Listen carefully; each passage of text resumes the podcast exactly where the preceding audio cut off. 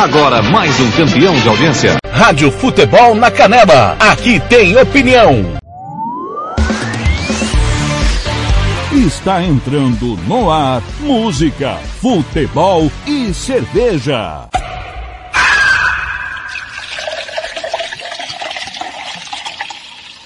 Sua revista semanal com tudo que acontece na semana e o que vai acontecer no fim de semana. Descontração, informação e cerveja para animar o seu sábado.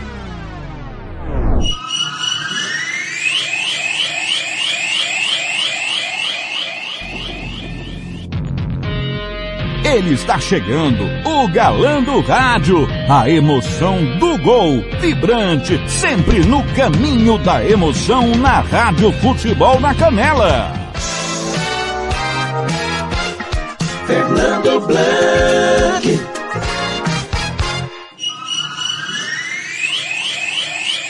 Chegando nesse sabadão.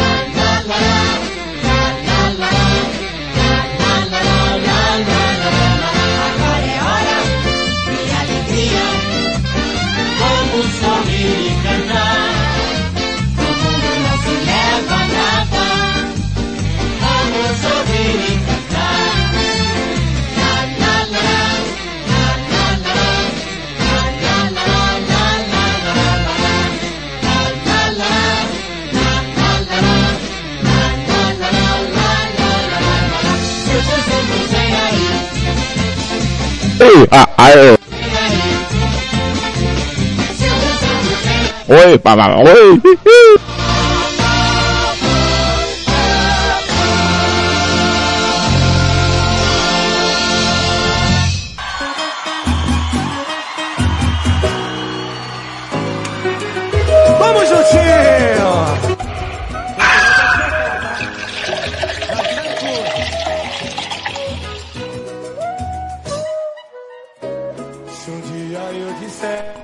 bom dia, bom dia, bom dia, bom dia, bom dia, bom dia, Campo Grande, bom dia, meu Mato Grosso do Sul, bom dia, Brasil, bom dia, mundo. Estou chegando nesse sabadão 3 de julho de 2021 na sua Rádio Futebol da Canela, música, futebol e cerveja. Depois de uma semana gelada, hein, galera? Como foi a sua semana? Foi legal? Foi bem? Como está começando o seu sábado? Sabadão, tá legal o seu sábado? Hein?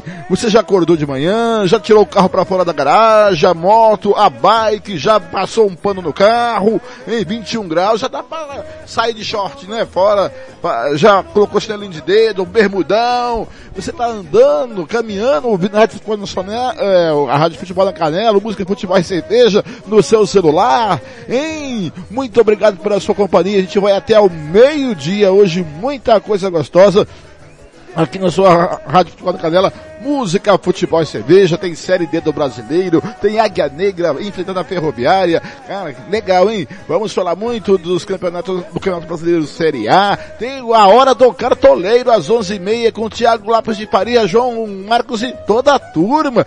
É, galera, é muito legal. Olha, hoje é dia 3 de julho de 2021, hoje é dia de São Tomé, são Tomé, acredito, São Tomé, para quem é católico, sabe que era um dos, o Tomé era um dos doze apóstolos de Cristo. E quando Cristo foi crucificado, foi sepultado, ressuscitou no terceiro dia, São Tomé não acreditava nisso, falou, só acredito vendo, aí disse que Cristo fez uma aparição para os apóstolos, aí Tomé passou a acreditar. É Dia Internacional das Cooperativas, né? Está conosco a- o Cicled, né? Gente que coopera cresce. Hoje é Dia Internacional sem saco de sem sacos de plásticos. É, esse é o timão do TLF.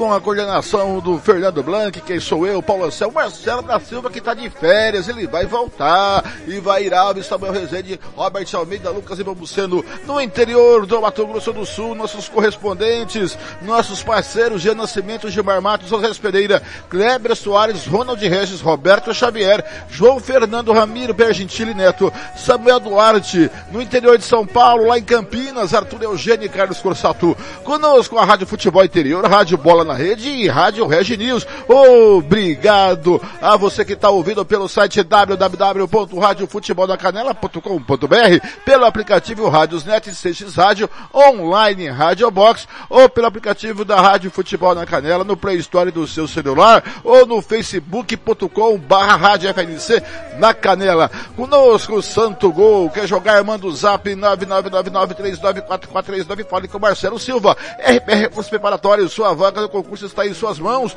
999 80 0648 ou Casarão Churrascaria Grill em Costa Rica. Vitória Tintas, duas lojas em Campo Grande. Uma na 13 de maio na Correndo Tulino, Vitória Tintas pinta, mas pinta mesmo. Droga, mede, liga e peça seu medicamento. 3365-2101. Banda Ivano, melhor som para sua festa. Reserva pelo telefone 67 99292 1177. Versátil Camiseteria, vai confira na Rua Brilhante 1110. 3382 5597. SS Cesta Básica, melhor de Campo Grande. É, Cicled, Cooperativa de Crédito. Gente que coopera, cresce. FII, Fundo de Investimento Esportivo de Mato Grosso do Sul. Fundação de Desporto e Lazer de Mato Grosso do Sul. Diga não às drogas, diz que denúncia 181 e bronze SAT do meu amigo Alessandro. É, muito legal, né? Agora são nove e oito, vamos até o meio-dia. Como eu disse hoje, hoje é dia de São Tomé, Dia Internacional da Cooperativa, Dia Internacional Sem Sacos de Plástica, e hoje é dia de saudade, e hoje é dia de homenagem. Rádio Futebol na Canela. Homenagem a Antônio Flávio Alves, o Cobrinha.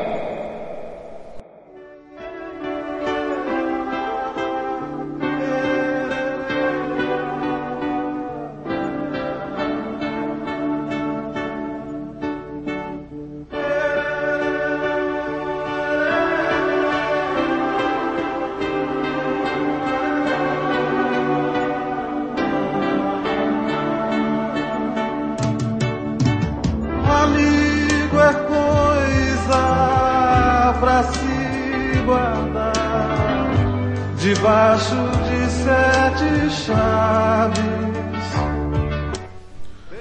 Há uma semana perdemos Antônio Flávio Alves. Mais conhecido carinhosamente como Cobrinha, porque na sua adolescência e juventude era magrinho, parecia um cabo de vassoura. Diferente, depois sua vida se tornou um homem grande, forte.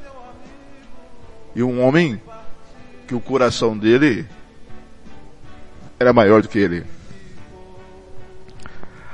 Há 19 anos atrás, um jovem veio de Angélica começar a sua carreira no rádio esportivo, na antiga Rádio Educação Rural. E aí, por força da profissão de repórter esportivo, conheci os árbitros, a comissão de árbitros, a federação, e conheci Antônio Flávio Alves. Eu, e desde lá para cá, por onde eu passei, para as rádios que eu passei, é, Educação Rural, depois Rádio Clube Dourados, depois Rádio Difusora 104, FM é, Moreninhas, 104 de novo, é, Rádio Esporte MS, Rádio 104, Rádio Futebol da Canela, ele sempre me ouvira, sempre me acompanhara. Lógico que ele acompanhara por é, questão profissional, por saber a opinião dos cronistas esportivos, dos repórteres sobre a arbitragem. Eu não sei, Antônio Flávio Alves, onde você parou de ouvir por obrigação profissional e parou de ouvir o Fernando Blanc e os que me acompanharam desde então por prazer, por simples questão de gostar de ouvir a gente, não só nossas opiniões. Antônio Flávio Alves, quando estávamos com o Tiago Lopes Faria na Rádio Esporte MS, por 10 anos lá ficamos. A gente ia fazer o amador lá no interior, lá em Camapuã, e ele na escuta. Fazia a base e ele na escuta. Antônio Flávio Alves era o cara que chegava lá na Federação de Futebol de Mato Grosso do Sul, fazia o café. É. Fazia o café, todo mundo enchia o saco dele, reclamava do café, mas só para deixar ele um pouco, é, furo da vida. Antônio Flávio Alves era um homem de princípios, que defendia os seus princípios com severidade.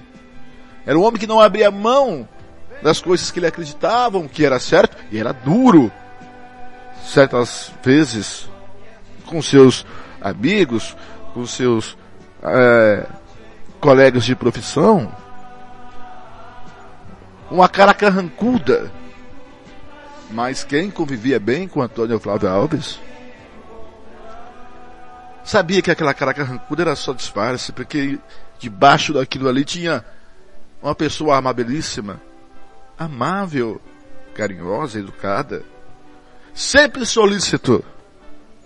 Nunca deixou de atender ninguém da imprensa de Mato Grosso do Sul.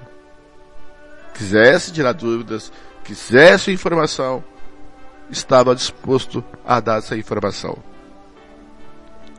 Antônio Flávio Alves é uma daquelas pessoas ímpares que vão fazer falta no nosso dia a dia. Eu não tinha um contato direto, como o Tiago Lopes de Faria teve durante seis anos com o Antônio Flávio Alves. Mas, sempre falávamos por telefone, quando eu precisava de alguma informação, ligava para ele, ou por Mané Paixão, ou pelo Getúlio, mas simplesmente por Getúlio e por Antônio Flávio Alves eu tinha mais contato, até com meu amigo Hernani Tomás. Hoje faz, ou fazem sete dias que o Antônio nos deixou. O Cobrinha. Esse cara fantástico que vai fazer falta. E o programa de hoje é em homenagem a você, Antônio Flávio Alves. E aqui vai desfilar pessoas falando sobre você, quem você era, como você era, de que maneira você foi como amigo, como pai, como profissional, como conselhador, como conselheiro. Não é carrancudo, não é cara brava. E tinha um palhaço ali escondido. Ah, se o, me pedirem o Fernando, o Blank, é, descreva o Antônio Flávio Alves numa palavra, eu descreveria uma pessoa amável, um coração gigante. É isso que eu vi. Então, Antônio Flávio Alves, você se foi desse plano, do plano físico, do plano material, mas como diz a canção de Milton Nascimento, Antônio Flávio Alves, amigo é coisa para se guardar do lado esquerdo do peito, aonde fica o coração. 9 14 em Campo.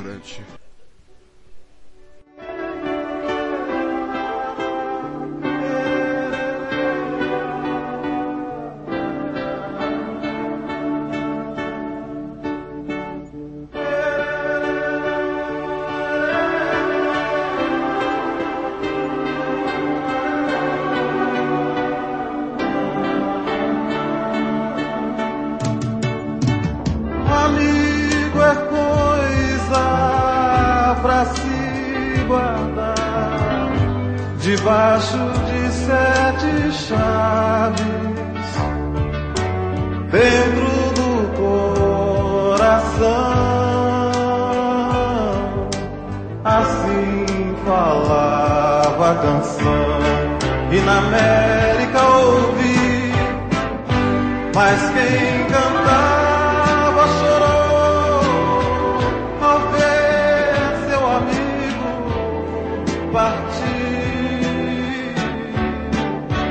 Mas quem ficou no pensamento voou com seu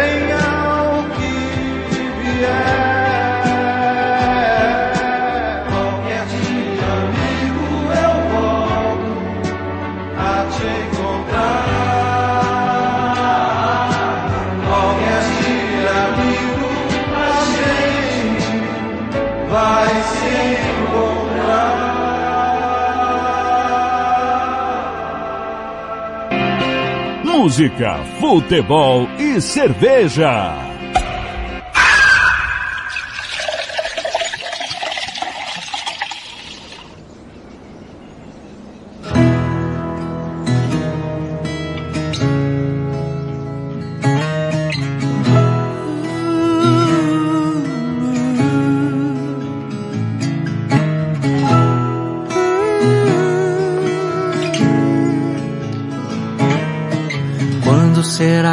A vida vai ser boa? Quanto tempo perdido esperando à toa? Quando eu pagar as contas ou aquele trabalho enfim rolar? Será que vai melhorar?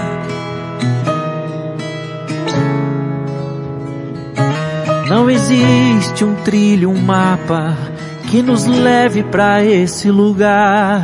Sentido, verdade, destinos, porquê e onde a gente quer chegar. A felicidade está no caminho. Aproveite todos os momentos que você tem. Ainda mais se tiver alegrias para compartilhar com alguém. O tempo não espera ninguém. A felicidade está no caminho. Aproveite todos os momentos que você tem. Ainda mais se tiver alegrias para compartilhar com alguém. O tempo não espera ninguém.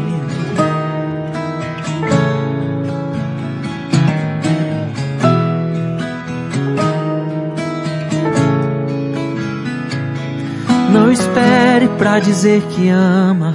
Não espere pra se apaixonar. Não espere pra matar saudade. Ou às vezes se desenganar. O destino talvez não dê chance da gente se reencontrar. Abrace a vida no peito, siga em frente e nunca pare de sonhar. A felicidade está no caminho. Aproveite todos os momentos que você tem. Ainda mais se tiver alegrias para compartilhar com alguém. O tempo não espera ninguém. A felicidade está no caminho. Aproveite todos os momentos que você tem. Ainda mais se tiver alegrias para compartilhar com alguém. O tempo não espera ninguém. O tempo não espera ninguém. O tempo não espera ninguém. O tempo não espera ninguém.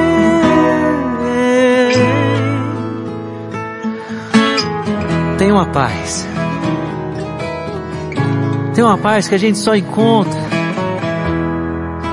quando a gente busca lá no fundo do coração. Lá no fundo do coração de Deus.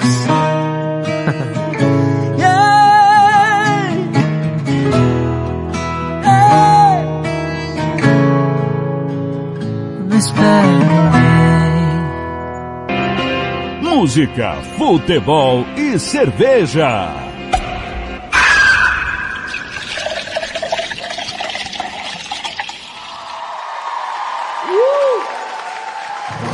Hugo Henrique e Jorge. Nós. Não quero fazer inveja, mas o que você perdeu acabou de tocar a campainha de casa. Você me deu uma aula do que não fazer. Deixa que eu faço ela feliz por você. Deixa que tá fácil eu ser melhor que você. Vai, Jorge!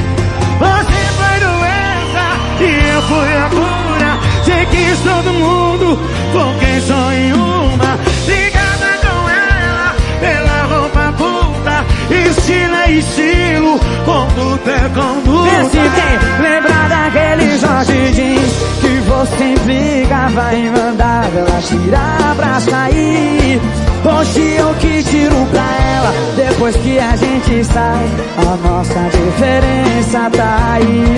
Lembra daquele short jeans que você implicava em mandar ela tirar pra sair.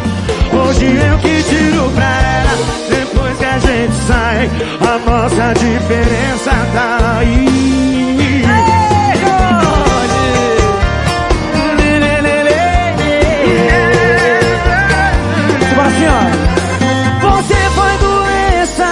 Eu fui a cura. Você quis todo mundo, eu foquei só em uma.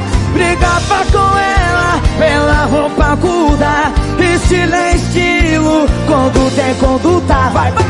Lembra daquele short jeans que você implicava em mandar ela tirar pra sair. Hoje eu que tiro pra ela, toda vez que a gente sai, a nossa diferença tá aí. Lembra, lembra daquele Jorge Jeans que você implicava em mandar ela tirar pra sair. Hoje eu que tiro pra ela, depois que a gente sai, a nossa diferença tá aí. Lembra daquele jeans E manda ela tira pra sair. Hoje eu que tiro pra ela, depois que a gente sai, a nossa diferença tá aí.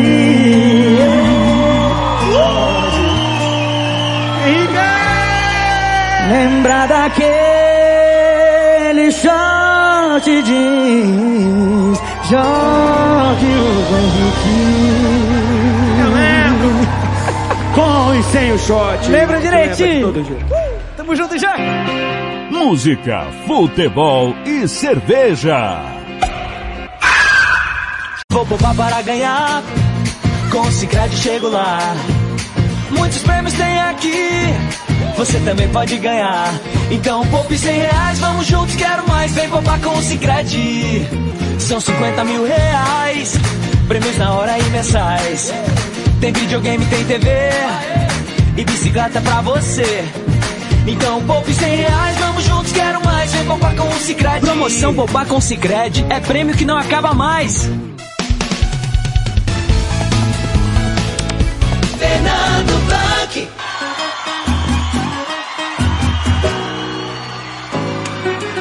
Vamos juntinho! Quem souber pode cantar, tá? Já está incluso.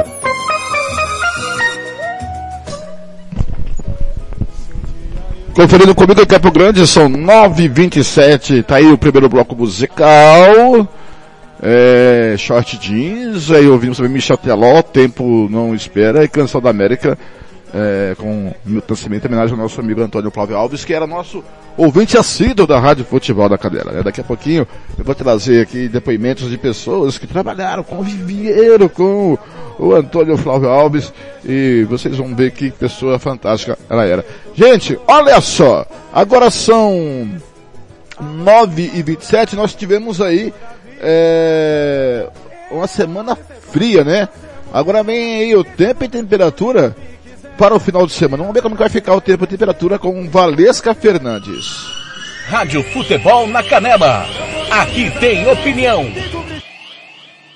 Sou Valesca Fernandes, meteorologista do Sensitec. A previsão para os próximos dias é de tempo estável, sem probabilidade de chuvas no estado do Mato Grosso do Sul. A previsão para sexta, em Corumbá, temperatura mínima de 12 graus e máxima de 30. Em Três Lagoas, mínima de 9 e máxima de 27. Em Ponta Porã, mínima de 6 e máxima de 20. Em Conchim, mínima de 10 e máxima de 28. E na capital, mínima de 10 e máxima de 25. Já no sábado, em Corumbá, mínima de 13 e máxima de 32. Em Três Lagoas, mínima de 7 e máxima de 16. Em Ponta Porã, mínima de 10 e máxima de 24. Em Coxim, mínima de 14 e máxima de 30. E na capital, mínima de 12 e máxima de 28. Já no domingo, em Corumbá, mínima de 14 e máxima de 32. Em Três Lagoas, mínima de 13 e máxima de 29. Em Ponta Porã, mínima de 12 e máxima de 25. Em Coxim, mínima de 14 e máxima de 30. E por fim, na capital, mínima de 13 e máxima de 27. Voltamos com mais informações meteorológicas nas próximas edições. Até lá. Valesca Fernandes para a Rádio Futebol na Canela.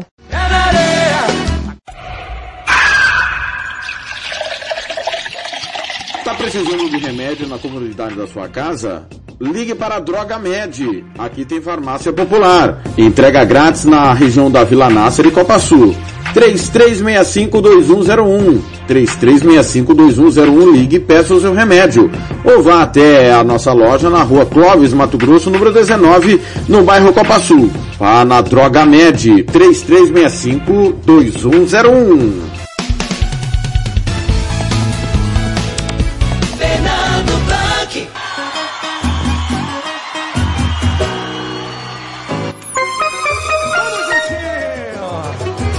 Tá aí o tempo e temperatura com a Valesca Fernandes, da Centex Semagro, né?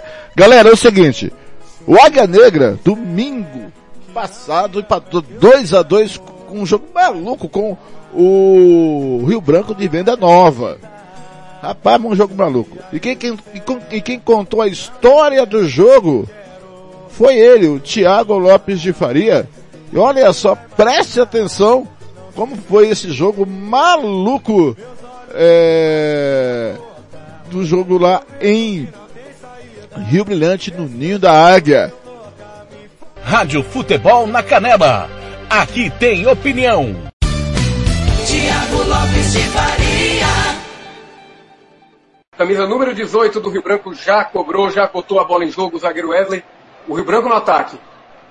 Pela direita disparou Wesley Santos, bate pro gol, carimbou, carimbou, carimbou, carimbou.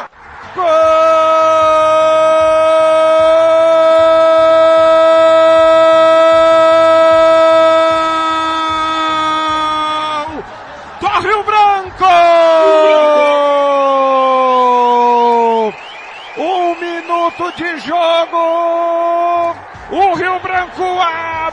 marcador Estênio. O Wesley Santos abriu aqui na direita, Estênio invadiu a grande área. Bate no canto esquerdo do goleiro, nada pode fazer. Rodrigo pulou, não achou nada. Ela entrou no cantinho esquerdo entre o goleiro e a trave. Não deu tempo nem de respirar. O Rio Branco tá na frente.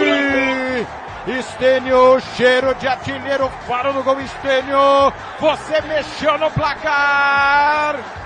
Acredite Águia. Negra. Zero. Tem um hoje, Ana Nascimento, nem deu tempo de sentar direito. Exatamente, Thiago. No primeiro ataque, primeiro minuto de jogo, o Rio Branco mal tinha chegado ao ataque. Logo no primeiro ataque da equipe capixaba, o Wesley escorou de cabeça na entrada da área. O atacante Estênio recebeu e de perna direita chutou. Eu não vi se a bola desviou, mas foi bem no canto do goleiro Rodrigo que não conseguiu fazer a defesa. Para mim, falha do goleirão do Águia Negra e o Águia está atrás do placar, Thiago. Rio Branco 1, Águia 0. Rádio Futebol na Canela. Aqui tem opinião. Atenção, é falta pro time do Rio Branco, levantamento. Da direita, todo mundo na boca do gol. À direita do seu rádio. Se ajeite aí, torcedor do Rio Branco. Levantamento no meio da área, o toque de cabeça. Carimbou, carimbou, carimbou, carimbou. Gol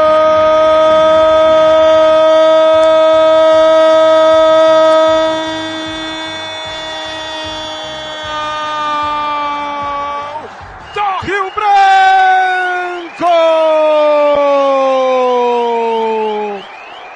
Daniel foi um chute de primeira golaço Cobrança de falta aqui da direita, o Teco levantou, o zagueiro do Águia parecia que ia cabecear, mas não! Daniel pega de primeiro um chutaço! Ela manda na frente do goleiro. Rodrigo estranho. O chute foi forte, fortíssimo. Mas o Rodrigo estava na direção da bola. Pulou! Em vez de ficar em pé. E o Rio Branco amplia os 41 doce primeiro tempo. Daniel, você mexeu no placar cheiro de artilheiro fora do gol, quatro às costas. Águia Negra. Zero. Dois. Gian Nascimento, foi um golaço ou foi falha do goleiro? Um golaço, Thiago. Detalhe para, primeiro para o belo cruzamento do Teco. Aquele cruzamento que mais parece um chute, que se ninguém desvia também poderia ser gol. Mas o Daniel nem quis correr um risco. Acertou um belíssimo chute de primeira, sem deixar a bola cair no chão, para aumentar o placar e colocar o Rio Branco ainda mais próximo da vitória nesse primeiro tempo. Rio Branco 2, agora o Águia Negra está mais complicado na partida. Águia Negra 0. Rádio Futebol na Canela. Aqui tem opinião. Thiago, apenas confirmando, naquela confusão a gente viu o árbitro é, apontando um cartão amarelo para outro jogador. Esse jogador foi o, o lateral Souza, tá? Ele também foi amarelado naquela confusão. Possivelmente ele foi um do, do, dos Atenção, jogadores Águia que, Negra vem aqui pela direita, o Wilson cruza, goleiro falhou, sobrou no meio, vai marcar, carimbou, carimbou, carimbou. Gol!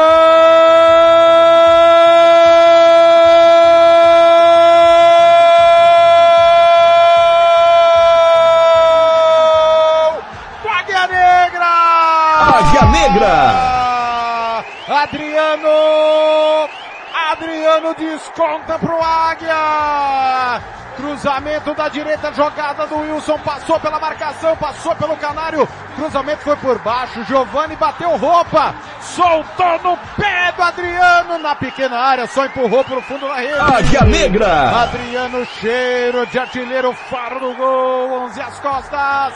Adriano, você mexeu no placar, o Águia empata o jogo, vem de novo, Wilson Canário sai jogando. Daniel sofre a falta. Na falha do goleiro, Adriano não perdoa a marca, o Águia volta pro jogo. Águia Negra. Um! Tem dois por essa, ninguém esperava. Hoje é Nascimento.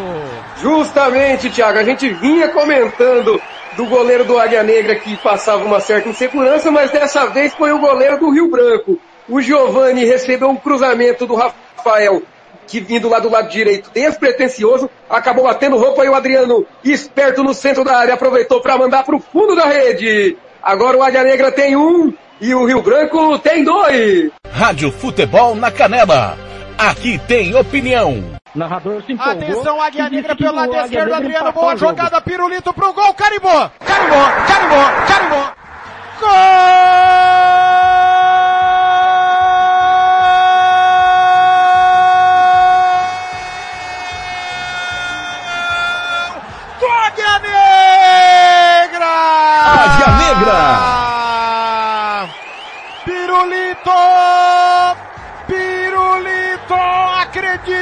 Quiser!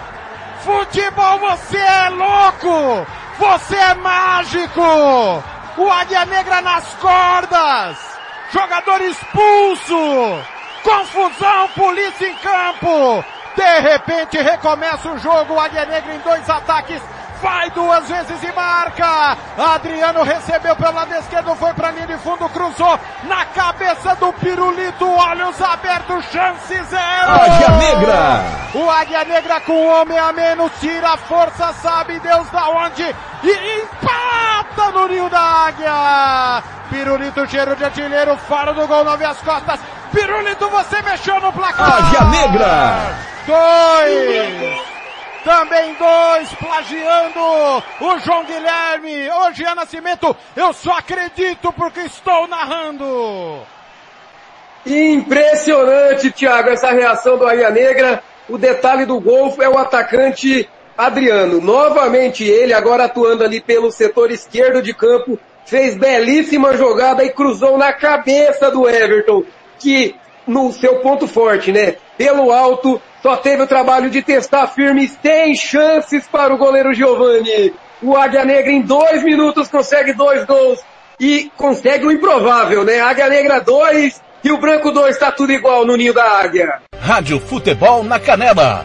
Aqui tem opinião. Música, futebol e cerveja. Futebol e cerveja. Música, fute... Música, futebol e cerveja.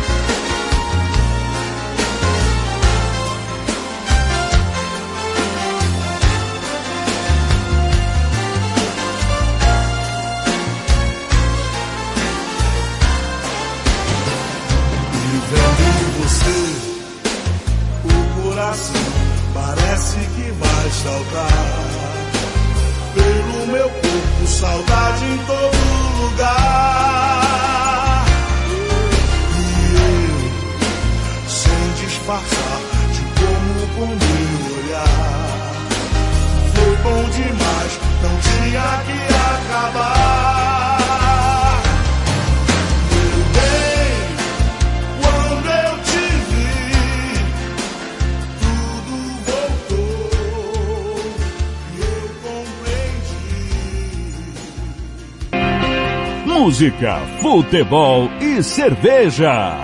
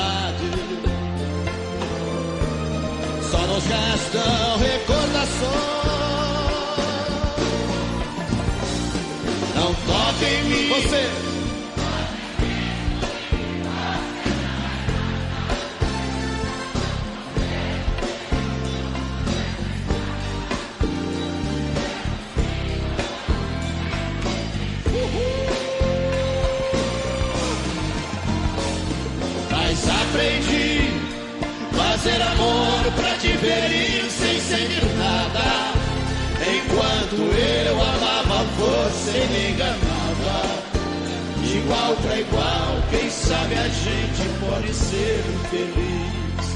Ser feliz. Ser feliz. Ser feliz. Ser feliz. Ser feliz. Ser feliz.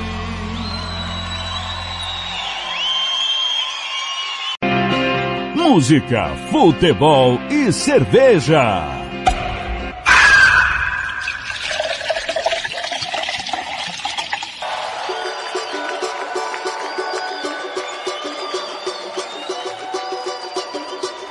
acontecer naturalmente. Eu não quero ver você chorar. Deixa que o amor encontre a gente. Nosso caso vai eternizar. Deixa acontecer.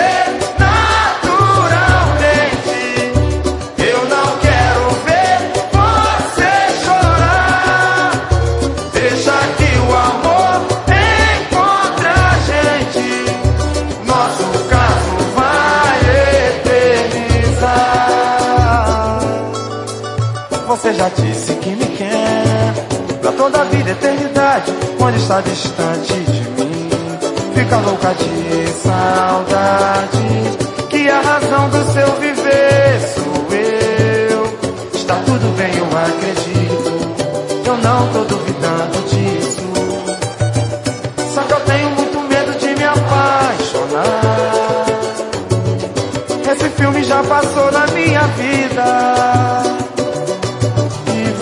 Tá me ajudando a superar. Eu não quero ser o mal na sua vida.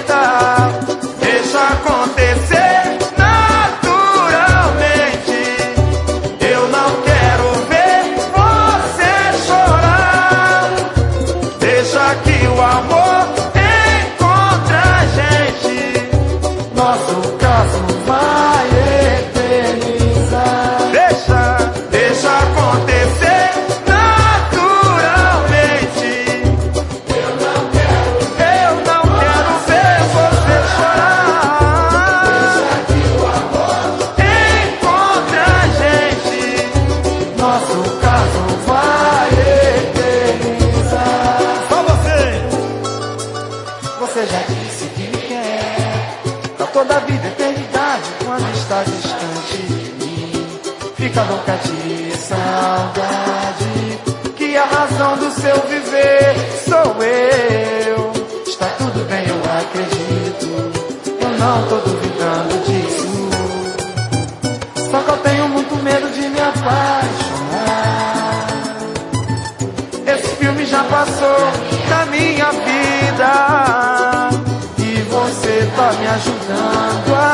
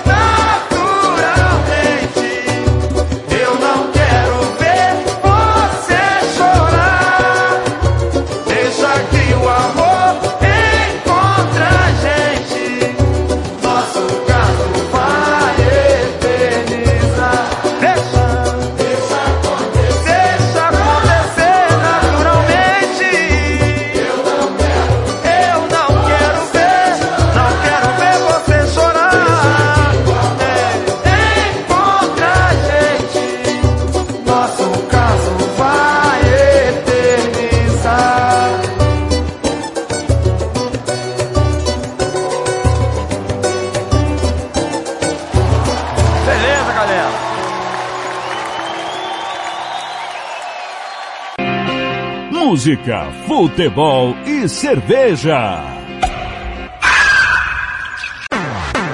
SS Cesta Básica, a melhor cesta básica de Campo Grande e região. Temos cestas a partir de setenta reais, é isso mesmo. E entregamos em toda Campo Grande, terrenos e do Brasil sem taxa de entrega. Aceitamos cartões de débito e crédito. Parcelamos em até três vezes do cartão de crédito. Fazemos também na promissória. SS Cesta Básica, 9170 2050. Whats 99170 2050. Cesta Básica de verdade é aqui. SS Cesta Básica.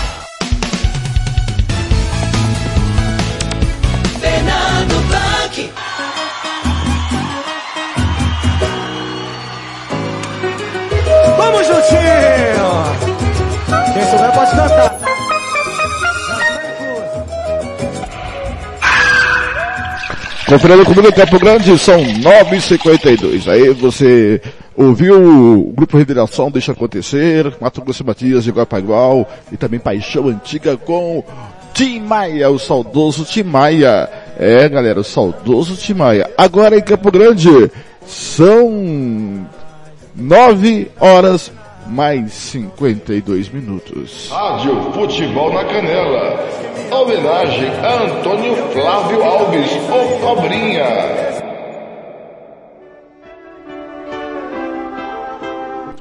Nove cinquenta e dois, a gente continua com homenagem a Antônio Flávio Alves, o Cobrinha, nosso querido amigo que nos deixou há sete dias, um ouvinte assíduo da Rádio Futebol na Canela. Todo dia ouvia.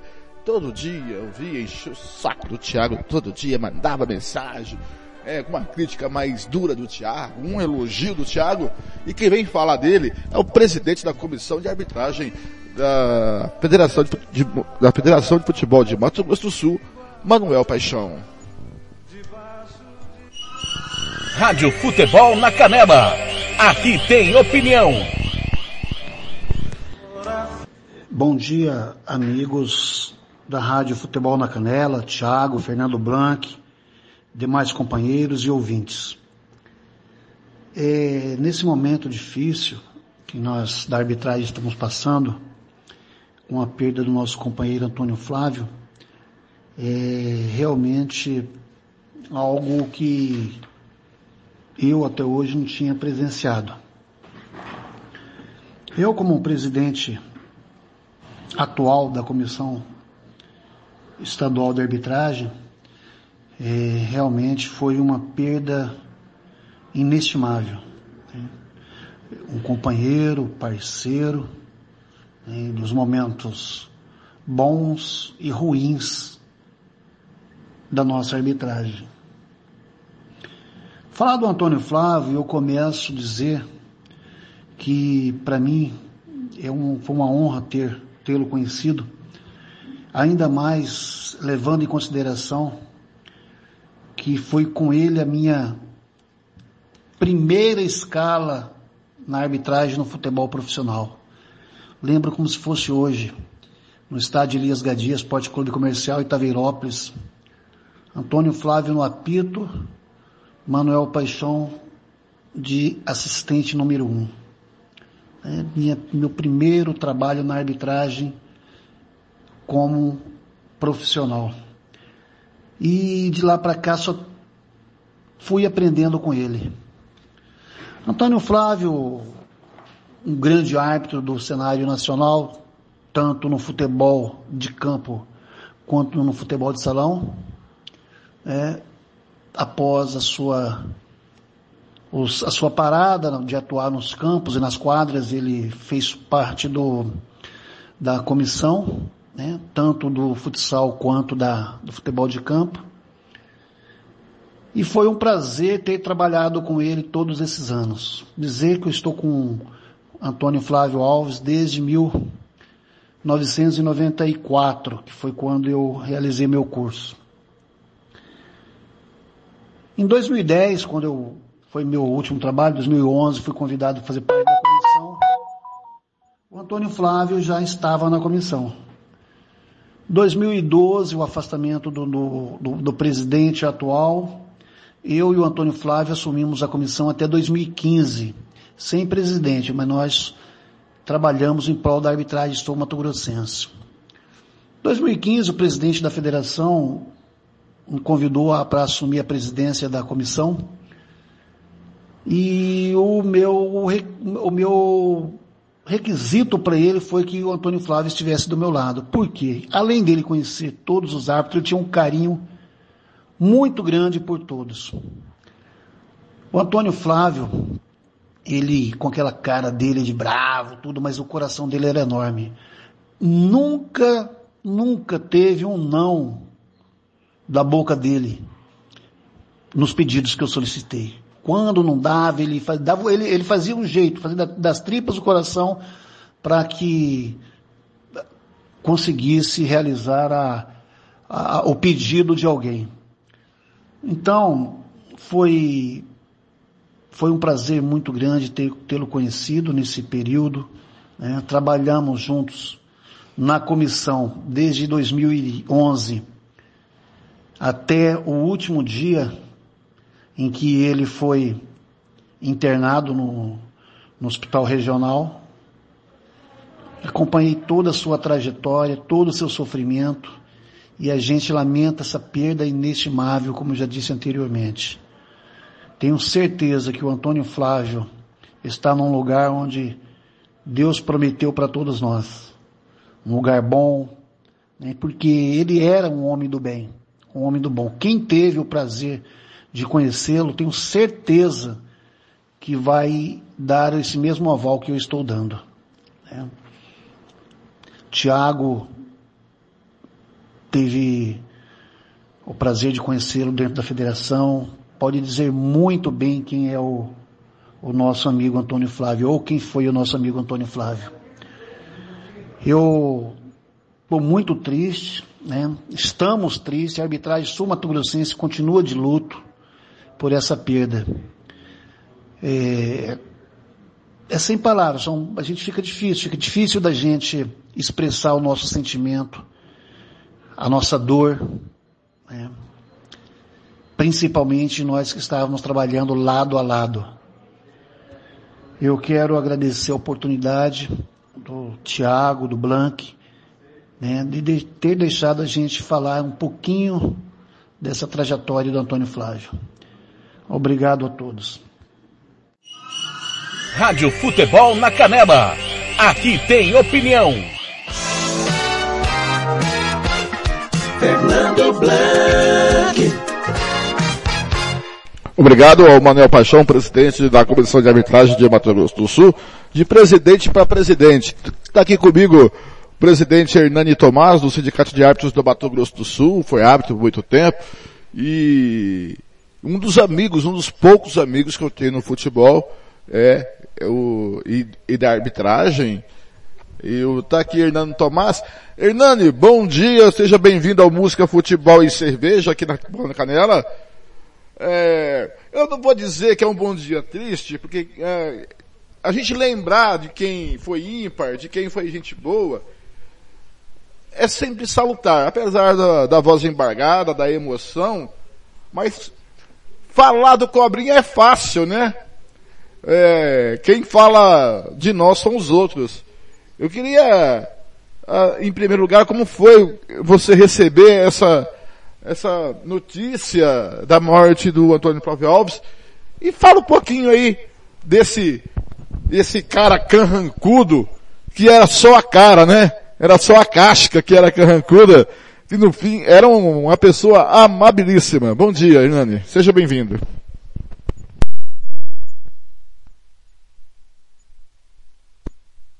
Seu som não está chegando, Hernani. Seu som não está chegando. Sobre só se minha configuração está certa aqui. Peraí, não, desculpa o, o Hernani Tomás. É a pecinha aqui que não está funcionando aqui, tá? A pecinha de trás do botão aí. Agora sim, bom Agora dia, sim. seu Hernani. Bom dia, Fernando Blanc. Bom dia a todos os ouvintes futebol.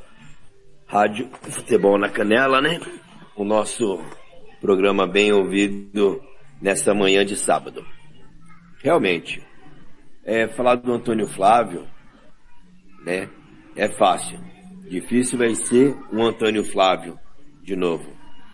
O Antônio Flávio é uma pessoa que eu conheci, Fernando. Tive a oportunidade de fazer faculdade junto. E foi uma das pessoas, ele e o PC, que eu inspirei para poder entrar na arbitragem, né? Então, muitas vezes eu brincava com ele. Flávio, quando vai ter curso de arbitragem? Quando tiver eu te falo. Toda noite eu perguntava para ele. Aí teve um dia que ele ficou puto. Ele falou, ó, vai ter curso de futebol lá em Dourados. Aí eu respondi para ele, se for para fazer em Dourados eu não quero, eu quero fazer em Campo Grande. Se fosse para fazer lá eu já tinha feito. Então começou aí uma brincadeira e uma amizade com respeito com ele, né? Então é uma pessoa que eu tive o prazer de trabalhar, tive o prazer de aprender muitas coisas em viagens, aquela dica que ele dava dentro e fora de campo, entendeu? Então a pessoa sempre, que nem vocês falaram aí, ele tinha essa cara dele assim, que ninguém tinha coragem de chegar e brincar. Eu tinha, por quê? O Flávio ele tinha um coração de mãe, um coração de ensinar as pessoas, entendeu? De sempre dar a mão, estender. E aquela bronca dele era uma bronca saudável, né? Aquela bronca sadia. Então é isso, é uma pessoa que tenho na memória e você me fez a pergunta onde eu estava. Eu fui acompanhar o Diego Roberto, eu tive a oportunidade de ver ele lá em Itajaí no teste físico da CBF. Entendeu? Então eu recebi essa notícia no, na casa da minha irmã, e onde que foi uma notícia que abalou muito. Ainda mais eu recebi ela foi às 19, 19, não me, me recordo muito bem o horário, através do Merica. Merica é um árbitro lá em Corumbá. Entendeu? E a gente fica muito triste mesmo, Fernando. É, é, qual é o principal ensinamento que ele deixou para você? Hernani, ele foi um árbitro experiente, apitou tanto campo como salão. Tive pra, eu não consegui é, fazer jogos, transmitir jogos com ele no campo, mas já transmiti jogos com ele no futebol de salão. É, conosco já João Lopato, ex-presidente do Sindicato de Árbitros, um dos melhores árbitros que o Mato Grosso já teve. Qual foi o principal ensinamento que ele deixou para você? O ensinamento sempre foi perdoar, né? É, e sempre ter o diálogo com as pessoas. E com o Flávio também, já que a gente está falando do futebol, a gente não pode esquecer do futebol de salão, né? Foi um dos pioneiros e eu tive o prazer de fazer a abertura da Copa Morena com ele e com o finado seu Alpineu Ramon. Lá no Guanandizão, se eu não me engano, foi em 2007. Entendeu? Logo quando eu entrei na arbitragem de futsal. E o ensinamento dele é sempre o diálogo, uma boa conversa e nunca guardar mágoa de ninguém, entendeu? O Flávio foi uma pessoa que eu aprendi muito. Tanto no futebol, quanto na faculdade, quanto na vida profissional, pessoal. Uma pessoa sem palavras pra gente estar tá falando agora. Conosco também o ex-presidente do Sindicato de Árbitros, é só presidente, né? O Paixão, o Hernani, agora João Lopato foi árbitro, apitou muito bem, né, na, na sua carreira. Bom dia, é, João Lupato. Não vou falar que é um dia... É, é, triste porque ele não tá aqui, né? Pra gente pegar no pé dele, encher o saco dele, deixar ele bravo. Porque a maior diversão nossa era deixar o Antônio Flávio Alves puto, bravo, né? Que era, era engraçadíssimo. Bom dia, o que, que você tem que falar do, do Antônio Flávio? Lógico, você acompanhou de perto todo o sofrimento dele até o falecimento, que você trabalha no hospital regional, ele foi internado aí, você dando notícias para nós aqui como que tá, tava. Como que foi para você essa perda? E conta aí um pouco da sua convivência com esse cara que tem coração tamanho dele, né? Ele, o coração do, do Antônio Flávio era o tamanho dele. Bom dia. Bom dia, Fernando, Hernani aí, todo mundo que está acompanhando aí a live. É, infelizmente é o ciclo, né, Fernando? É, e a gente, a gente debate e, e, traz isso mais real e próximo da gente quando é com um parente, quando é com alguém próximo. Infelizmente foi com o nosso amigo Afa, né? É, eu acho que todo mundo tem a sua particularidade, é, tem suas virtudes, seu, é, o que a gente pontua de melhor e sempre vai ter alguma coisa que, que vai ficar no vazio. E o Flávio é aquela personalidade, né, cara? Ele, ele ganhou seu espaço dentro de campo, a referência dele como árbitro tá aí na história, né? Tá na estatística. O pessoal mais antigo conviveu com ele é, é, deixa isso bem presente pra gente. E como o Hernani aí, né? Nós tivemos a oportunidade, eu, o Hernani, na época a Vanessa, a Betinho, de fazer o curso o Antônio Flávio era um dos nossos instrutores. Né? Uma pessoa que foi um, um, um, um líder, né? Que foi presidente do sindicato também. Tem uma história ampla é, dentro da arbitragem.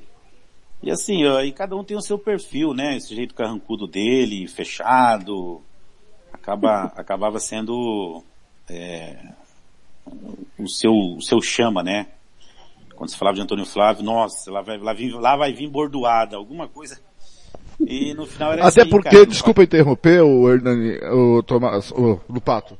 Porque ele era assim, amoroso, ele era muito amabilíssimo, muito gentil, mas na hora de dar bronca, meu filho, era uma bronca tamanho do, da sala, né? Uma bronca tamanho do Morenão, a bronca dele, né? É, até as broncas dele eram engraçadas, né? Porque todo mundo achava engraçado, né? O jeitão dele.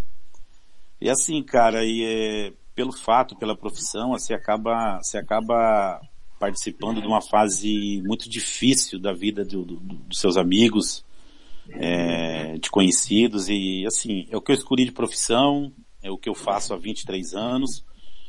E assim, o Flávio foi mais um, né, cara, infelizmente, que eu, talvez assim, triste lembrar isso, mas talvez eu tenha sido o último aí amigo dele a falar com ele, né? Eu estava no momento ali em que ele precisou ser entubado, toda, toda aquela situação que não cabe falar agora, agora é, momento, é hora de, de lembrar das coisas boas do Flávio, né? E assim, cara, eu convivo com isso, foi uma, uma, uma perca assim que a gente sente muito, né? E, cara, tem que, tem que se fazer mais com todos o que vocês estão fazendo hoje aí, de, de, de tirar um tempo de um programa, é, do nosso tempo para poder falar dessas pessoas que, que deixaram, né, um legado aí, fizeram parte da nossa vida e o Flávio merece tudo isso que vocês estão proporcionando para ele.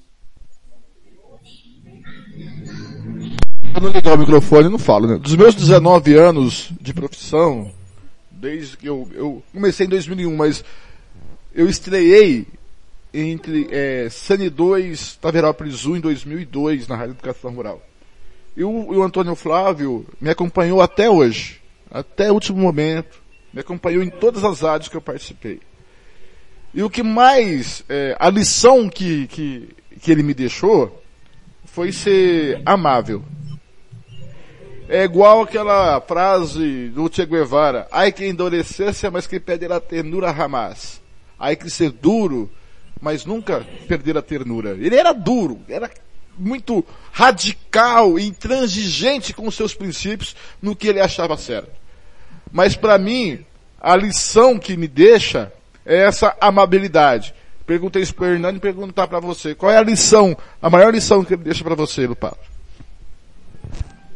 Olha, era uma, uma característica dele, né? Do Flávio, assim, de lição, que na verdade é o seguinte, quando você, vou fazer uma coisa bem, é, bem física mesmo, quando você está nativa, quando você está atuando, é, você gosta que massageie seu ego, você gosta de elogios, é, enfim. E aí depois que você para, além dessa barba grande que eu tô aqui, o Hernani tá aí, você também. Então depois que você para, além de ganhar barba e peso, cara, você começa a ter uma visão diferente, cara. E aí você, você começa a ter opiniões, é, você começa a ter opiniões que às vezes elas precisam ser pontuadas, elas precisam ser é, apresentadas para o árbitro, para quem está próximo de você que está ativamente, de uma forma que possa ser construtiva, que possa é, é, trazer algum benefício para quem está atuando. E por vezes o, o, o, que eu vi com o Flávio era isso, cara. Eu vejo agora que eu parei, que eu estou do outro lado, faço parte aí é, ajudando o Paixão, todo mundo na comissão. E às vezes você tem que agir da forma que o Flávio agia, cara. Tem momento que você tem que chegar e falar duro, tem que se impor. Às vezes você tem que naquele momento é, dizer alguma coisa que naquele momento seja duro, que possa magoar o árbitro, mas que possa ser produtivo lá na frente, no próximo jogo, daqui um mês, dois meses. E ele fazia isso, cara. Eu, o que eu via dele é, é, realmente isso, que no momento, às vezes, você ficava um pouco chateado quando ele chegava, dava aquela dura, aquele jeito de falar. É, mas aí depois, assim, passava um, dois, três dias, você falava, opa, peraí, é, faz sentido. Faz sentido vou me atentar a isso e vou tentar melhorar, vou tentar otimizar isso para que eu possa ter um retorno na minha carreira. E eu via muito isso, aprendi isso, cara. Depois que eu parei, eu vejo que muitas das ações dele eram, eram voltadas, assim, realmente para o crescimento de cada árbitro, cara. É isso que eu, que, que eu trago dele e vou levar. Muito bem, conosco também, muito bem, conosco também o Leandro dos Santos Roberto, mas antes do Leandro, a Ana Cláudia, a árbitra, né, a Tuca, mandou uma mensagem aqui para nós. Cadê aqui? Bom dia, Fernando. O... Quero primeiramente agradecer o seu convite e fazer o, o, o quanto é importante o seu trabalho. Te admiro muito. Ah, você esquece. Eu, eu sei que você me admira, eu admiro também você. Quanto nosso amigo e parceiro Antônio Flávio, Antônio Flávio, sua perda é imensurável. Para todos nós e para o salonismo do Mato Grosso do Sul. Sentirei muita sua falta Mas tenha certeza, de onde ele estiver, saberá continuar, saberá que continuaremos seu legado. Obrigado pela oportunidade de deixar aqui minha mensagem. Super beijos e abraços. Ana Cláudia não vai poder participar vivo, está indo para Rocher, de aniversário do sobrinho Cauã. Obrigado, Ana, ah, Ana Cláudia. Leandro dos Santos Rubedo, o homem que mais eu vi trabalhar na assistência de arbitragem, o homem mais escalado do mundo. Está aqui de volta. É com alegria que eu falo do Antônio Flávio Alves e, e é uma homenagem alegre. E daqui a pouquinho cada um vai escolher uma música que eu vou tocar em homenagem a Antônio Flávio Alves, que marcaram vocês. Mas, Leandro Santos Roberto, bom, bom dia, seja bem-vindo a essa homenagem ao Cobrinha, nosso querido amigo Cobrinha, Antônio Flávio Alves. Qual a sua, qual o, legado para a arbitragem que o Antônio Flávio deixa, na sua opinião? Bom dia. Bom dia, Fernando. É um prazer estar falando com vocês. Obrigado. Primeiramente, obrigado pelo espaço que vocês estão abrindo para falar do Flávio, que era um, como já foi dito pelos amigos, era uma pessoa muito querida dentro da arbitragem, apesar do, do jeito turrão dele, o jeito forte dele falar, mas a gente sabia que era com carinho, crescimento nosso, para poder alavancar a nossa, a nossa arbitragem. É, os momentos é praticamente todos, de, desde que iniciava a escala, quando a gente recebia a escala, que ele era um dos primeiros que falava com a gente porque ele era da comissão, porque tinha que buscar uma bola, ou ele estaria na viagem com a gente, ou porque teria que fazer o plano de trabalho, a nós, os assistentes, para poder ajudar o árbitro de alguma maneira mas sempre passando aquela mensagem de apoio. É... Quando acontecia alguma coisa nos jogos, ele também nos ligava para perguntar, para saber o que tinha acontecido e passar a opinião dele quanto como, como comissão. E como já foi dito pelos amigos, é, dificilmente a gente vai conseguir ter outra pessoa tão apaixonada e tão dedicada com a, com a arbitragem sul-mato-grossense igual o Flávio teve durante todo esse período. Eu só tenho a agradecer. Ele foi um dos primeiros, um dos primeiros que eu tive a oportunidade de trabalhar dentro do sindicato. É, na, até então era o presidente do sindicato, me deu as oportunidades que eu precisava. É, dentro da federação, em todos os momentos também que que ele me viu trabalhar, até por isso que você fala, quando você fala que eu tive um grande número de escala, é porque ele estava lá na arquibancada, sentado, é, afastado do restante da galera, mas da maneira dele, do jeito dele, conhecedor de, de como tinha que ser uma arbitragem, ele ia alavancando e levando da maneira dele da melhor forma é, aonde ele queria que você chegasse. E foi assim que eu consegui chegar na, na CBF através de um jogo que ele estava no Morenão. É, ele me viu trabalhar, gostou da maneira que eu estava trabalhando. Eu não estava eu não estava na relação para fazer o teste da CBF. ele falou: eu vou conversar com o coronel e vou pedir para incluir, incluir você para fazer o teste. Hum, mesmo que você faça que não tenha vaga, mas você vai fazer. É, vou conversar com ele. Foi dessa maneira que a minha carreira começou também se alavancar dentro de tudo isso aí. Então eu só tenho mais uma vez agradecer a ele e as oportunidades que eu tive.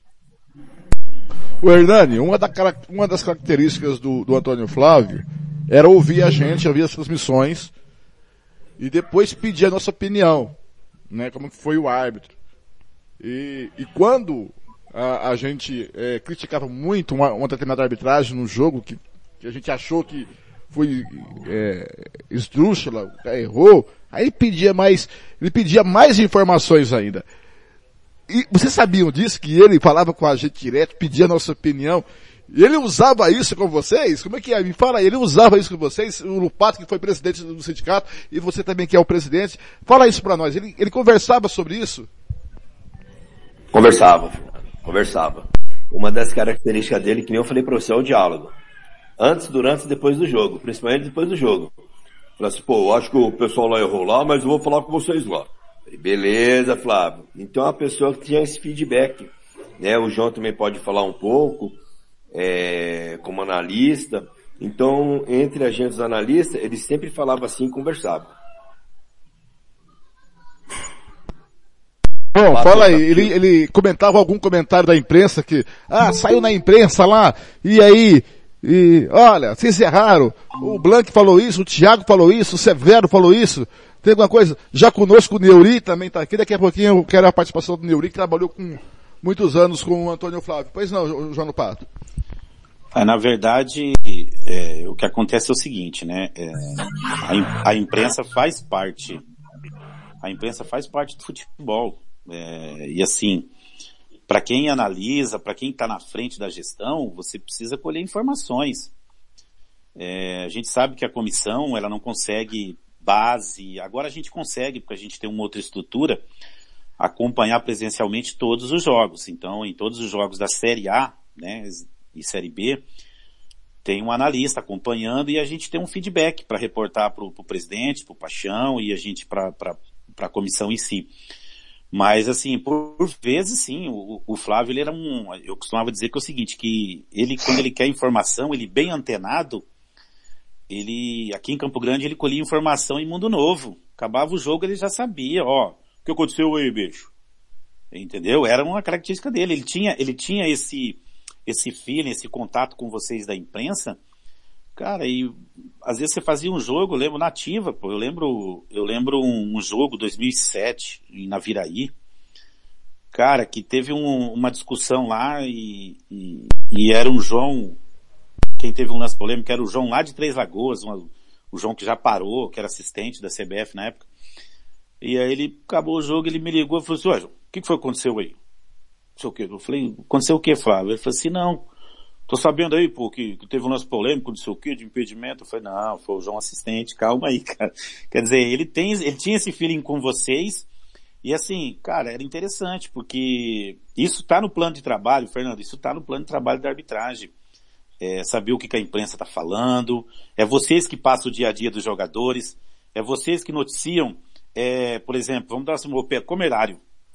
É vocês que vão trazer essa alimentação, essa informação para o quarteto de arbitragem que vai para o campo se preparar para o clássico, o que aconteceu durante a semana, quem vai para o jogo, que é o jogador que se preparou, qual que é o, lado, É o lado do árbitro, que ele se prepara socialmente, que não é só o jogo, né? Tudo que envolve aquela partida, né? Claro, com certeza. E, e, assim, era uma característica do Flávio, cara. Ele tinha essa, é, ele tinha essa afinidade com todo mundo da imprensa, pelo fato, pelo jeito dele se portar, dele falar com vocês. E ele conseguia, acabava o jogo, ele tinha esse contato. Ele ligava, ele queria saber. E alguns de vocês até ligavam para ele, ó, oh, fulano veio aqui, não foi bem, não teve um desempenho bom, ó, oh, fulano veio aqui, excelente, está de parabéns. Esse, esse é uma promessa. Hoje a gente escuta isso, né, Hernani? A gente está aí como analista e assim, a imprensa vem falar com a gente. Opa, esse garoto aí foi bom hoje, Lupato, o Hernani. Quer dizer, faz parte, cara. E ele, ele tinha esse feeling com vocês. Cara, e o que eu falava, ele aqui em Campo Grande, ele bem antenado, ele sabia o que acontecia lá em Ponta Porã. Era fantástico. Eu lembro quando eu estava com o Thiago na Rádio Sport MS, a gente foi fazer o jogo do, do é, Guaicurus e Camapuã, é categoria de base, eu não lembro se é sub-17, sub-19. Ele ligou perguntando se a gente ia transmitir o jogo. Não, que ele estava, ele tava em Paranaíba, se eu não me engano. Ele lá em Paranaíba ouvindo o jogo de lá de Camapuã, muito internado. Conosco também Neuri Souza Carvalho, Neuri que foi árbitro também, hoje se o Leandro Santos Roberto é o assistente mais escalado da face da terra, o Neuri, junto com o Marcos Paulo, é o delegado mais escalado na face da terra em jogos. Neuri, bom dia. Eu, eu, eu me recuso a falar que é um dia triste, porque é um dia de homenagem, sete dias sem o Antônio Flávio, de lembrar desse palhaço que era o Antônio Flávio, o Antônio Flávio Alves, cobrinha, que aquela cara brava, aquela barba dele brava, é só para espantar devedor. Bom dia, seu. Fala um pouquinho do Antônio Flávio.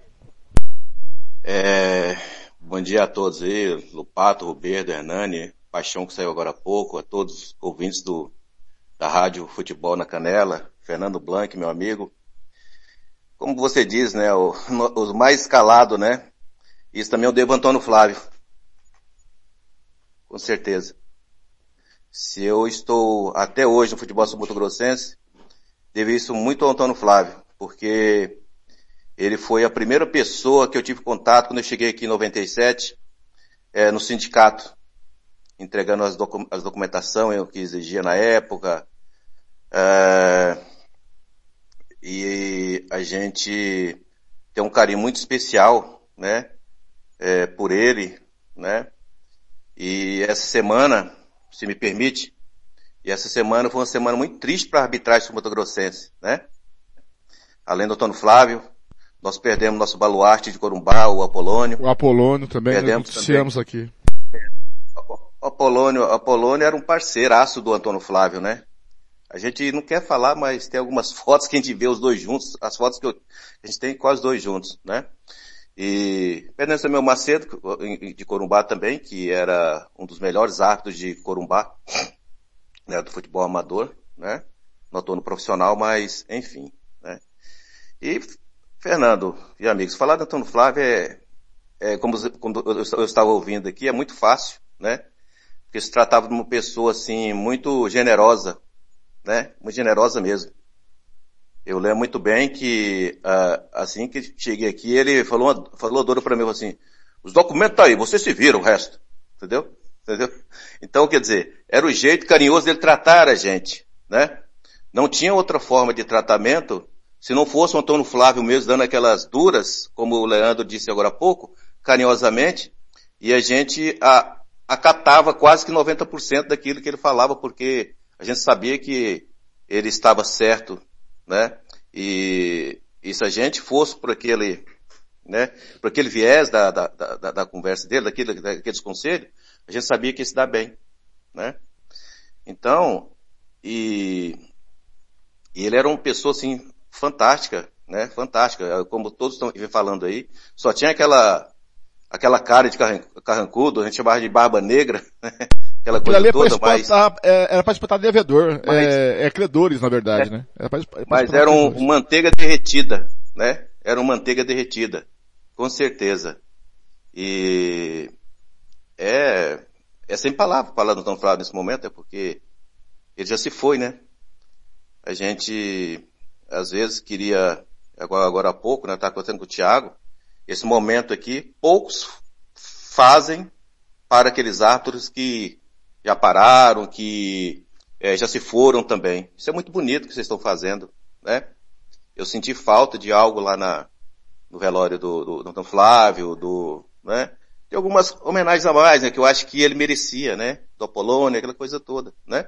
Cedo Nossa, também, né? Mais cedo que se foi da quarta-feira também, né? Sim, sim. Então, a, pela representatividade que ele teve, tanto no futebol de salão como também no futebol de campo do Flávio, entendeu? Ele muito nos dignificou no futebol sul-mato-grossense. Muito bem, eu, eu, tenho certeza que cada um de vocês tiver um momento hilário, engraçado, ou de que vocês depois, ou briga com o Antônio Flávio, que depois saíram rindo. Eu quero um momento seu, Neuri, que você lembra, que, puta, esse momento com o Antônio Flávio foi engraçadíssimo, foi hilário. Você, você lembra de um momento assim? Olha, eu lembro que Eu lembro que nós estávamos indo para Rio Verde, era um jogo é, Rio Verde e Coxim, ou, desculpa, Rio Verde e Comercial. O árbitro era o Dávila, e eu tinha um Unozinho branco, né? E o Uno branco, é, os pneus estavam muito careca, né? Eu falei assim, eu falei, ele olhou no pneu assim, essa porra vai lá, consegue ir lá, porra? Eu assim, é claro que consegue. Aí o Dávila fumando aquele cigarrinho, né? Porra, eu vou, se não for de Uno, eu vou de moto, né? Aquele negócio, né? E eu, e eu fui, chegou lá em São Gabriel do Oeste, o Uno furou um pneu. Eu falei assim, eu falei que essa porra não ia chegar lá? Eu falei? Eu falei? né? Aí, aí eu falei assim, ah, bom, eu não tenho dinheiro aqui, pô, como se eu enchi o tanque, não tenho dinheiro aqui, vamos pegar. E para tirar um dinheiro do Flávio, rapaz do céu, era complicado, hein? Vai escorpião no bolso. É, não, aí o cara falou assim, falou assim, ó, tem um pneu aqui de cinquentão, São Gabriel, eu falei, eu falei assim, Flávio, pega aquela taxa lá da, tava, o Dávila e ele tá vindo da Copa Morena, falei assim, ó, vocês dois estavam na Copa Morena, pô, eu não tenho grana aqui não, vamos comprar um pneu. Ao que receber a taxa lá, era quarto árbitro, com uma mísera taxa, parece que era 40 reais, uma coisa assim, menos que o pneu, né? Então, quer dizer, a taxa ficou pelo pneu, né? Aí nós paramos e ele, ele foi indo e falando daqueles 50 reais que ele tinha dado no pneu. Então, assim, é, mas são coisas assim que, mínimas, né, que a gente agora no momento recorda, e entre outras inúmeras viagens que a gente fez, né, mas que com certeza fica guardado na nossa mente pro resto da vida, viu, Blank? Leandro, seu momento aí especial com, com, com o Antônio Flávio. Mais engraçado que você lembra. Puta, esse momento foi, foi legal. Fernando, eu vou falar de um momento que eu acho que pra ele ficou marcado. É, eu creio que pro Hernani também que tá, tá aqui. Mas foi num futebol amador que a federação fez, acho que 2011, 2012, lá em Miranda, numa semifinal. E estava eu, ele e o filho dele, que era o Douglas, que era um dos assistentes na época. E como sempre, o Flávio organizava tudo antes da viagem, arrumava o lugar pra gente, pra gente almoçar, aonde a gente ia ficar depois que chegasse. E, e aí nós fomos para esse jogo, almoçamos, e aí depois ele falou, não, tem um lugarzinho pra descansar lá, na hora que a gente chegar. aí, quando chegamos no, no local, foi numa, numa antiga ferroviária lá, era o único espaço que tinha, a prefeitura tinha reservado pra gente ficar. E podemos ficar ali por uma, duas horas antes do jogo. E ali a gente trocou muita ideia, muita informação. Mas assim, foi uma coisa marcante porque era o início da minha carreira.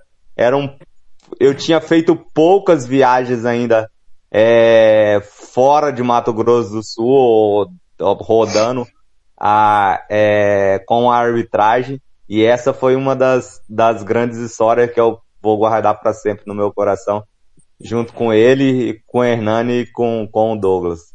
Ô Pato, a sua mais engraçada com o Flávio. Cara, tem um monte. Tem de, de, de você estar indo na viagem com ele e, e na hora de pagar a conta sair, mas eu chamar os assistentes, sair pra fora, entrar no carro e ele ficar lá no balcão pra pagar e, ô bicho, cadê você? E, sabe, desesperado. Era uma figura, cara. Mas do Flávio, assim, eu lembro também que, cara, o primeiro, o primeiro, o primeiro jogo na Série A do estadual foi em Bonito. Bonito e Corumbaense. E eu lembro que foi eu, acho que a Francis Meire, que era uma assistente de, de Jardim ou Guia Lopes, alguma coisa assim. Jardim. E eu acho que o Douglas estava também nesse jogo e o Flávio foi. E como o Leandro falou, aquele jeito, ô bicho, tá tudo certo. Vamos sair daqui tal horário, passa ali em Cidrolândia, toma um café, preciso entregar um documento lá pro, acho que era o Maia, não sei. Mas beleza, vamos embora. Era meu primeiro jogo. E, cara, chegou que a gente chegou lá, ele já tinha armado um churrasco, tudo, e, e o cara que recebeu a gente, eu esqueci o nome dele, cara. E depois eu, eu tive lá no carnaval, conversei com ele. Não, tá tudo certo, o almoço ficou tranquilo e tal. Cara, acabou que a gente chegou lá quase meio-dia, o jogo era três horas. E aí ele falou, ficou no telefone pra cá, pra lá, pra lá, vem pra cá, e ele falou assim, ó, vamos sentar aqui na sorveteria, vamos tomar um sorvete. Cara, acabou que a gente sentou meio-dia na sorveteria, e aí ele falou, Lupoto, pega duas bolas de sorvete aí, pega bastante chocolate. Cara, eu falei, mas vamos almoçar. Ele falou, não, pega o sorvete. E aí que eu, eu fui, né, caindo a ficha, eu falei, peraí, esse almoço do Flávio aí ficou.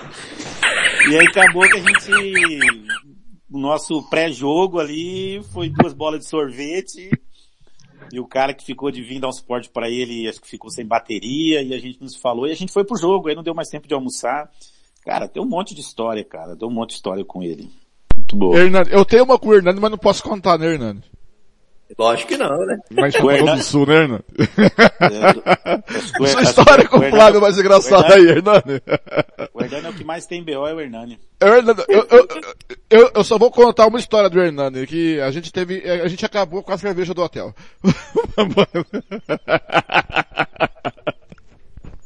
Sua história aí com o Antônio Flávio, Hernani. Ah, Fernando, tem várias, né? Que nem o Pato falou, é, o Leandrinho citou, né? Então, uma das histórias com, com o Flávio foi que acabou a gasolina do carro. Com o Neuri furou o pneu, o meu acabou a gasolina. Isso é de praxe, de sempre, né? Mas eu tava duas quadras de um posto, entendeu? E o Flávio ajudou a empurrar o carro. Brabo, mas ajudou. Aí chegou lá e falou assim, agora enche o tanque. Eu falei, agora não precisa, pô. A gente tá 1 km do, do estádio, vamos colocar 10 Quando acabar o jogo, a gente completa para voltar. Então são várias histórias, entendeu? Momentos que marcaram. Lupato falou umas aí, você falou outras, o Leandro falou algumas. Mas são várias histórias. Se a gente for ficar aqui, vai ser várias histórias, várias risadas. Eu quero também parabenizar, né? Como o Lupato falou, o Neuri, o Leandro, o programa que está fazendo, entendeu? Tem que fazer vários, entendeu? Várias pessoas aí, Neuri citou o Apolônio, grande pessoa, Macedo, entendeu? E eu tenho uma, que tava eu, o Flávio, e também o finado Edgar. É, com a Maísa, Maíra, Ma- Mayra, uma árbitra de salão que acabou os jogos do Géres. Tava o Jefferson, se eu não me engano, tava a Carol. E a gente foi comer uma açaizinho no colégio no. É? Alves Pereira. E ele não. Do açaí, ele falou, serve um pouquinho desse negócio aí sem, sem esses leite aí. Só dá com fruta aí por cima. Aí que ele foi começar a ter gosto do açaí. Mas, Fernando, são várias, várias histórias, né, João? Várias, várias. Muito bem. Eu vou, eu vou agora para encerrar a participação de vocês. Leandro, pede uma música aí que você acha que representa ou lembra dele, um momento engraçado gente tocar aqui. Fernando, assim, eu não sou muito de lembrar nome de música, mas eu acho que qualquer rasqueado, um chamamé bem, bem bom ou sul-mato-grossense aí, eu acho que representaria muito bem ele, porque nas viagens, qualquer música das antigas que tocava, ele, ele delirava e gostava muito mesmo. É, vou Dessa- tocar o Marcel Corrêa daqui a pouco. Pra, pro- Maravilha. Uma música aí para homenagear o, o nosso cobrinha. Então, Fernando, eu vou acompanhar o Leandro aí. Hum. Esse aí, indiscutivelmente, é o que ele tinha em mente, ele já levava até o pendrive dele, entendeu? Pra tocar dele. Essa música eu quero pra mim, pronto, eu, pendrive de troço aí. Então é ele, é a cara dele. Hernani. Eu vou contrariar. Eu vou colocar a música que eu colocava no carro, que ele falava, deixa a vida me levar, Zeca Pagodinho. Zeca, deixa a vida me levar. E a vida levou o nosso amigo Zeca, deixa a vida me levar. Deixa eu só anotar aqui, deixa a vida me levar. Lupato, uma música. Ô Blank, rapidinho aí, um, se me permite. Hum. Também quero deixar aqui um abraço para toda a família do Apolônio, né? Sim. Eu, eu confesso que a gente perdeu o Flávio, a gente perdeu vários, várias pessoas aí da arbitragem, mas eu acho que, que no sangue eu acho que eu não vi, eh, não convivi com ninguém mais apaixonado que o Apolônio. Eu acho que todo mundo tem, mas o Apolônio foi um cara fora da curva, que viveu até o último minuto.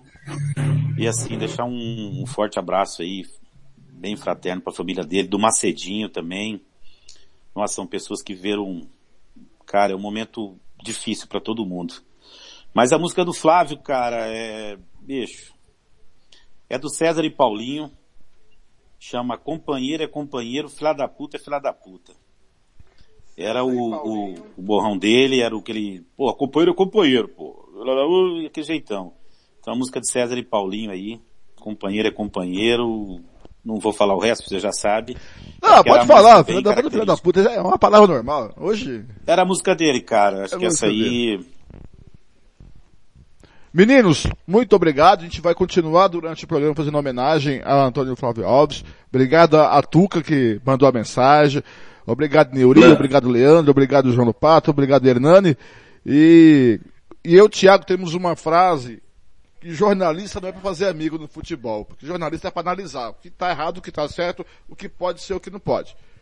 Mas te- nós temos poucos amigos, mas entre esses poucos amigos, o, o Getúlio da arbitragem, o Antônio Flávio Alves, o Lupato, que, nossa, a gente já veio, eu o Lupato uma vez, nós viemos de um jogo lá em Costa Rica, com, eu acho que era o, que estava dirigindo o menino lá do Cabeça Branca, lá da federação, a gente veio ouvindo o jogo do Fluminense, e paramos Chapadão do Sul lá pra comer um lanche lá, e o Fluminense perde nos pênaltis.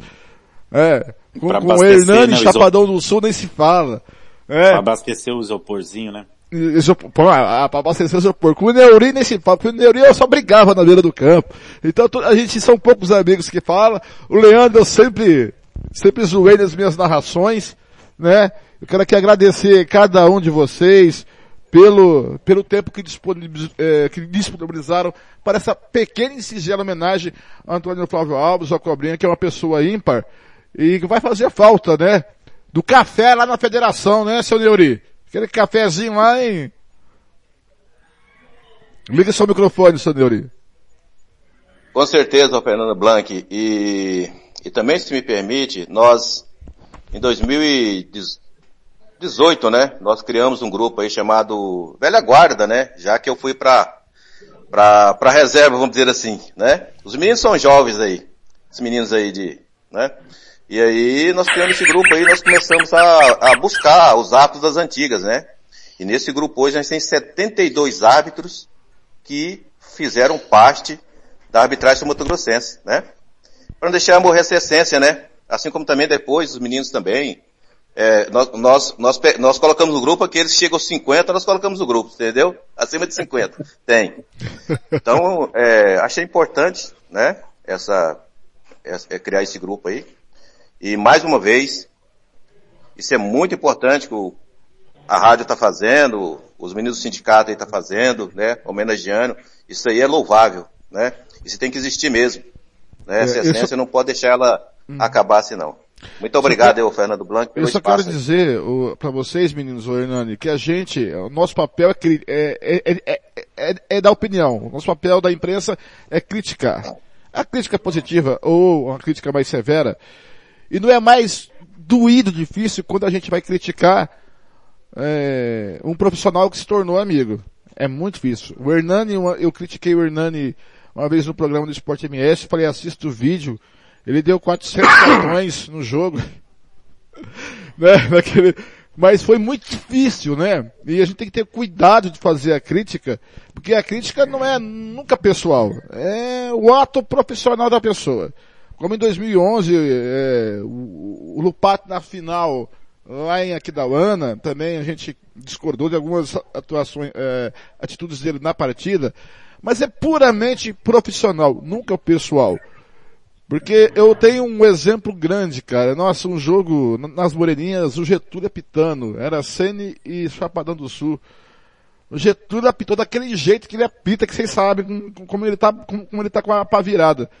Eu no microfone, nossa, puta, falei que tinha que falar. E depois a gente foi tomar uma cerveja lá no bar da, da irmã do Marquinhos, lá no- nas Moreninhas. É isso, porque a crítica é profissional, nunca é pessoal. Hernani, você quer falar alguma coisa? Pois não. Quero falar assim, o Fernando, foi o Lupato salientou, deixar um abraço para todo o pessoal de Corumbá que está te assistindo, tá? Especialmente para a família do Apolônio e do Macedo, que a gente que trabalhou muito em Corumbá, a gente sabe que o pessoal lá é receptivo. E a gente não pode esquecer, né, João? Aquele evento que o Apolônio fez em 2007, Neuri lembra, aquele passeio, aquele almoço. Eu mesmo me lembro que eu estava aqui, eu estava apitando, foi Sene em Rio Verde, no Morenão. Acabou o jogo, foi 5 horas da tarde. Fui direto para Corumbá. Então são esses momentos marcantes que ficam na vida de cada um, entendeu? E a gente tem que lembrar mesmo. Um abraço aí a todos de Corumbá que estão assistindo, tá? Família do Popô, como era chamado, Macedo, e a todos Bola nova. Não poderia deixar de lembrar isso daí. Fernando, muito obrigado pelo espaço cedido. Um abraço. Um abraço, um abraço meninos, obrigado por participar aqui. É, e sempre vamos lembrar do Antônio Flávio Alves de alguma, de algumas pérolas que ele falava, né? Tá bom, um grande abraço a vocês, muito obrigado por participar aqui. Daqui a pouquinho tem aí a participação do Matheus, também do Marcos Matheus e também do GG, Getúlio, o lixo. Grande abraço, gente. Muito obrigado pela participação de vocês. Agora em Campo Grande são 10h42. Vamos de música um pouquinho. É, aqui no Música, Futebol e Cerveja. Vem aí ao seu Valença, que fez, seu Valença, é, que fez aniversário essa semana. Ah, eu ao seu Valença. Vamos de música um pouquinho E Blank? Música, Futebol e Cerveja.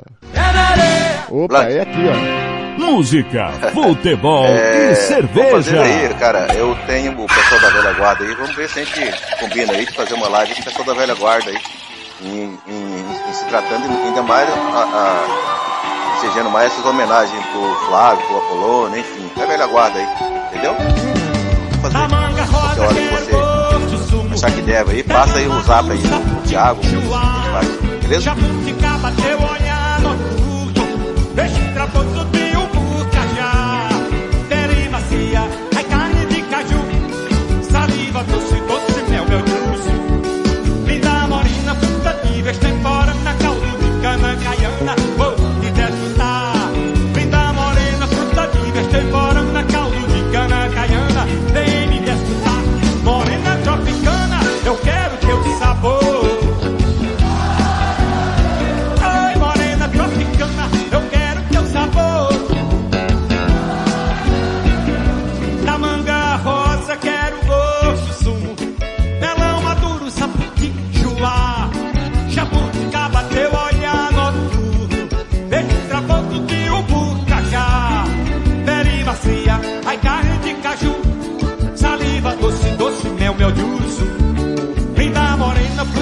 Fruta de vestemora na caiana.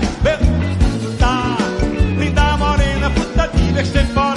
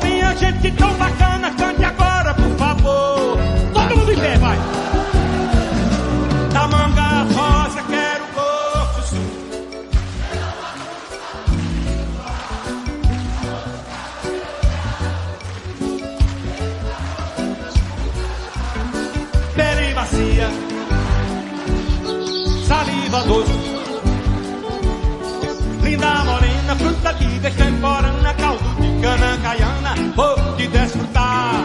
Linda morena, fruta de vestemporana, caldo de cana caiana, vem me desfrutar. Morena tropicana, eu quero teu sabor. Minha gente tão bacana, bata palma por favor. Ah! Minha gente, vamos agora, vou fazer um improviso, vou tirando do juízo, fazendo na hora H. Eu daqui, você de lá, você de lá, eu aqui. Não existe tititi na base do improvisar.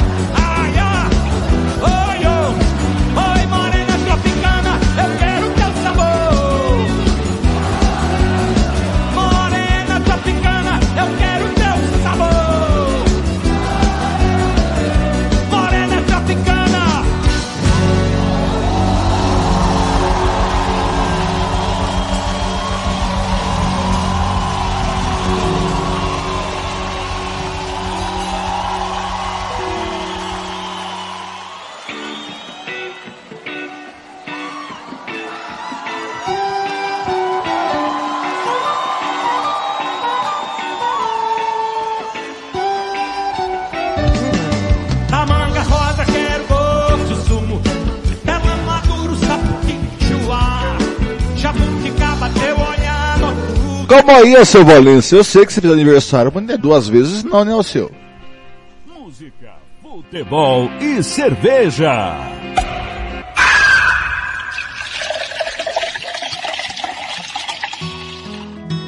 Dez e quarenta e nove, Ana Carolina, encostada tua.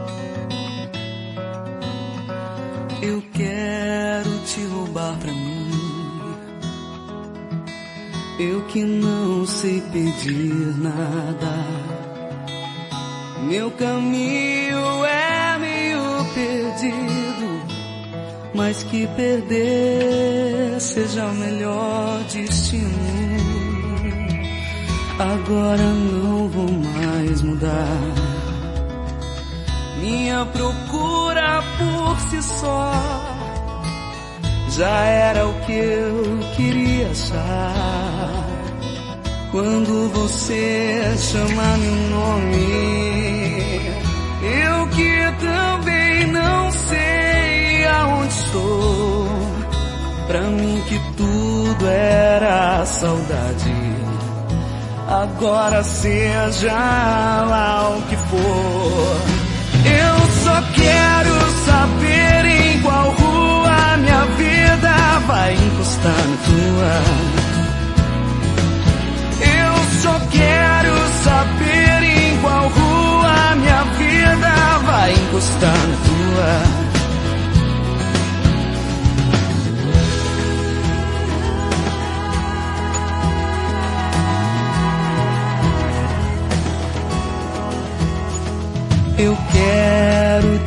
pra mim. Eu que não sei pedir nada. Meu caminho é meio perdido, mas que perder seja o melhor destino. Agora não vou mais mudar. Minha procura por si só já era o que eu queria achar. Quando você chama meu nome, eu que também não sei aonde estou. Pra mim que tudo era saudade. Agora seja lá o que for.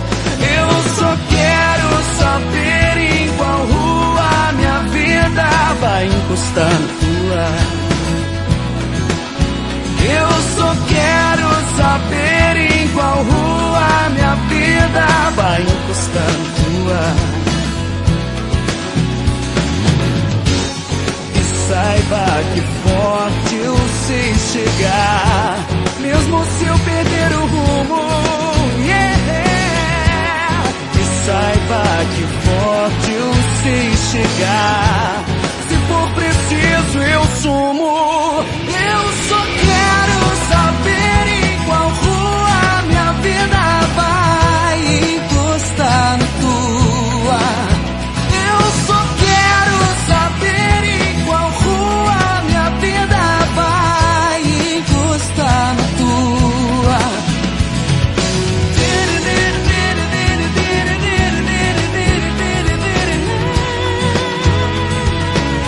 Tá aí a música de Ana Carolina, encosta na tua e você ouviu ao seu Valença Morena Tropicana.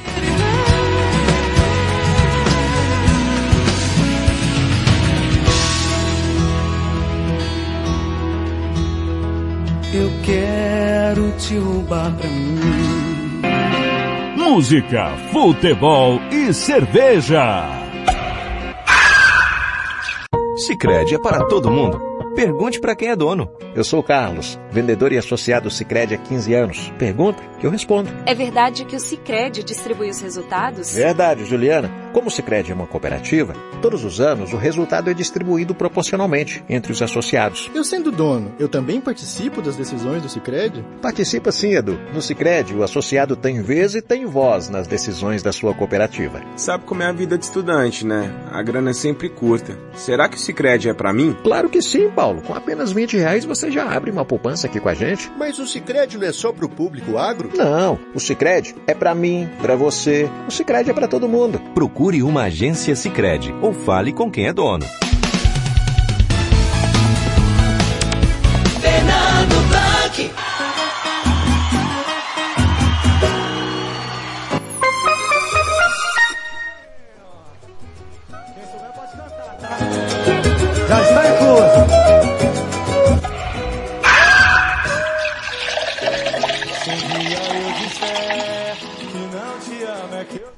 Conferindo comigo em Campo Grande, são 10h54 da manhã. Gente, quarta-feira, o Águia Negra recebeu o patrocinense.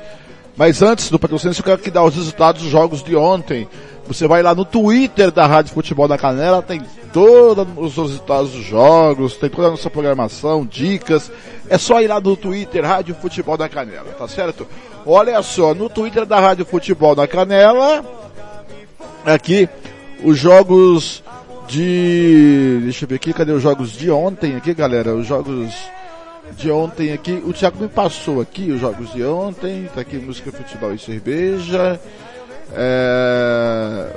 Tá aqui, tá aqui. Olha só, jogos de ontem.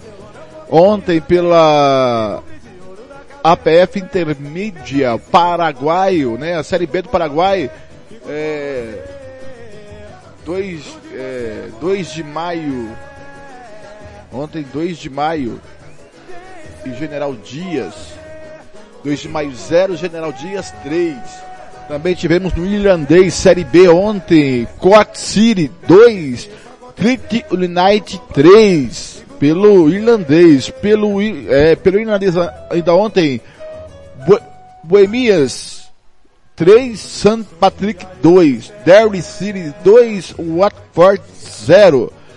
Sunrock Rovers 3, Dundalk 1, pelo Cazaquistão Clássico, Astana 4, Shakhtar 3, pela Champions Asiática, Caia 0, Ulsan Hyundai 3, Deag, da, da Ego 5, Beijing Goan, Goan 0, Kawasaki Frontale 8 e United City 0. Patum United 2, Decon 0. Pela Copa Ouro, classificação ontem pela Copa Ouro com CACAF.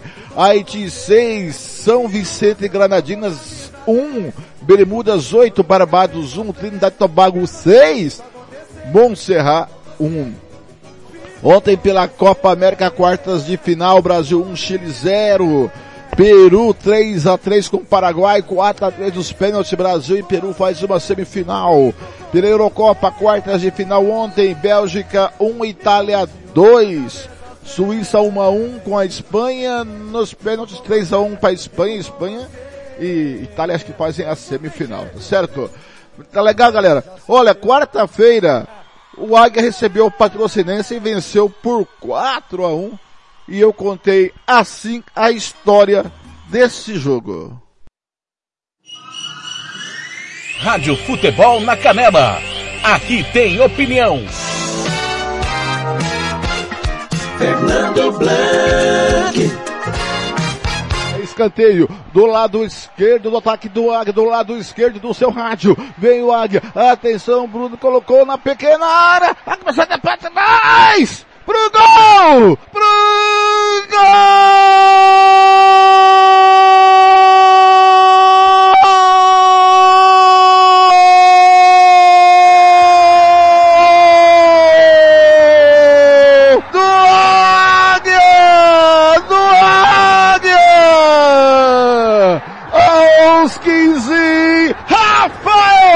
Rafael! Na cobrança de escanteio pela esquerda, a bola da branquedária foi desviada, ele veio e de foguete testou, a bola foi pro fundo da rede, a bola tá lá da rede, aos 15, Rafael foi lá dentro, tá lá dentro!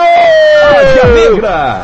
Águia Negra tem um, tem 0 aos 15 minutos, Rafael, o nome dele, seu Gilmar!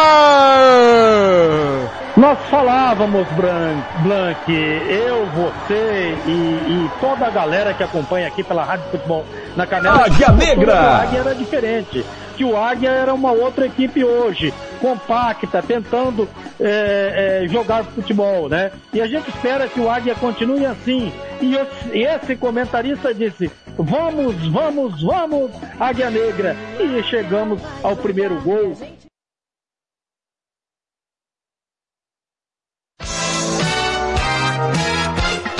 Fernando Blanc. Agora é falta, a falta foi em cima do Tomás aqui pela canhota. É ele que está na cobrança. É aqui é falta, é de longe, é de muito longe. A bola vai ser alçada na grande área do Águia Negra. Você viu o estão de 5 minutos tocando. Tá ali o Samuel e também tá ali o Tomás. Os dois da bola, os dois tomou distância. Dois homens da barreira do Águia. Chegamos na marca de 5 e 30. Saiu ali o Tomás, Samuel cruzou.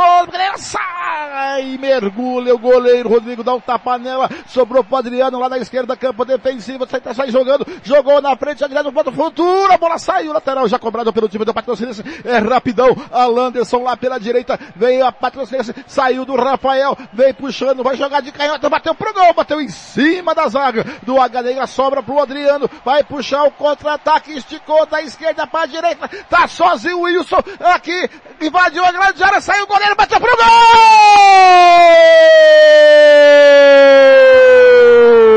Pro gol!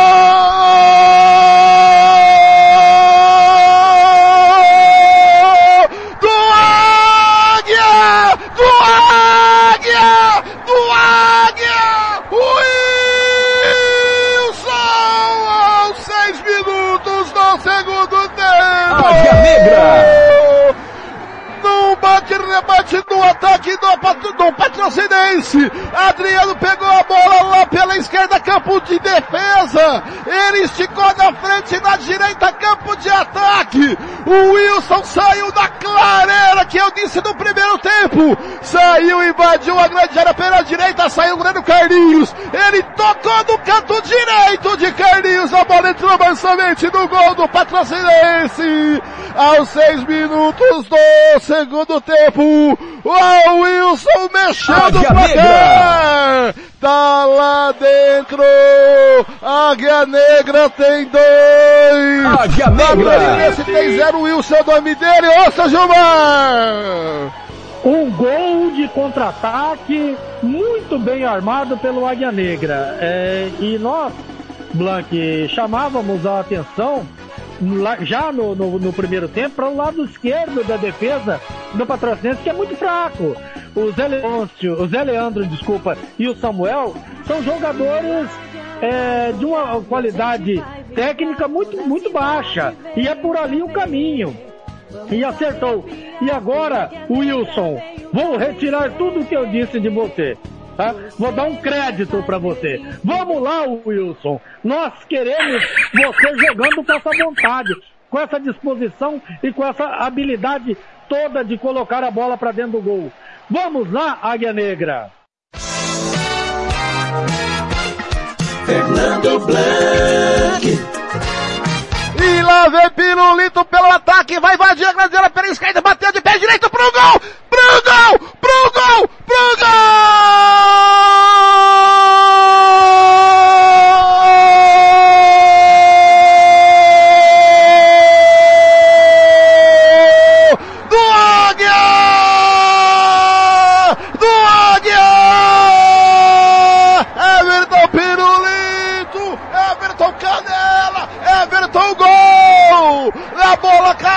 Da direita, campo defensivo do Águia. Lançamento da frente, na clareira. Se tem uma clareira do lado direito, tem uma clareira do lado esquerdo do time do Patrocinense. Achou o Everton Pirulito, invadiu a grande área pela esquerda. Foi levando, foi levando, foi levando. E bateu, bateu pra entrar dentro do gol do Carlinhos. agora tá lá dentro. Águia tem 3 aos 11 minutos do segundo tempo.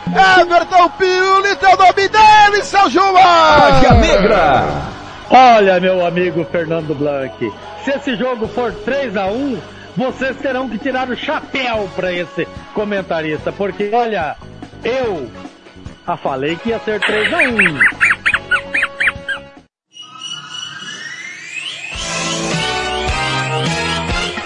Fernando Blanc. Olha só, veio o. Negra de novo, lançado no meio, Pirulito vai bater! Pro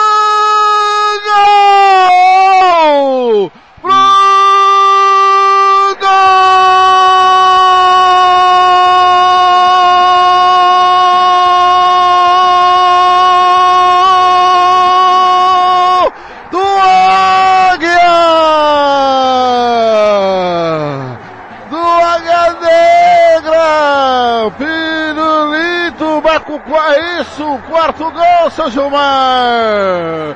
Oi, Fernando. Olha, um golaço, né? O Águia Negra hoje com é, o contra-ataque à sua disposição, os seus Opa, jogadores tá- não tá- tá me- tá estão me ouvindo? Tá me perdendo as recebendo aí, mano? oportunidades.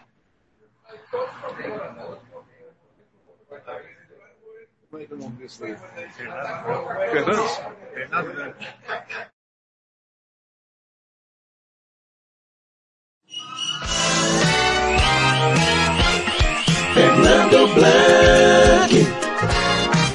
É, falta lá pela direita aos 32 do segundo tempo. 32. Tá todo, tá lá o Samuel de novo na cobrança e tá lá o Christopher também. O, dessa vez o Tomás não ficou. Tá lá o Samuel e o Christopher. O Christopher pertinho da bola, o Samuel um pouquinho de longe do lado direito. Toma a distância agora o Christopher. Que entrou no segundo tempo. Tem um, dois, três, quatro, cinco homens na barreira do Águia. E tem dois na frente da barreira do Águia, dois do Patrocinense. Vai autorizar o Luciano da Silva, o árbitro da partida. Chega na marca de 33. Bem de canhota pro gol! Pro gol!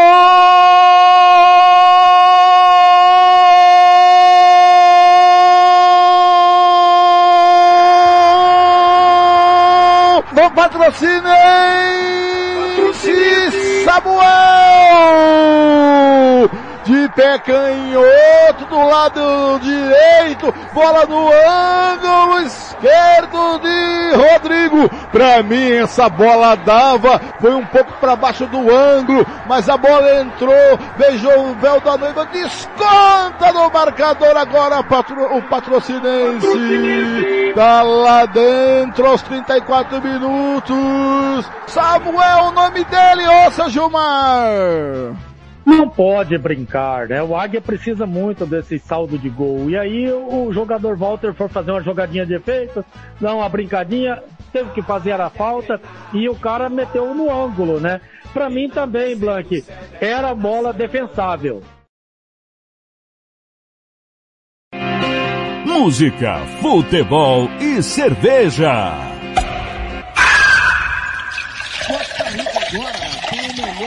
Restaurante e churrascaria de toda a região. Estou falando do Casarão, Churrascaria Grill. Aqui você encontra os melhores cortes de carne. Avenida José Ferreira da Costa, 278, Costa Rica. Telefone 996120536. Aberto todos os dias.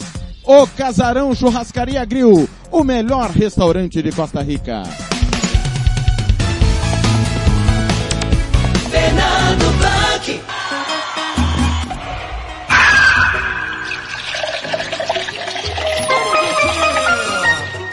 Conferindo comigo em Campo Grande, são 11 7 11 7 em Campo Grande. Rádio Futebol na Canela. Homenagem a Antônio Flávio Alves, o Cobrinha. Para a pessoa homenagem vem chegando ele, o árbitro Marcos Matheus Pereira. Bom dia, Tiago. Bom dia a todos os ouvintes. É a grande tristeza, né? A perca do Antônio Flávio, uma pessoa que eu tive o prazer de conviver também por um bom tempo, desde 2002, que eu convivo com ele. Já tinha conhecido ele antes, em 99, lá em Três Lagoas, né? Na época eu estava na faculdade. E ele, ele ia sempre lá para Três Lagoas para poder apitar futebol. Aliás, futsal, né? Apitava futsal, coordenava as competições. E de lá para cá a gente foi tendo esse convívio, né? E eu comecei a apitar, morar aqui em Campo Grande e quando entrei no quadro da CBF, ele foi o primeiro a me dar a notícia que eu estava no quadro da CBF. Isso foi, isso foi emblemático, é uma, uma lembrança que jamais eu vou tirar da minha cabeça, porque ele foi a primeira pessoa a, a me avisar, né, que eu estava no quadro da CBF, que eu estava apto a fazer competições nacionais. Isso para mim, na época, foi uma alegria muito grande e foi ele que me deu a, a notícia, então isso eu nunca mais vou esquecer. Além de vários episódios que já passamos juntos, de jogos, de grandes jogos no estadual, onde ele era delegado, onde ele era, desculpa, onde ele era o analista e a gente sempre junto ali, né, ele sempre dando orientação, sempre dando aquele toque de experiência para que a gente pudesse evoluir na nossa carreira e e foi um, uma pessoa que contribuiu muito para minha evolução como árbitro, principalmente na questão de conduzir o jogo, na questão de controle de jogo, né? Então é, é uma questão que só a experiência, quem tem experiência consegue passar isso. E eu aprendi muito com ele. É uma perda irreparável, um sentimento de muita tristeza. E espero que ele esteja bem num, num plano bem superior ao nosso. Tenho certeza que está. E, e é isso, cara. Tá aqui minha, meu sentimento a toda a família. É um sentimento a ele. E obrigado aí, Thiago, pela lembrança e parabéns aí pela iniciativa dessa homenagem. Grande abraço. Rádio Futebol na Canela. Homenagem a Antônio Flávio Alves, o Cobrinha. Bom dia, Fernando Blanc, Thiago Lopes. Quem, quem vos fala é Getúlio Barbosa. É, em primeiro lugar, agradecer a vocês aí por essa justa e significativa homenagem que fazem através da Rádio Futebol na Canela para o saudoso Antônio Flávio Alves, o nosso colega Cobrinha, falecido aí há uma semana atrás. É, Antônio Flávio foi um ícone na nossa arbitragem, uma pessoa apaixonada pelo esporte, principalmente pela arbitragem, dedicou a sua vida toda a essas modalidades, né, de futsal e futebol de campo. É uma pessoa ímpar, é, às vezes muito sério e às vezes brincalhão, né? Ele não gostava que a gente dava uma apertadinha nele, né? Era só fazer uma piadinha para atingir ele que ele já ficava bravo, mas logo em seguida ele já estava sorrindo também. Antônio Flávio era uma figura exemplar e ímpar na nossa arbitragem, né? É, me lembro que Antônio Flávio eu conheci em 82, quando fizemos o primeiro curso de árbitro da Federação de Futebol de Mato Grosso do Sul, é, sob a batuta de Lorival Ribeiro da Paixão, nossos, nossos instrutores Vitor Pinto Barbosa, saudoso, Cid Pinto Barbosa, saudoso também, já estão em outra dimensão. E assim como Dinamérico, Valdomiro, dentre outros que formaram essa primeira turma no Mato Grosso do Sul. Os nossos agradecimentos aos nossos mestres. Antônio Flávio, é, assim como eu e outros colegas de turma, em dezembro recebemos canudo de árbitro de futebol, foram seis meses, eu me lembro. Né? Com muita dificuldade, as nossas apostilas eram rodadas na época no mimeógrafo, que para muita gente é estranho, né? Muita gente nem sabe o que é um mimeógrafo. E me lembro também que os nossos uniformes eram confeccionados pelo senhor Valdomiro Queiroz, saudoso também, que fabricava os uniformes para nós. Enfim, daí para frente foram 39 anos de convivência. Em 86 ingressamos no quadro brasileiro, eu, ele, mais alguns colegas. O Flávio interrompeu a carreira um pouco cedo, antes da idade limite, e se tornou membro da comissão de arbitragem, que continuou assim por aproximadamente, acho que 20 anos, passando por Coronel Sidney, Coronel Alcântara, é, atualmente com o Manuel Paixão, sempre ajudando e colaborando. O Flávio era uma pessoa que não sabia falar não. O Flávio tirava a camisa para servir o companheiro. E nas grandes dificuldades também sempre foi um companheiro da gente. Fica o legado do Flávio, né, de um amante do esporte, principalmente da arbitragem, tanto do futsal como do futebol de campo. Flávio parou, se tornou membro da comissão, posteriormente é, se tornou analista de arbitragem da CBF, que inclusive somos quatro aqui no estado, perdemos eles agora, somos três. Paulo César Pereira, Manuel Paixão, eu e o Flávio fazia compõe essa esse quadro de analista aqui no estado. Função dada a ex-árbitro de futebol. Principalmente para aqueles renomados, né, que tiveram atuações no Campeonato Brasileiro. Flávio é, deixa uma lacuna muito grande na nossa arbitragem. Digo que nunca mais teremos um outro Antônio Flávio. Ele era ímpar, né? E dizer que estamos constrangidos nesse momento, né? Sempre nas nossas orações lembramos do Antônio Flávio Alves como um grande, um grande árbitro. Eu tenho certeza que tanto o Branco como o Thiago, Severo, outros que não estão mais conosco aqui, que faz parte da crônica esportiva, conhece bem como foi o, o Antônio Flávio, tanto no campo de jogo como depois na função dele fora do campo. Né? Era uma pessoa que não admitia de forma nenhuma injustiça nem coisa errada.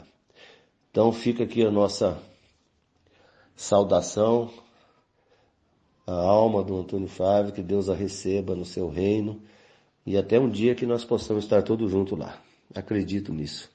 Um grande abraço aí, Branque, grande abraço aí pro Tiago. E é isso, um sábado, é, não muito de comemoração, né, mas tá aqui a nossa reflexão sobre o que foi Antônio Flávio Alves.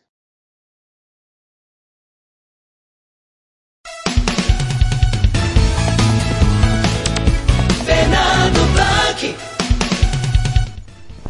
Muito bem, Campo Grande são 11 15 está aqui comigo o Lorival Ribeiro da Paixão, o ex-árbitro da, da Federação de Futebol de Mato Grosso do Sul. Eu só deixa eu parar aqui, né, que não é para você ficar rodando aí não, tá? Deixa eu só parar aqui, para senão você vai ficar rodando. Lorival Ribeiro da Paixão, prazer tê-lo aqui na Rádio Futebol na Canela, no Música Futebol e Cerveja. E aí falar um pouco do nosso amigo, do seu contemporâneo, né? Antônio Flávio Alves. Bom dia, seja bem-vindo. Fala um pouquinho aí do Antônio Flávio Alves.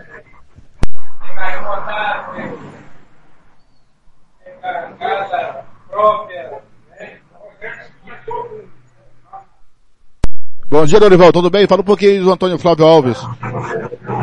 É, bom dia, Fernando. Tudo bem, graças a Deus aí. Infelizmente, né, somos obrigados a falar de um grande companheiro, grande amigo, meu ex-aluno, que é o Antônio Flávio Alves. Menino que teve um futuro bom no futebol de Mato Grosso.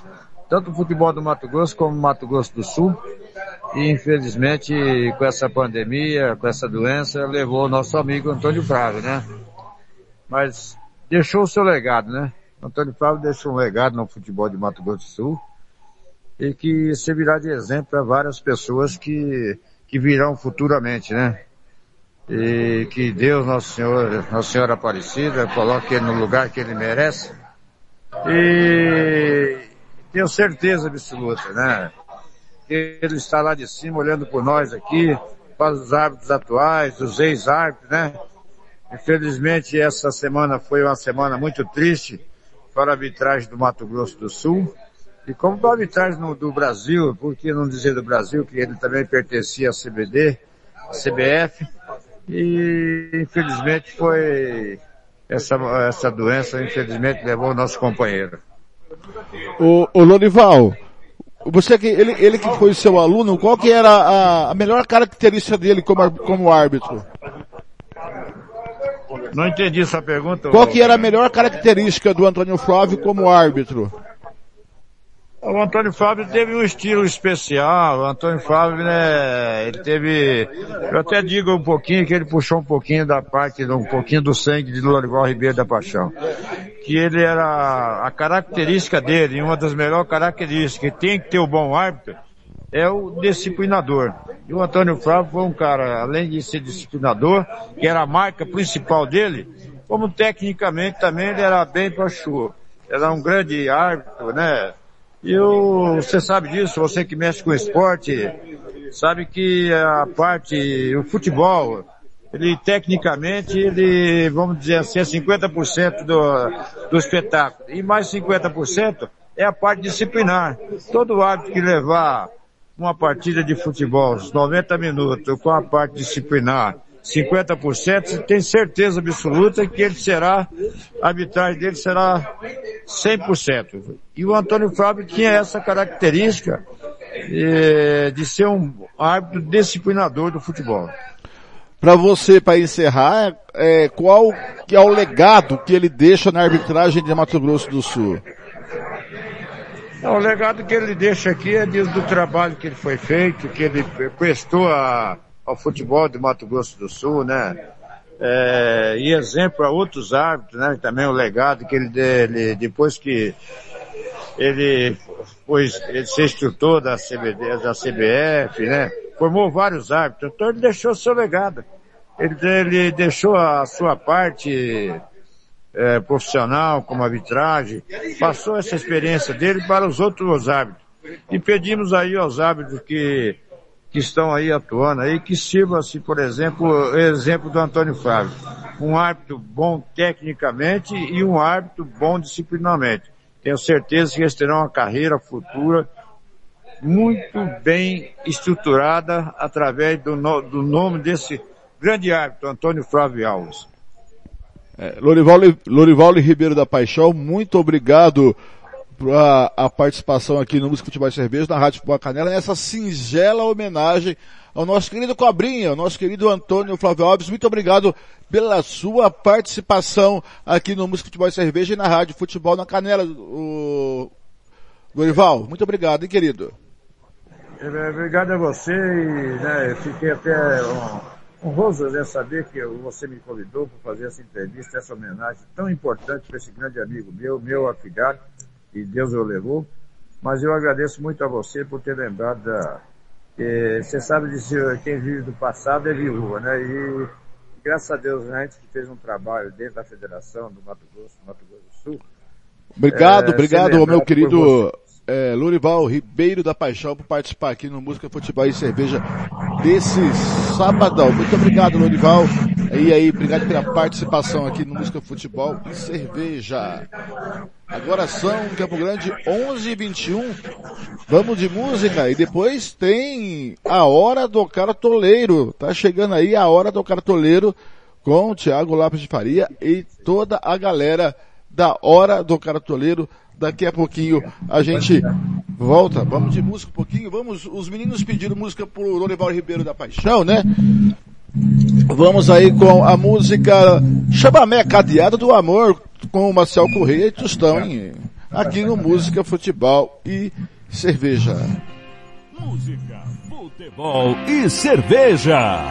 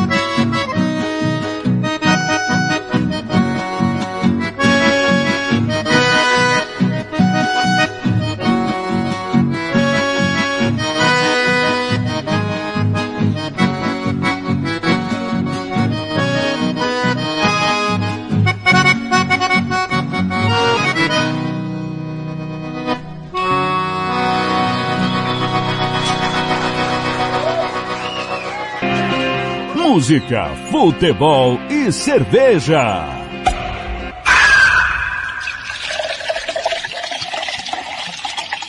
Eu me sinto assim com duas personalidades, né? O Zeca de casa, o pai do Eduardo, Luizinho, da Elisa, do Eduardo. E o Zeca da rua, o Zeca do, do palco, né? O Zeca Pagodinho, o maluco. Saber lidar com esses dois Zeca é, muito difícil. Eu tenho que lidar com os dois.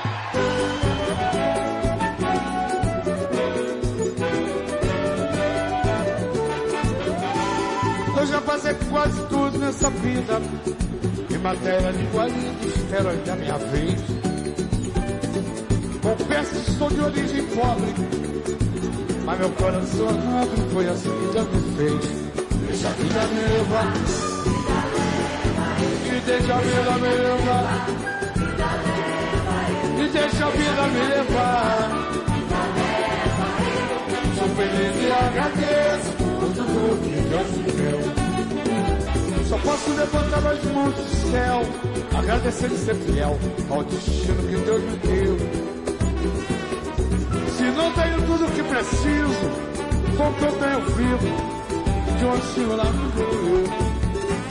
A coisa não sai do jeito que eu quero, também não me desespero. O negócio é deixar rolar. Ao centro de Barranco da Moeda, sou feliz e agradeço por tudo que Deus me deu. Deixa a vida levar. Deixa a vida me levar. E deixa a vida me levar. Feliz e agradeço por tudo que Deus me deu. Eu já passei quase tudo nessa vida. Em matéria de guarda, espero aí na minha frente. Confesso que sou de origem pobre. Mas meu coração é nobre e foi assim que Deus me fez. Deixa a vida me levar. E deixa a vida me levar, vida leva.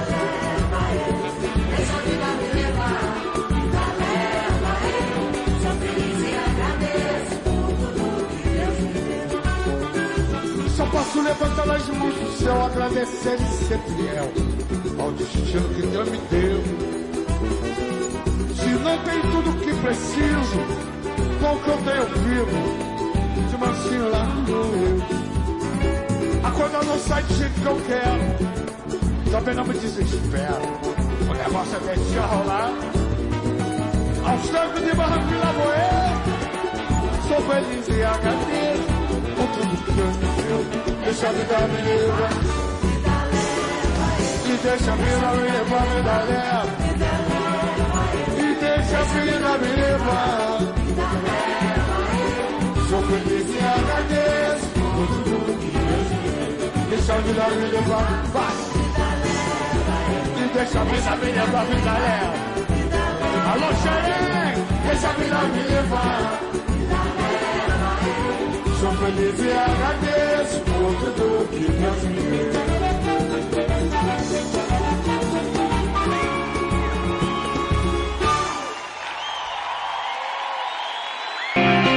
Música, futebol e cerveja.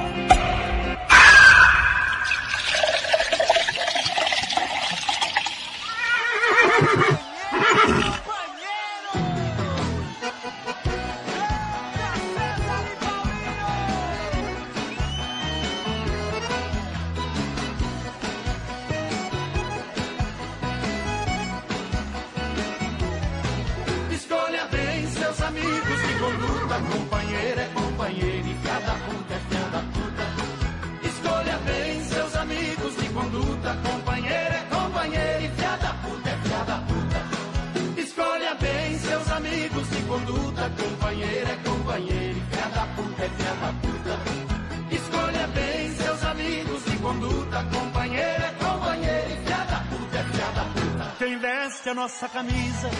É companheiro e quem põe nós na confusão. É da puta, Quem ajuda quem precisa. É companheiro e quem deixa a gente na mão. É filha da puta, Quem devolve o que empresta. É companheiro e quem enrola igual retroço é filha da puta. Quem convida nós pra festa. É companheiro e quem deseja o mal pra nós. É filha da puta. Escolha bem seus amigos de conduta, companheiro é companheiro e filha da puta é filha da puta. Escolha bem seus amigos de conduta, companheiro é companheiro e filha da puta é filha da puta.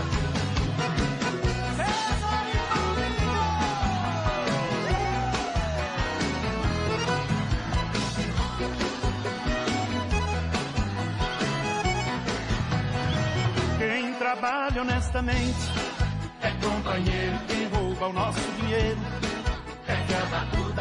do lado da gente é companheiro. E quem dá o golpe é traiçoeiro. Quem vibra o nosso progresso é companheiro. Quem tem inveja e é mole é da puta. Quem quer o nosso sucesso é companheiro. E quem quer que a gente se afole é filha da puta. Escolha bem seus amigos de conduta, companheiro é companheiro e filha da puta é filha da puta.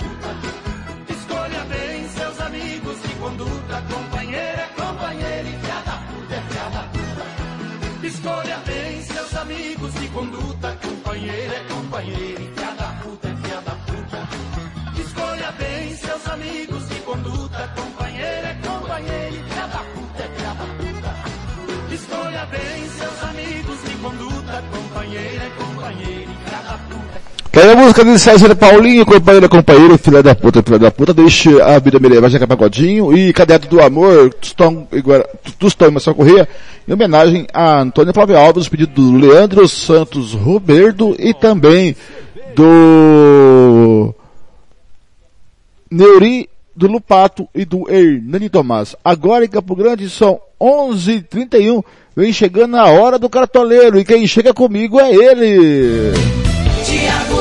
Lopes de Faria. Muito bom dia, seu Tiago Lopes de Faria. Tudo bem, seu Tiago? Espero que esteja com, a contento a singela homenagem que fizemos hoje ao Antônio Flávio Alves. Seja bem-vindo, Tiago. Peraí, Tiago, só um minutinho aí, só um minutinho, só um minutinho. É que a, a Anta aqui abaixou o volume lá do Skype, tem que aumentar de novo. Agora sim, bom dia, seu Tiago. Bom dia, Fernando. Um abraço para você, para os ouvintes. É, pessoal vai entrar aí na, na sua chamada, tá, Fernando? Fica atento aí ao Meet, aos demais que vão pedir participação. É, Fernando, eu, eu, eu acho que foi um golaço da Rádio Futebol na Canela hoje. É, essa homenagem mais que merecida. Não é o que eu queria. Eu queria trazer o Cobrinha mais uma vez para falar, como ele falou diversas vezes. Né? A arbitragem fala conosco sempre, e aí não fica nenhum peso na consciência, porque a homenagem que nós fizemos hoje foi por um homem justo, um grande pai de família, um grande marido, um baita árbitro de futebol e, e nosso amigo. Então, como ele falava com a gente todo dia, diariamente, não fica nenhum peso na consciência de, de alguém falar, ah, fizeram homenagem porque morreu. Não. O Antônio Flávio Alves falava conosco diariamente. Fazia parte da nossa convivência. Já estou vendo que o Sérgio está conosco, o Diego, o João Marcos está comigo também. É, só um É, detalhe, né? Era nosso ouvinte assíduo, ouvia a Rádio Assíduo. Canela todo dia. Exatamente. Sérgio, bom dia. Tudo bem, Sérgio? Como é que tá? Como é que foi a semana? Bom dia, tudo bem? Bom dia ao pessoal aí da mesa. Tudo bem, graças a Deus. É, a gente reparou que o Hulk não gosta de praia. Então foi muito bom ali. Diego Silva conosco, se eu não estou enganado, pela primeira vez. Diego, bom dia. Seja bem-vindo à Rádio Futebol na Canela. Tudo bem? Abre o microfone para nós, Diegão, por favor. Opa, bom dia. Desculpa dia. aí, estava Tranquilo, tudo as bem? coisas aqui. Tudo bem, sim. Prazer estar, estar com vocês aí. Muito bem. Antônio Eládio também. Bom dia, Antônio. Seja bem-vindo. Prazer recebê-lo na Rádio Futebol na Canela. Olá, bom dia, bom dia a todos os ouvintes, satisfação imensa estar aqui. Show de bola! Vamos, vamos mitar essa semana! João Marcos está comigo aqui. Fala, João. Bom dia. Tudo bem com você? Você vai do seu ou você vai do meu? Você quer usar o seu microfone ou você quer usar o meu microfone, João? Hoje eu vou ter o prazer de usar. dizer, A viadagem começou O microfone do Thiago vai ter o prazer de ser usado por mim. E eu tenho uma, uma novidade. Bom dia para todo mundo antes. E eu tenho uma novidade, eu descobri esses dias que o Guarani e o Sport jogaram a Libertadores de 88. Eu queria, eu queria uma explicação disso. Começou cedo. Começou cedo a crise no grupo. Crise no grupo. Muito bem. O Blank no final do, do programa vai explicar. Valmir Coelho também conosco, tá todo mundo no jeito. Pessoal, é o seguinte, é a nona rodada do Campeonato Brasileiro, que começa hoje e termina amanhã. Uma rodada completa, quero dar em primeira mão que Jorginho é o novo técnico do Cuiabá. Ex-Flamengo, Vasco, Seleção Brasileira. Foi anunciado agora há pouco como novo técnico do Cuiabá. Ele que estava no Atlético Goianiense durante o Campeonato Sul-Mato-Grossense. O, Sul-Mato-Grossense não, pô, durante o Campeonato Goiano, tô maluco. Ô, seu Valmir, bom dia, tudo bem com o senhor?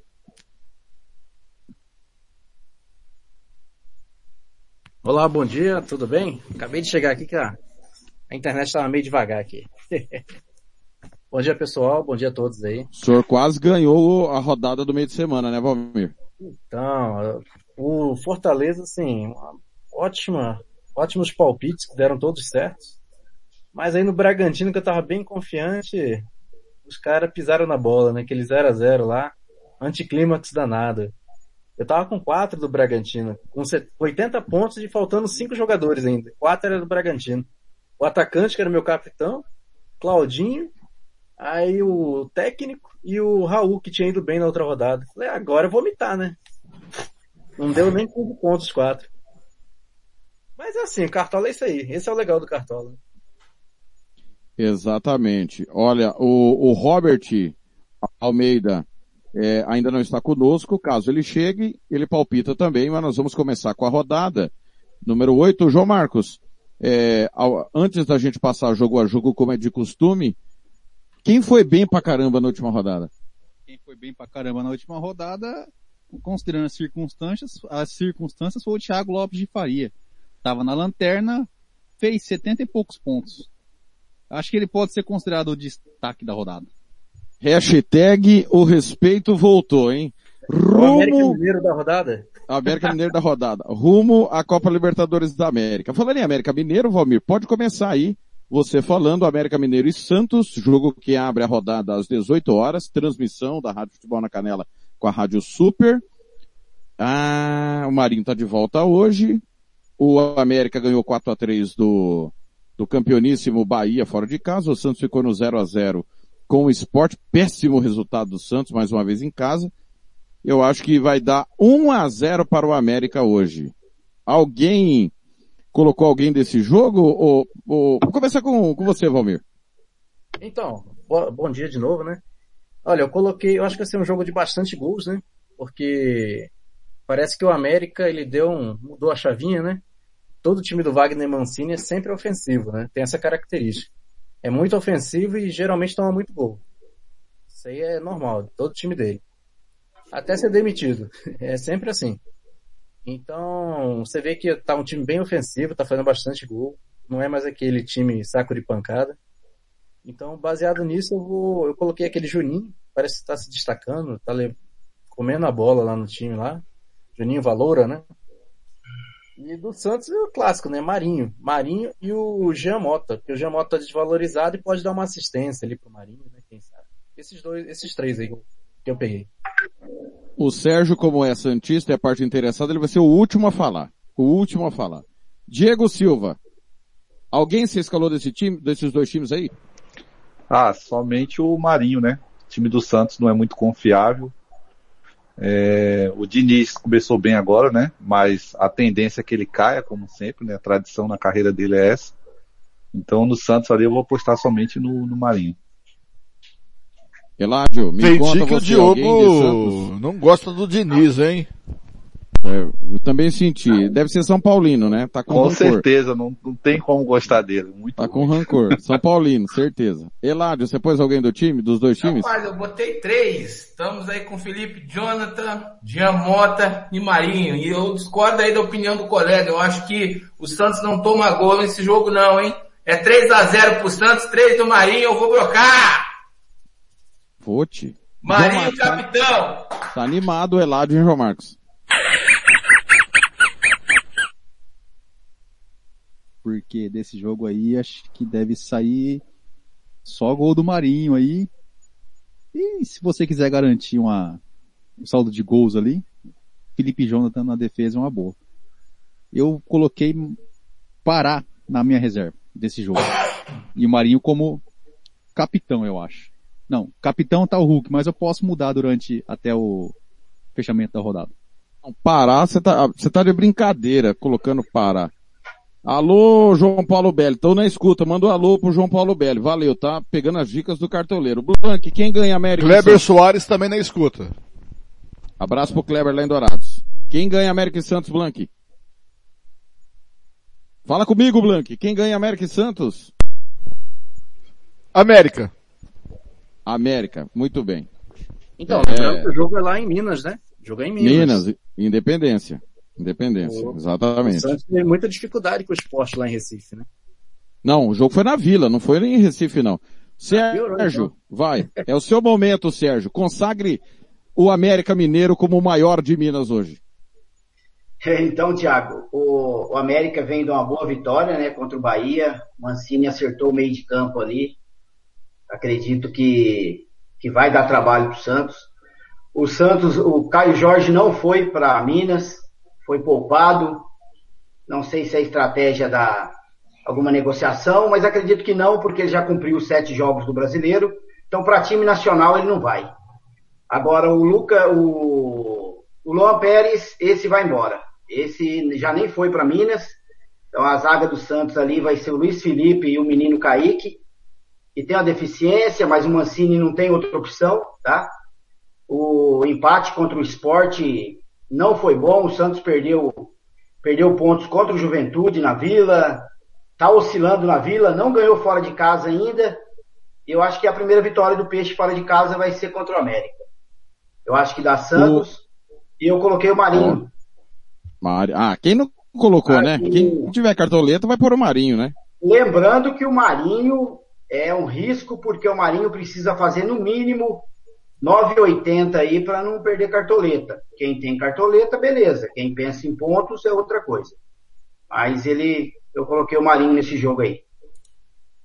O João Marcos está sendo gentilmente citado aqui no meu WhatsApp. O Paulo Bento, tô na escuta, tinha que ser banido do Cartola um cara igual esse. Pará. Abraço. Esse Nazareno só jogou em time top e ganhou títulos. O Kleber Soares. Ô, Thiago. Eu, eu acho que o Kleber, eu acho que o Kleber sentiu o golpe da Libertadores de 88, João. Mas eu não tenho culpa.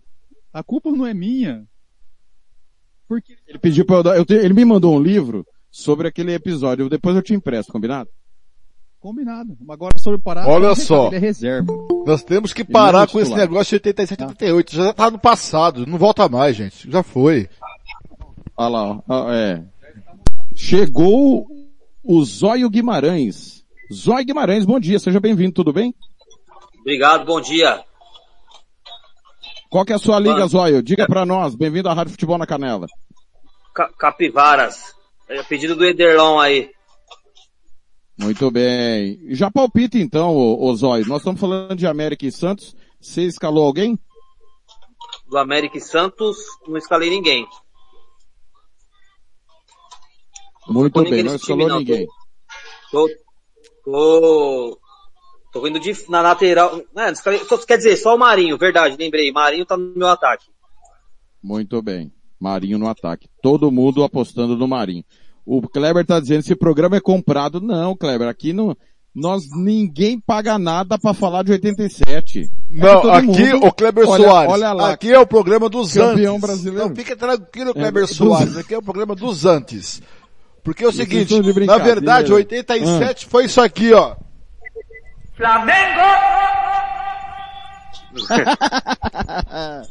Pessoal, É, seguindo. Na verdade, o 87 Ah. é igual ao 51 do, do Palmeiras aí, né? Só existe pra Mais- eles. Mais ou menos. Pessoal, seguindo Atlético Paranaense e Fortaleza, bom jogo na Arena da Baixada. 2 a 0 para o Atlético Paranaense. Ô, João Marcos, escalou alguém de Atlético ou Fortaleza? Eu tenho o Santos no gol, tenho o Babi no ataque que vai marcar esses dois gols que o Thiago falou que vai ser o jogo.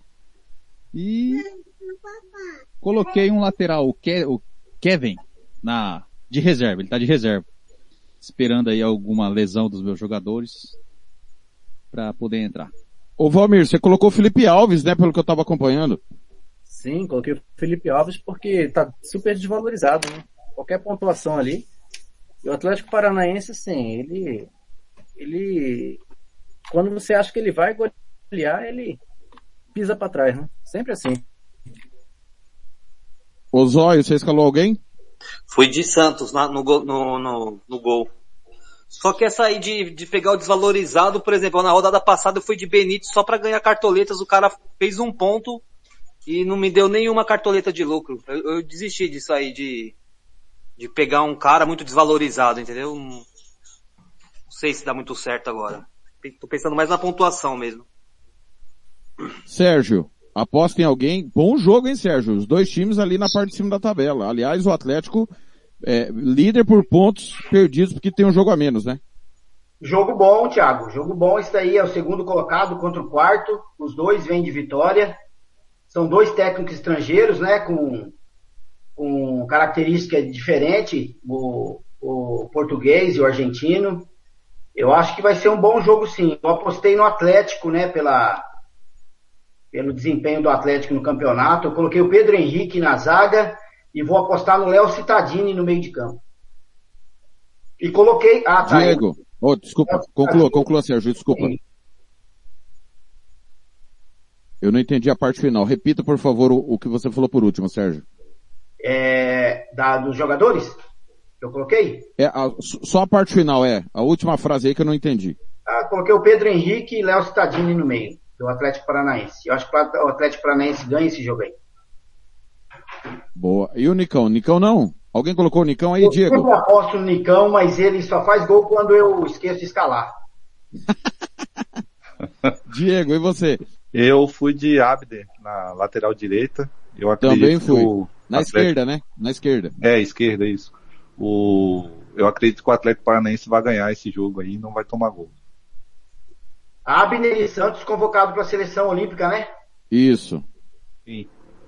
Oi, Ládio, alguém do jogo? Rapaz, esse jogo aí eu acho ele bem complexo. É um jogo, é um jogo difícil de saber porque os dois times estão muito bem. Eu assisti alguns jogos do Fortaleza, achei o Fortaleza com uma estrutura de meio campo muito boa. E aí é um jogo que, pô, depois daquele empate com o da, do Atlético Paranaense, é, empate não, acho que eles ganharam, mas um jogo amarrado que foi Atlético Paranaense e Chapecoense, eu fiquei meio desmotivado com o Atlético Paranaense. E aí, agora, esse jogo aí não, acho que eu não vou colocar ninguém não. Ainda estou em dúvida no Marcinho, o lateral direito lá.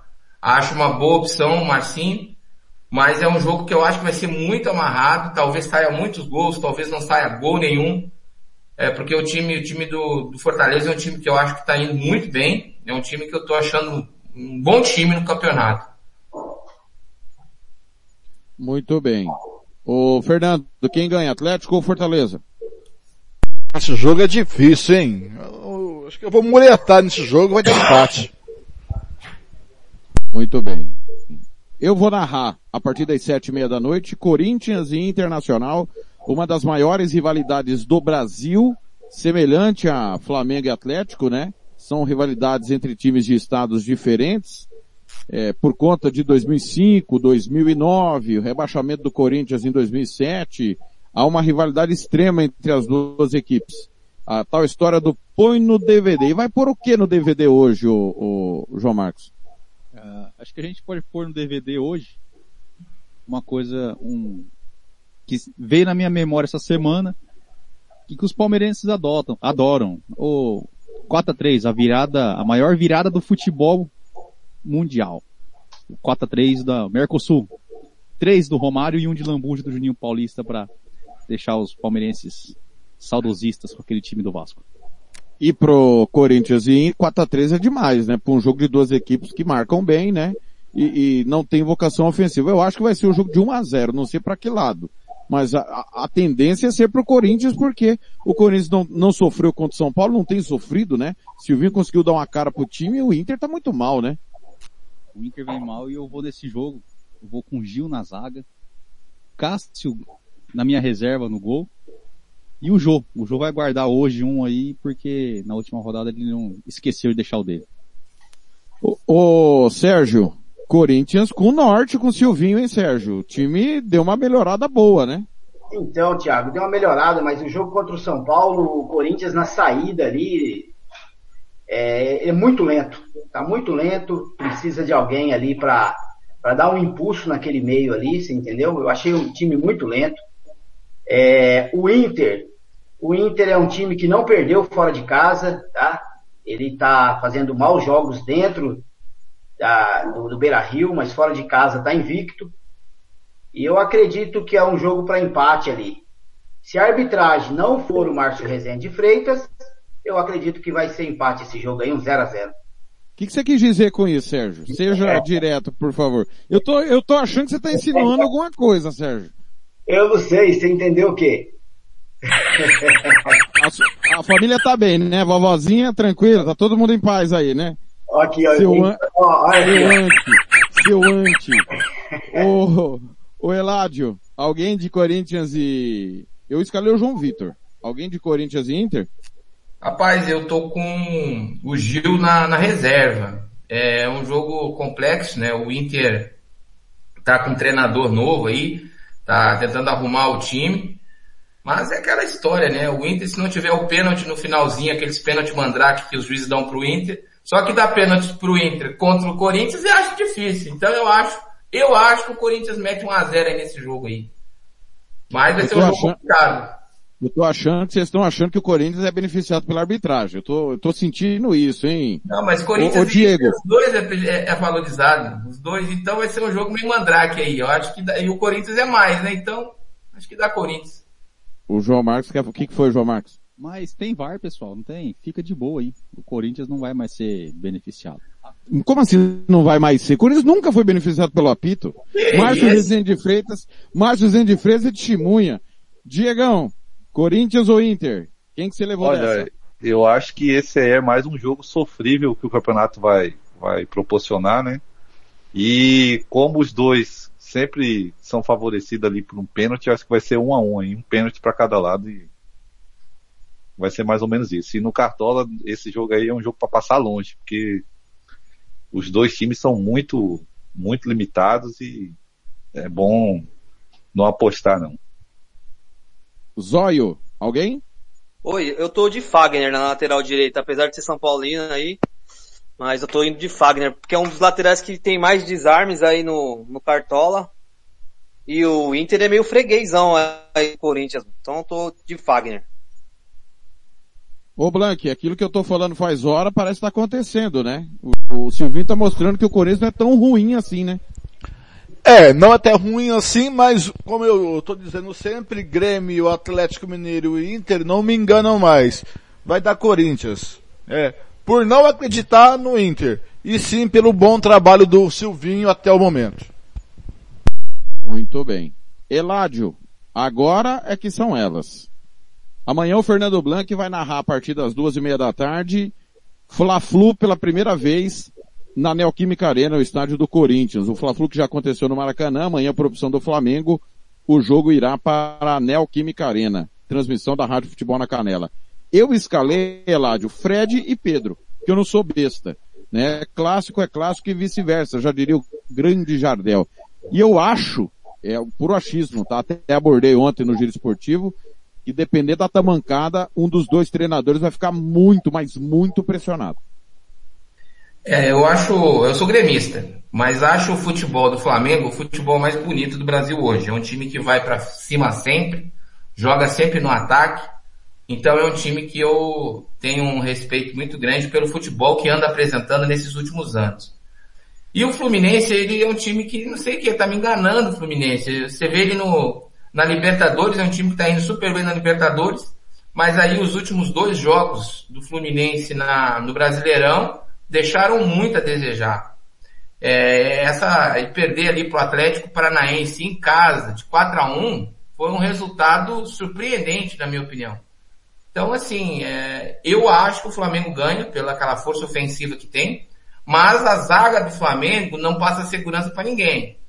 Apesar que é, é um time que tem né, um, um, bons zagueiros ali, mas eu particularmente acredito que é, o Fluminense possa surpreender. Mas eu vou de Flamengo, o resultado mais lógico é o Flamengo aí, os 2 a 0 3 a 1 Acho que é um jogo, vai ser um jogo corrido. Mas como você disse, do grande ídolo Jardel, clássico é clássico e vice-versa. Então é um jogo também que não dá para ter certeza da, do resultado. O Kleber Soares já mandando aqui que o Fla-Flu já foi realizado duas vezes no Pacaembu e agora vai para a Neoquímica Arena. Zóio, alguém desse jogo? É, eu tô indo com a dupla de ataque do Flamengo. Bruno Henrique e o Pedro.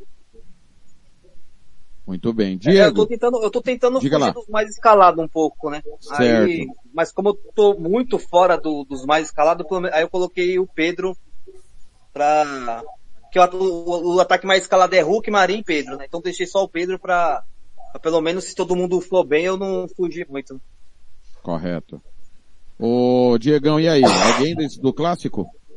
Sim, eu vou de Bruno Henrique, né? O rei dos clássicos aí. Ele sempre marca muitos gols nos clássicos.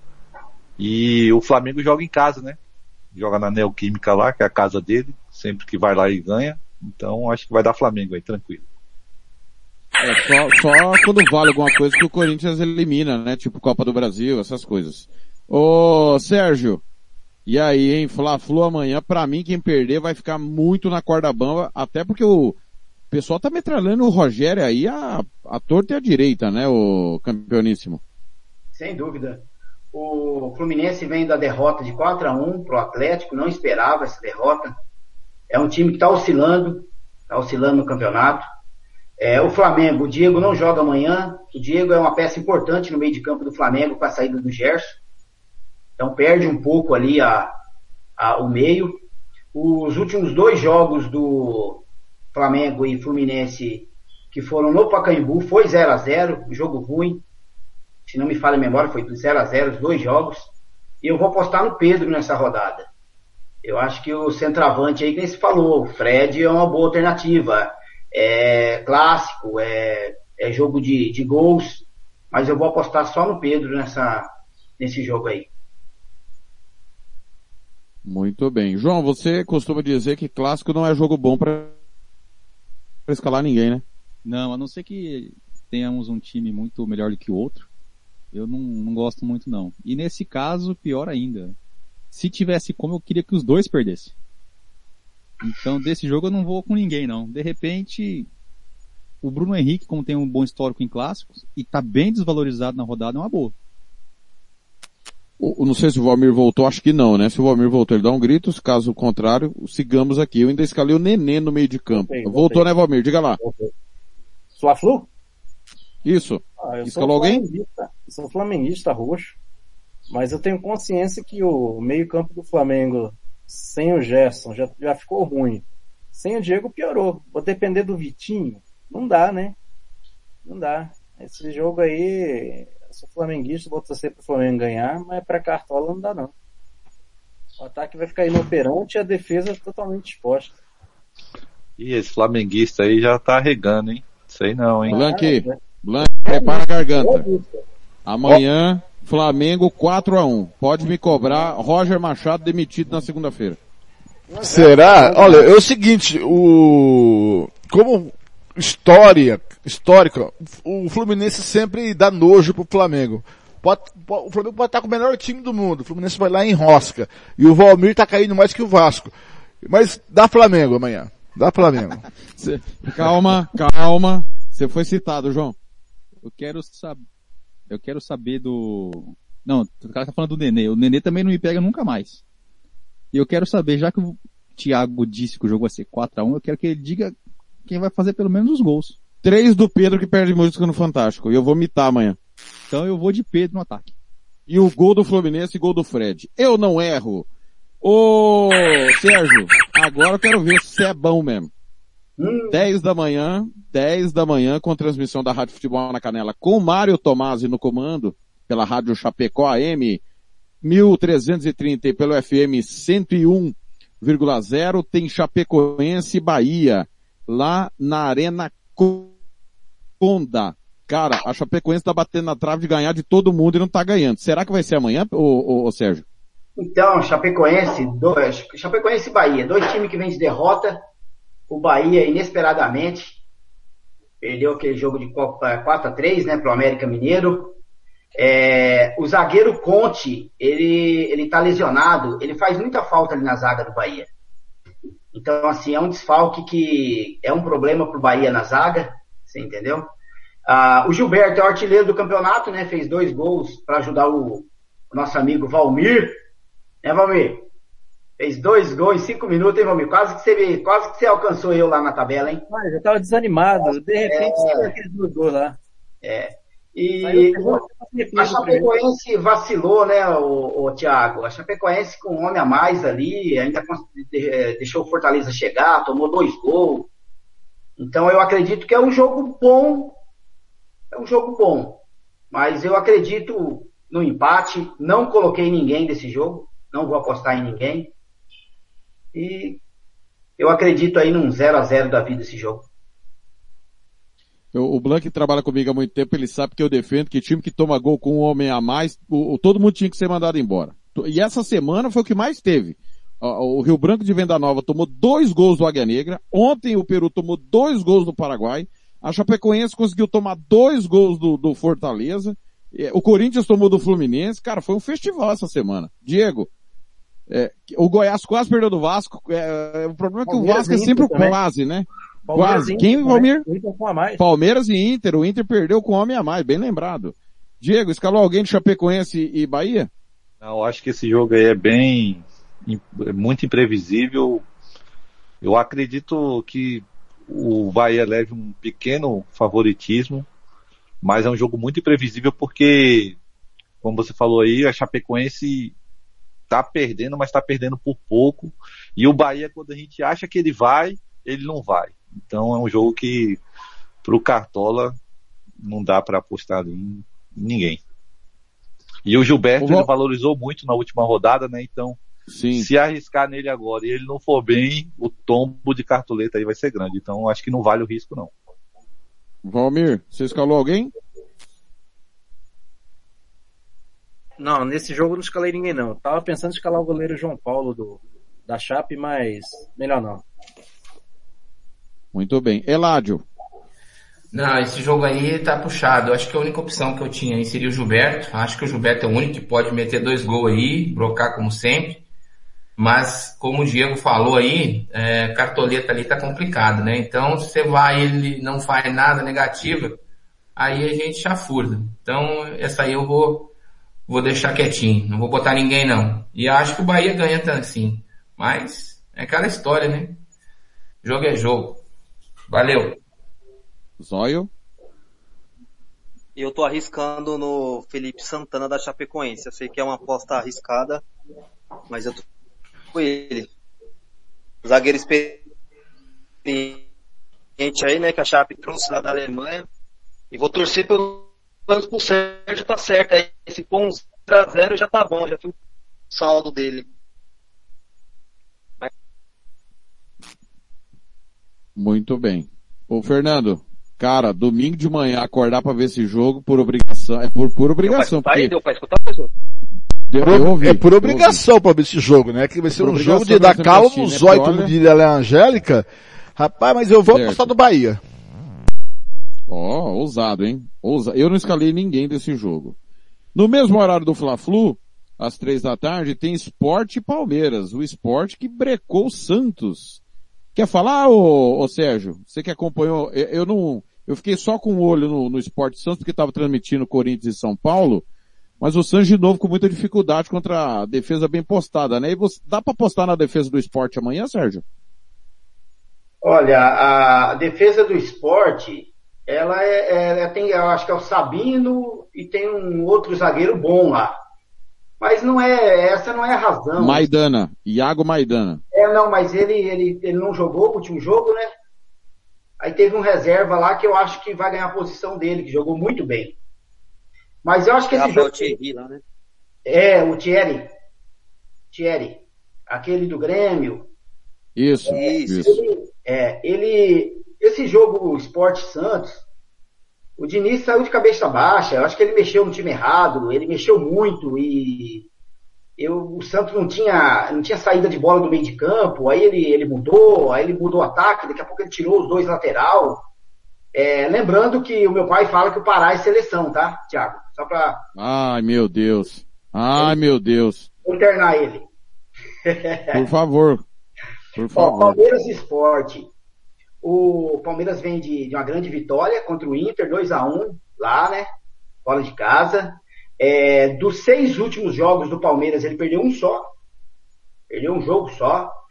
É, o Palmeiras, é, eu escalei, vamos lá. Do Palmeiras, o Scarpa é o jogador mais escalado do Cartola para essa rodada. Eu escalei o Vitor Luiz. Vitor Luiz, uma dica boa para a zaga. Ele precisa no mínimo aí de 80, oi- fazer no mínimo 80 para ele valorizar, para quem precisa de cartoleta.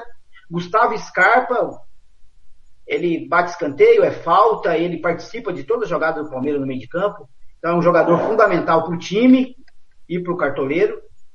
E é isso aí. Eu coloquei o Scarpa no meio e o Vitor Luiz. Eu acho que o esporte não, não vai não vai ter sucesso nessa partida não, tá? Acho que o Palmeiras ganha.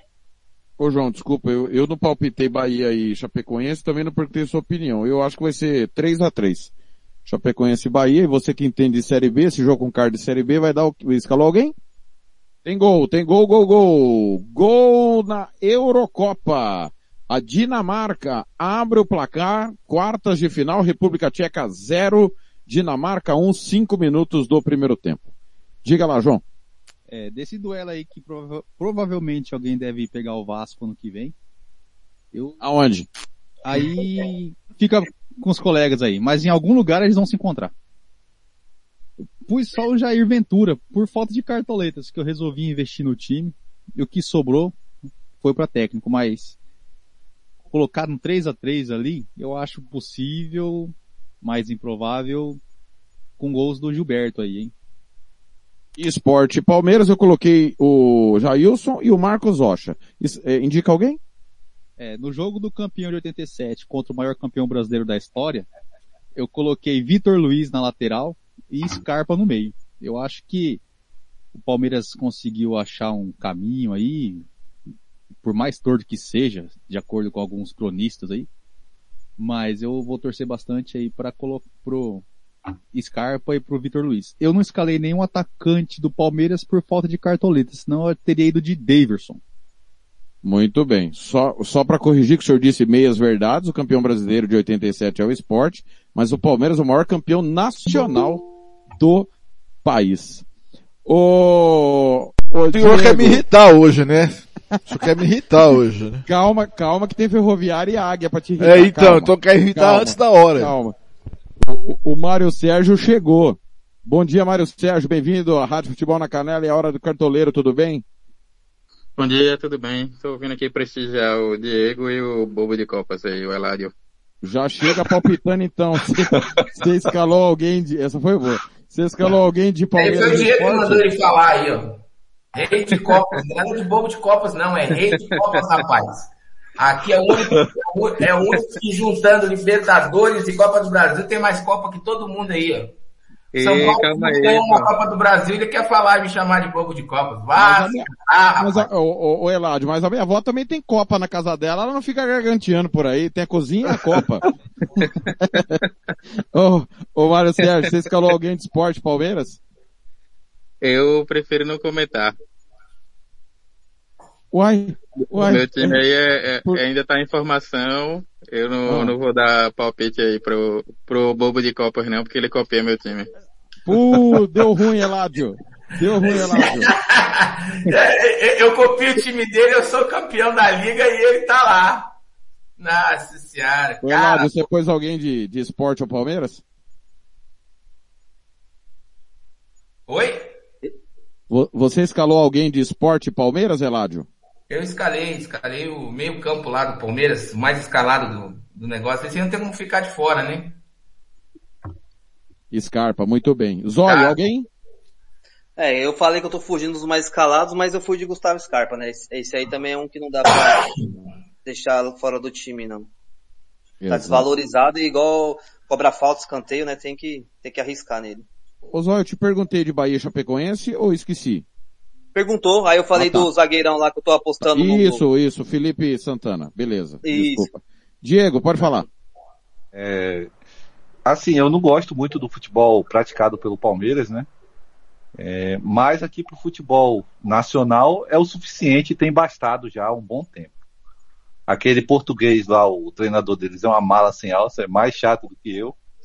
E eu acho que o, o- o Palmeiras vai ganhar do esporte, deve ser uns 2 a 0 E aí eu tô apostando na defesa do Palmeiras, que não vai tomar gol, e nos dois meia, né? O Scarpa ou o Veiga, porque às vezes você coloca um e não coloca o outro, aí um faz gol e o outro não faz. Aí quando você coloca o outro, vice-versa, fica complicado. Então, eles estão um pouquinho caros, mas eu vou apostar nos dois porque eu, eu, eu tô apostando mais na ruindade do esporte do que na, na eficiência do Palmeiras ali. Vamos ver o que é que vai dar. Diego, se o Palmeiras perder pro esporte, tem que dar uma surra de gato morto até o gato miar. O Blanc é muito apaixonado pela maneira como o professor Abel Ferreira monta o esquadrão Alviverde. Ô! Valmir. O Abel Ferreira, o técnico mais fraco que eu vi na história do, da Série A do brasileiro. Ô Valmir, alguém... O, o- o João Marcos está dizendo aqui que você não viu o Marcelo Cabo. Ô Valmir, você escalou alguém de, de esporte Eu vi, eu narrei o jogo, lembra Cruzeiro e, e, e Vasco? Eu fiz a dupla, né? Meio campo e ataque. Então peguei o Scarpa e o Daverson. Que nem o Santos, eu peguei o Jean Mota e o Marinho. E o, Correto. próprio, o jogo do Atlético eu também fiz uma casadinha, assim. Quem sabe uma assistência e um gol. Muito bem. Pessoal, reta final, quatro últimos jogos. João Marcos, São Paulo e Bragantino. Em situação normal, São Paulo briga pelo título e o Bragantino contra o rebaixamento. Esse ano é o contrário, é o Bragantino que é o líder contra o no Z4 São Paulo. Eu acho que vai ser 3 a 2 pro Bragantino.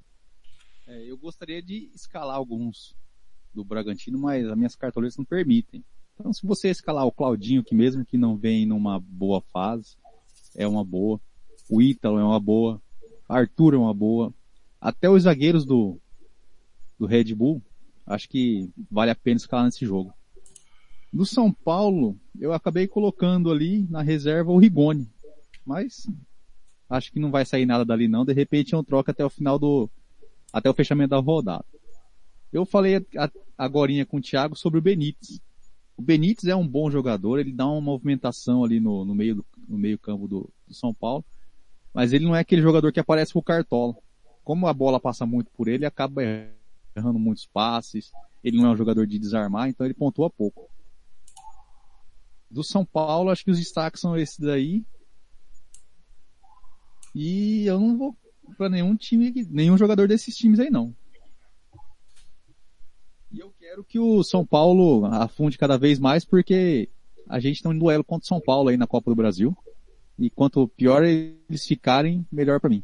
Transmissão da Rádio Futebol na Canela, os dois jogos, São Paulo e Vasco Blanco. Eu não te perguntei porque eu sei que você ia falar que ia ser 9 a 0 pro Palmeiras contra o Sport, mas pode falar que vai ser 9 a 0 pro Palmeiras, segundo a sua opinião. Não, se o Palmeiras não ganhar do esporte, tem que dar uma surra de, de gato morto até ele miar. Pelo amor de Deus, né, gente? Mesmo o Palmeiras jogando mal ganha do Agora, esporte. Blank, desde que o Robert falou que o Claudinho é craque, o Claudinho virou um Leandro Iá com grife, hein? Não tá jogando nada o É Claudinho verdade. desde essa Eu acho que, dá, acho que dá Bragantino pelo momento, né? Que tá os- vivendo os dois times. Sim. Sérgio, e aí? Bragantino e São Paulo, Sérgio. São Paulo e Bragantino. Bom jogo, é, tem quebra de tabu aí, o Bragantino nunca ganhou do São Paulo no Morumbi. E eu acredito assim, pela evolução do Bragantino, eu acredito que dá Bragantino esse jogo. Não coloquei ninguém, coloquei só o Edmar, o lateral, na reserva, precisar dele ali. Mas é um bom jogo. É, é- é- tem tabu aí, né? O Bragantino nunca ganhou do São Paulo no Morumbi. Eu acredito que esse jogo aí vai quebrar esse tabu aí. Acho que o Bragantino leva. Teve um ano que o Bragantino eliminou São Paulo na Copa do Brasil, mas não foi nos pênaltis? Não foi no tempo normal? Teve um negócio desse, com o Murici Ramalho, era o técnico do São Paulo. Eu tenho que olhar o ano. Eládio, já foi final de Campeonato Brasileiro, para quem não lembra, o São Paulo de Tele Santana foi campeão em cima do Bragantino de Carlos Alberto Parreira em 91. Rapaz, esse jogo aí é um jogo, é, eu acho complicado, porque o Claudinho se jogar o que ele jogou ano passado, e esse ano ele não conseguiu mostrar isso ainda.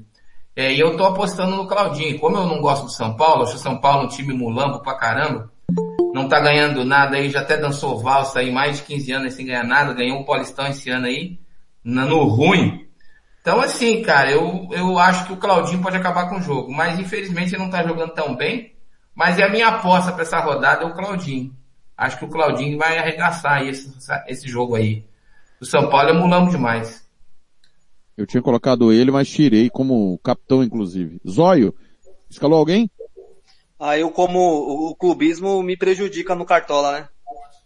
São Paulo, se o Real Madrid jogasse o brasileiro e jogasse contra o São Paulo, eu não escalaria ninguém do Real Madrid. Então, não tô indo de ninguém do Bragantino. O- o- eu acho que isso- o Sérgio daí tá falando desse tabu aí em brasileiro, porque ano passado o São Paulo perdeu pro Bragantino no, no Paulista. É brasileiro. No, no, é, no Morumbi. Perfeito, perfeito. E, e também teve essa da Copa do Brasil, mas é, é, perdeu no Morumbi e, e a volta foi eliminado. Mas aí foi em outro, foi no estágio deles lá, né? Não foi no Morumbi. Cara, mas assim, eu também, eu também não vou no São Paulo porque o São Paulo tá numa, tá numa fase ruim aí, né? Faz oito jogos que não ganha o, o brasileiro, só que apostar contra nunca. E é bom todo mundo torcer contra aí, porque quando, torce, quando o palpite é a favor do São Paulo, o São Paulo sempre perde. Quando o palpite é contra, o São Paulo ganha. Então, não tá bom assim mesmo. Diegão, Ah, eu sou São Paulino, né? Mas não tô muito animado com São Paulo, não. O time caiu muito. Tá certo que vem jogando com muitos desfalques. E o ataque ali não faz mal a ninguém, é o arame liso. Nesse jogo eu vou apostar no Benítez por, por conta de cartoletas eu acho que ele é o único lúcido, jogador lúcido ali no time do São Paulo. Se sair alguma coisa vai ser do pé dele, ou ele marcando o gol, ele dando uma assistência. Mas eu não tô muito animado para esse jogo aí não. Eu acho que deve dar algum empate, isso, 1 a 0 para cada lado ali, miado, porque o Bragantino também não é essas coisas todas. É o cavalo paraguaio desse ano aí. Mas, não sei. Vou de Benítez e torcer pro São Paulo sair dessa zica aí, porque tá difícil. É, e o São Paulo não ficou 15 anos sem ganhar nada não, viu? Só corrigindo aí, porque é 9 anos e é o maior jejum do São Paulo. É que 15 ele anos nunca. Ele confundiu 23 o tricolor gaúcho com o tricolor paulista, né? Porque o, o Grêmio foi que ficou 15 anos lá. Certo. Sofrendo lá no sul. É, Esse 9 que o anos é o São Paulo, é o recorde do São Paulo. cara, São Paulo ficou 15 anos sem ganhar o Campeonato Brasileiro, né? Entre 91 e 2006, né? Aliás, o Grêmio deve estar jogando o Campeonato Uruguaio, né? Porque não ganha desde 96. Ô Valmir, você escalou o Raul, né? Ou não? Já tirou o Raul? Cadê o Valmir? Rapaz, você sabe que o Grêmio tá igual o Bolsonaro, né? Ah, é? Não tá nem aí pro brasileiro. Essa foi boa. Essa foi boa. Ô, ô, cadê o Valmir? Valmir, você tá... Escalou o Raul, Valmir? Já, já volta o Valmir. Senhores, seguindo aqui, Ceará e Juventude, hein? Cara, bom jogo, hein? Ceará e Juventude, tudo pra ser um, pra derrubar todo mundo amanhã. 0 a 0 no Castelão, João. É, já que o Thiago tá perguntando do Grêmio, se joga o brasileiro, e o Inter e o Atlético? Jogam o quê? Estão no mesmo, no mesmo naipe. Tá. Já falamos o que tinha que falar, vamos falar desse jogo. Eu acho que esse jogo deve dar Ceará. Se alguém tiver disposto a escalar o Lima, pode ser uma boa. Eu fui de Jorginho aqui, acho que mais por falta de cartoletas do que outra coisa. Mas eu acho uma boa para sair, para apostar em alguma coisa diferente, jogar em, apostar em algum jogador do Ceará. Eu vou dar uma olhada direitinho até o fechamento da, do, da rodada, mas provavelmente eu devo ficar com, com o Jorginho mesmo. Muito bem. Mário, você não vai dar dicas pro, pro Eladio, mas palpita. Ceará e Juventude, quem ganha? Não, não, ali eu tava só brincando, vou dar minhas dicas sim. Diga lá, diga lá. É, acredito que o Ceará ganha, apesar de ser um jogo com dois times que eu considero bem ruins, mas eu vou de Lima. Acho que tem chance aí de trazer uns pontinhos inesperados.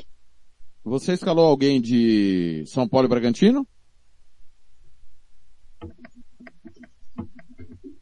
Mário, alguém de São Paulo e Bragantino ou não? Mário tá me ouvindo, será? Vocês estão me ouvindo? Todo mundo tá me ouvindo? Eu tô ouvindo, eu tô ouvindo. Sim. Beleza, é o Mário que perdi o contato do Mário. Tá me ouvindo, Quando eu Mário? dei palpite aí de Palmeiras, eu fui de Jailson. Certo. Eu também fui de Jailson. E, e São Paulo e Bragantino? Ele não quer Alô? falar de São Paulo e Bragantino. Alô? É. Alô? Oi, oi, pode, pode falar, Mário. Pode falar. Não, então, São Paulo... São Paulo e Bragantino, é, eu não coloquei ninguém, Certo. apesar que eu acho que o São Paulo está numa fase que, mesmo jogando no Morumbi, quem quer ser campeão tem que ganhar, ele está numa fase muito ruim, acredito que o Crespo não consegue recuperar o São Paulo antes dele mesmo cair, acho que ele cai antes de alguém conseguir recuperar o São Paulo, mas eu não vou arriscar porque o Bragantino também, na minha opinião, não quer ser campeão. É um time aí que tá surfando aí na onda, mas eu acho que ele quer mais vender jogador do que ser campeão de verdade. É, o projeto é diferente, né? Daqui a pouco eles vão mandar no futebol brasileiro. Mas eles não têm essa pré. Nós é que somos ansiosos, né? De querer ver o resultado muito rápido, mas daqui a pouco eles vão nadar de braçada. Vão tomar vaga aí de São Paulo, de Palmeiras, de Corinthians, de quem der oportunidade. Sérgio, é, me conta, Ceará e Juventude, hein? O Juventude, hein? Seis pontos contra Flamengo e Grêmio. Tá bom pra você, Sérgio, ou não? Tá bom, os últimos dois jogos, Juventude venceu, né? Dois times aí que brigam. É, o Grêmio nem tanto, né? O Grêmio, fase do Grêmio não é boa.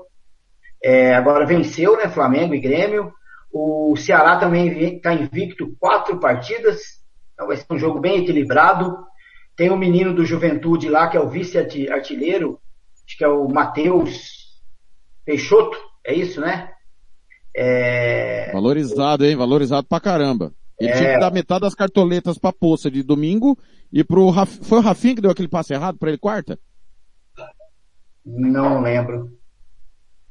Foi o Rafinha, não, foi o Mateuzinho.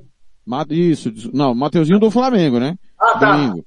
Contra o Grêmio. Aquele recuo mal feito na quarta. Foi o Rafinha mesmo. Foi o Foi o Rafinha, foi o Rafinha, foi o Rafinha, isso.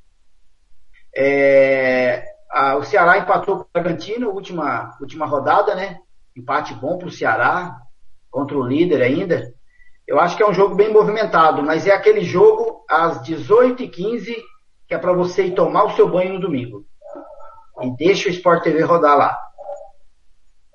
Muito não bem. vai ninguém nessa, nesse jogo não, tá? Eládio. Opa! Cara, eu prefiro me abster desse jogo aí. Esse jogo aí eu acho meio complexo. Vou ficar na minha nesse jogo aí, não vou dar palpite não. Esse jogo aí eu acho muito complicado. Muito bem. Diego. Ah, eu acho que o Ceará ganha com uma certa tranquilidade. O Juventude deu sorte aí nessas duas últimas rodadas, né? Ganhou na- naquele jogo do Flamengo lá com aquele chute lá. E o Grêmio não, não sei o que está acontecendo com o Grêmio, que não ganha mais de ninguém. E, mas dessa vez aí o Ceará acho que deve meter uns 3 a 0 neles. Zóio escalou alguém? Eu tô de Lima do, do Ceará. e- Aí é o arrependimento, hein? Eu, tirei o Saulo Mineiro pra colocar o Pedro. Vamos ver se eu vou ficar arrependido ou não.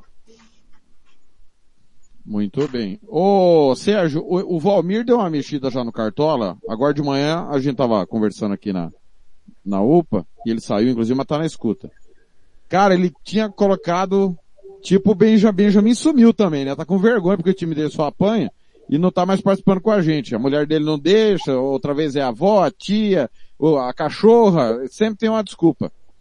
Mas antes de falar do, do jogo, ô, ô Fernando, Ceará e Juventude, me diga, quem Era ganha um jogo enjoado, né? A juventude vem numa, numa crescente, tá com cara de empate. Se eu fosse apostar, eu apostaria na boa fase do juventude. E já palpita aí de Cuiabá e Atlético Mineiro, Cuiabá agora do Jorginho Blanc o Atlético Se o, se o Atlético Mineiro não ganhar do Cuiabá, tem que dar uma surra de gato morto pra ver se ele mia.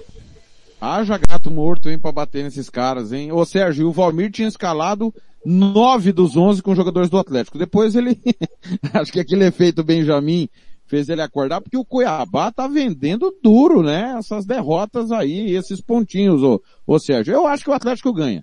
3 a 1 lá na, na arena amanhã.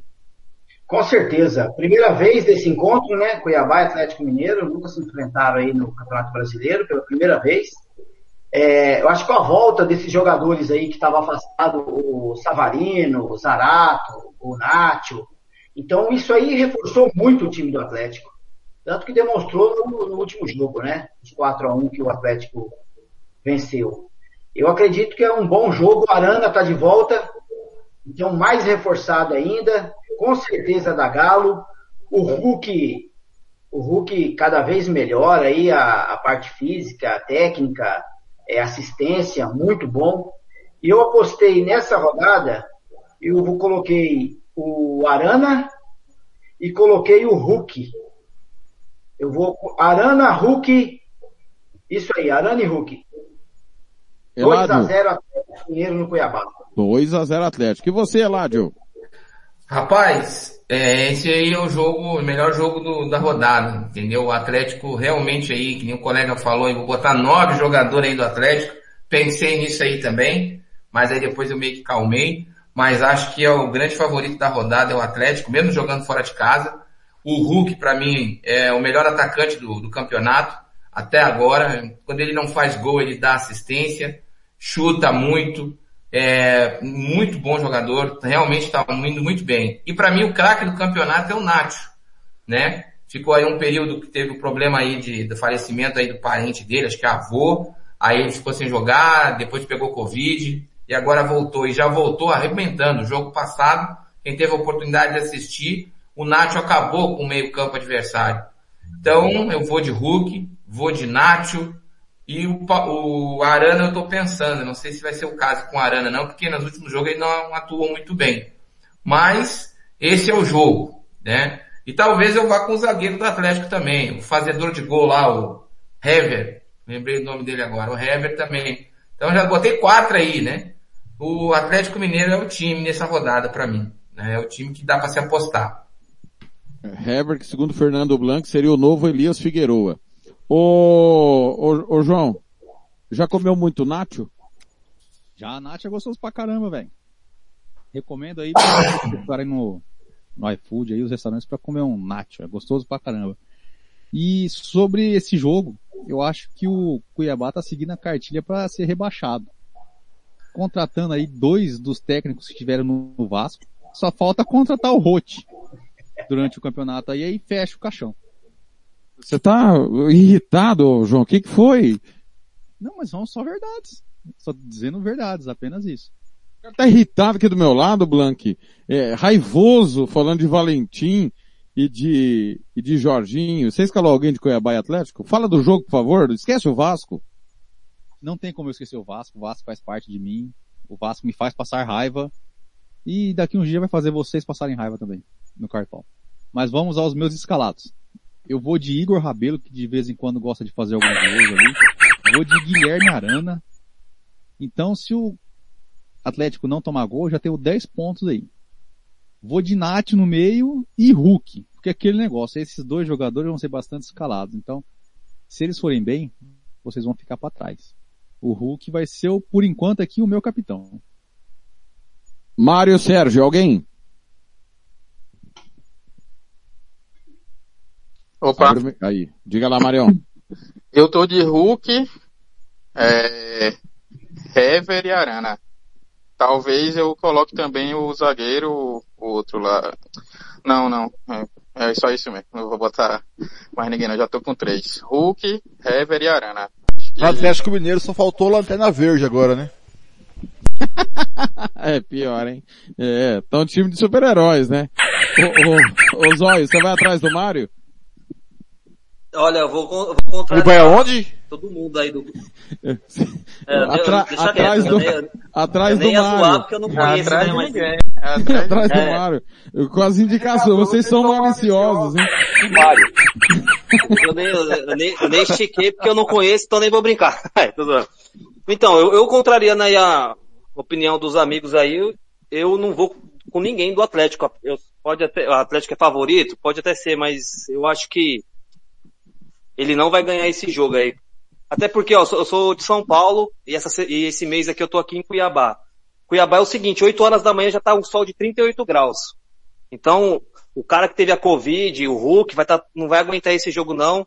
Eu tô achando que ele vai, vai, vai sentir bastante aí essa sequência, vai pegar um, um estado aqui que, uma capital aqui que, a, que o clima é, não, ajuda em nada a jogar uma bola. Então por isso que eu não tenho com, ninguém do, do Atlético Mineiro, estou fugindo dos mais escalados, igual eu te falei.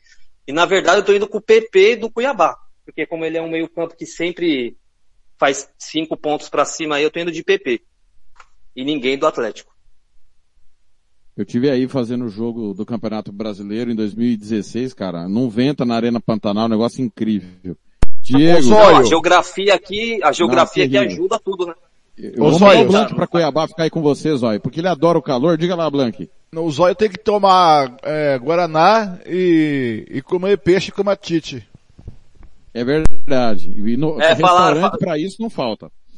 Ah, Aqui é, falaram isso aí mesmo, peixe com matite. Tem, tem pizza de peixe aqui, mano. Em São Paulo não, é É, difícil ver isso aqui. Tem pizza de pintado, nunca vi isso. Mas É. e, e é boa ainda. Ô Diego, você já comeu pizza de pintado, Diego? Ah, não, não, não curto essas paradas aí não. É peixe, é não peixe. E, e a culinária Oi? cuiabana? Já comeu a culinária cuiabana? Olha, eu não conheço Mato Grosso, né, nem Cuiabá. Também não tenho muita vontade de conhecer lá, porque diz que lá é muito quente, eu não gosto de ficar muito quente. Não conheço, não. É, falando aqui do jogo, né, eu, eu acho que o Cuiabá ele tem a fórmula, já, já começou o campeonato com a fórmula certa para ser rebaixado, né? Ele começou com o Valentim, tem uns, uns jogadores lá que são refúgio do Corinthians, Cleison, aquele Marlon, os caras que já entendem muito de, de Série B, e agora tá contratando os, os treinadores do Vasco aí, então tem tudo para cair. Tá com a experiência já implantada no elenco. E o Atlético, eu acho que ele ganha esse jogo aí. A questão é, se ele fizer um gol rápido, cedo, ele vai golear o Cuiabá. Agora, se demorar um pouco para sair gol, aí pode ser que seja aquele jogo de 1 a 0 ali enroscado, mas eu acredito que o Atlético vai ganhar. E eu tô indo de Hulk aí, e o Hulk eu acho que vai ser o Marinho desse ano. O que o Marinho fez o ano passado, o Hulk vai fazer esse ano. E eu já deixei de escalar ele algumas vezes nesse cartola no- nesse ano e eu me arrependi. Então agora ele vai estar sempre no meu time, porque sempre que ele tá, ele consegue imitar. Então é Hulk na, na, na ponta aí na frente de ataque com, com a tarjeta de capitão nele. Muito bem. Eu fui bem também com o Hulk na- no meio de semana. Sérgio, eu perguntei pra você desse jogo já? Já. Já, né? Então vamos lá, Pra fechar o Cartola, a hora do cartoleiro, o jogo que vai derrubar o Thiago Nunes. Grêmio Atlético Goianiense. Deixou o lanterninha por último. 0 a 0 amanhã na Arena do Grêmio. Pode me cobrar na segunda. E aí, Sérgio? Então, Thiago Nunes pressionado, né? O Grêmio precisa da vitória para salvar o seu técnico aí. É, o Atlético Goianiense tinha tomado três gols no campeonato, tomou quatro no último jogo. Então vai ter que arrumar a zaga aí. Eu acredito que o Grêmio vence essa partida aí e o Thiago, Nuno, o Thiago Nunes vai respirar um pouco. Para esse jogo aí eu coloquei o Jeromel para ajudar na vitória aí do Grêmio. Jeromel, Matheus Henrique, Matheus Henrique convocado para a seleção brasileira olímpica e coloquei o técnico Thiago Nunes. Esses É três doido. aí eu tô nessa partida. Audacioso, não. Não faltou coragem, João Marcos, ao, ao, ao, ao Sérgio nessa, hein? É coragem que vai faltar pra mim nessa rodada de escalar algum jogador do Grêmio, que eu fui nessa na rodada passada Dois, eu também, até o Gabriel Chapecó eu escalei. e tomei até encostar. Então tem jogadores aí que eu vou pensar umas 365 vezes antes de escalar, que vai ser os jogadores do Grêmio e o Nenê. Desse jogo ainda eu não escalei ninguém, porque não aposto ninguém do Grêmio e os jogadores do Atlético Goianiense estão caros. Não escalaria alguns jogadores do Atlético Goianiense ali. Acho que o Zé Roberto no ataque seria uma boa. Até o Fernando Miguel poderia ser uma boa opção para escalar e os laterais do aquele Igor Carius, parece que é um bom jogador, né? O Helder Coelho tá conosco. Bom dia, Helder. Bem-vindo à Rádio Futebol na Canela. Chegou para dar um beijo de tchau, tchau, mas chegou. Tudo bem, Helder? Abre o microfone para falar com a gente. Alô, Helder Coelho Silva. Alô, alô, Helder. Acho Alô, que boa ah, tarde. agora sim. Aê, tudo bem, Helder? Boa tarde. Bem-vindo à Rádio Futebol na Canela. Tudo bem? Tudo certo. Diga para nós, você escalou alguém de Grêmio Atlético Goianiense? Quem? Grêmio e Atlético Goianiense. Quem, de- quem que eu escalei desses times aí? É, escalou alguém? Ah, eu tô com a zaga do Grêmio e o ataque do Ferreira. É, Ferreirinha tá, tá audacioso também. Ô, você que é gremista, e a gente tem na nossa grade dois programas diários da Rádio Guaíba, que é parceira da Rádio Futebol na Canela, que é o Ganhando o Jogo 10 da manhã e a- às 16 horas o Repórter Esportivo. A pressão tá gigantesca no Thiago Nunes, e eu acho que esse tipo de jogo é o tipo de jogo para se embananar todo, né? E o Atlético Goianiense não vai querer tomar de novo, né? Tomou quatro do Atlético Mineiro. É protocolo para demissão amanhã, né, Ládio? Rapaz, eu sou gremista, meu time realmente não tá muito aí pro brasileiro. Eu acho que o, o Thiago Nunes é um excelente técnico, eu gosto dele. Só que eu acho que o time tá fazendo de pirraça, né? Eu acho que o time tá querendo derrubar o técnico. E nesse jogo aí eu acho que é a oportunidade para eles derrubar o técnico. Na verdade o técnico já era para ter caído no jogo passado. A direção manteve. E eu acho que os jogadores estão fazendo de pirraça. Se os jogadores não fizerem de pirraça, o Grêmio ganha. O Grêmio, eh, na minha opinião, humilde, tem um bom time. Só que os caras não estão querendo jogar. Também não sei o que está acontecendo. Eu escalei o Jeromel, eh, não consigo não, não, não consigo escalar o Jeromel. O Jeromel para mim é, é um grande zagueiro, ainda mais quando joga do lado do Kahneman. É, mas ele não tá indo bem no cartola, eu tô escalando realmente na, no, no coração, né? Para acreditar que ele pode fazer um bom jogo. Acredito que o Grêmio pode ganhar, que pode não sofrer gols, mas é um jogo muito perigoso. O Atlético Goianiense, é, aquele treinador é, arrumou o time, o time tá jogando bem. É, não aposto, se tivesse que apostar um dinheiro no Grêmio, eu não aposto, mesmo sendo gremista. O outro jogador que eu escalei é o Ferreirinha. O Ferreirinha, mesmo não fazendo gol, ele chuta. Qualquer coisa ele chuta, ele vai para cima. Então é um jogador que pontua, mesmo não fazendo um gol, ele vai pontuar lá os seus 5, 6 pontos. E isso já ajuda. Às vezes a gente escala um cara caro e vai lá e o cara faz dois, três se não fizer gol. O o Ferreirinha ele não é tão caro assim. E ele, os cinco pontinhos dele, ele, ele bota para dentro. Então, tá tranquilo. E vamos ver, né? Vamos torcer. Grêmio sempre, né? Valeu. Pois não, Helder. Fala, Helder. É, oi lá, parece que, que o técnico já resolveu mudar, tirar os medalhão ali pra ver se salva a cabeça dele, né? Você acha que tem muita mudança do que vinha jogando ou não? Não, eu acho que não. Eu acho que não, porque a mudança que pode acontecer ali é o Rafinha sair e o Wanderson, que é um excelente lateral, tá jogando melhor que o Rafinha, mas é, ele tá fazendo essa troca às vezes, e o torcedor reclama que é o Wanderson titular e o Rafinha na reserva sempre. E eu não sei, a- o Rafinha ele precisa de espaço para voltar ao futebol dele. Né? Então acho que o Thiago estava tentando dar esse, essa, essa, eh, deixar o, ele ter mais minutagem de jogo, né, o Rafinha. Então por isso que tá com o Wanderson na reserva, e a torcida reclama muito disso. E no meio campo ele não tá dando oportunidade para alguns jogadores, né, do meio campo. E é isso que a torcida reclama. Então eu não acho que ele vai mudar muita coisa não, né, porque ali ó, a frente do Grêmio vai ser aquela ali, Diego Souza, é, Ferreirinha e Douglas Costa. Ele não vai mudar isso aí. No meio campo é o único lugar que ele pode mudar, ou na lateral. Então, porque parece que tem uma dúvida também se o Diego Souza vai pro jogo ali ou vai o Ricardinho, né? É, pode ser. O Diego Souza ali, mas o Diego Souza é. Bom, é, o Ricardinho é muito bom. Eu prefiro o Ricardinho. Vou te falar a verdade, o Ricardinho corre mais. Mas o Diego Souza teve um momento aí que tava metendo gol pra caramba, né? Então, vamos ver. Tomara que ele mude, vamos ver. Helder, Ah, eu acho que não, dá Atlético. Goianiense, hein?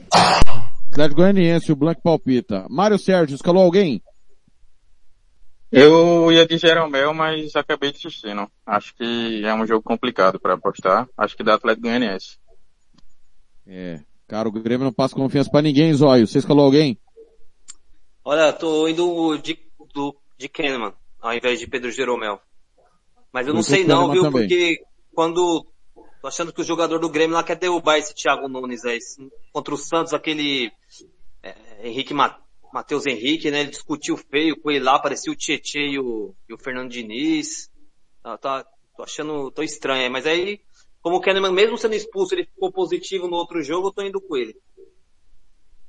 Valmir, alguém? Não, não. É um jogo que, assim, em condições normais, seria o Grêmio, né? A zaga do Grêmio, colocar ali o, aquele Ferreirinha, né? Só que parece que eles estão em crise interna, né? De relacionamento com o técnico. Então, e pelo Atlético Goianiense eu iria de Natanael, mas ele tá, tá suspenso, então nenhum dos dois. Muito bem. Senhores, olha, é, eu quero agradecer. Hoje, o maior número de pessoas que nós já tivemos desde que começou o Campeonato Brasileiro, cada rodada tem mais.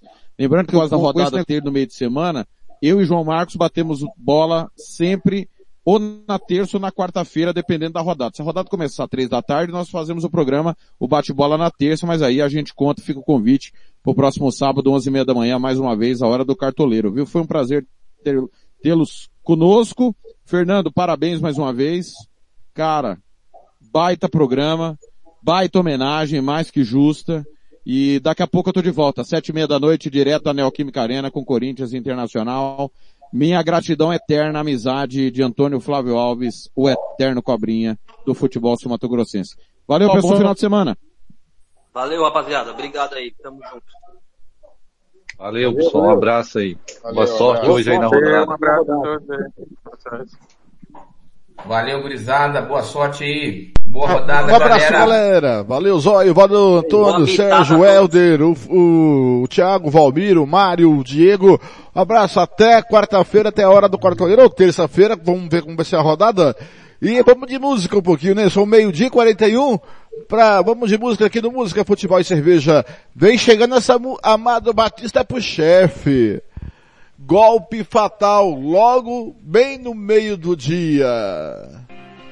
Música, futebol e cerveja.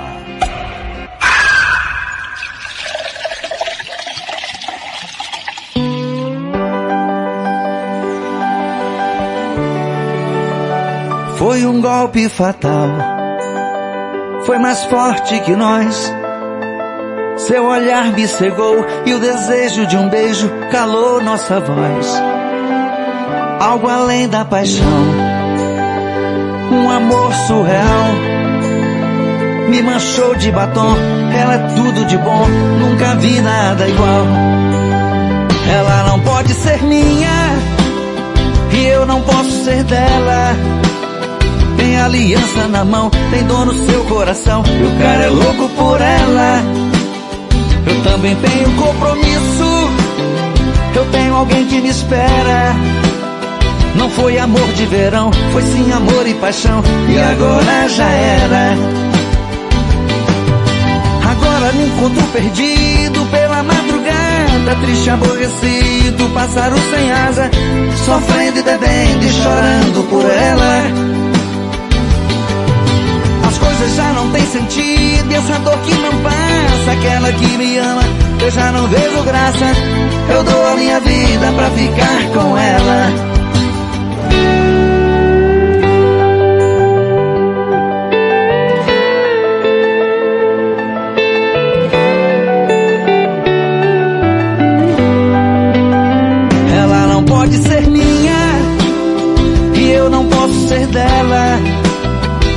Aliança na mão, tem dor no seu coração. E o cara é louco por ela. Eu também tenho compromisso. Eu tenho alguém que me espera. Não foi amor de verão, foi sim amor e paixão. E agora já era.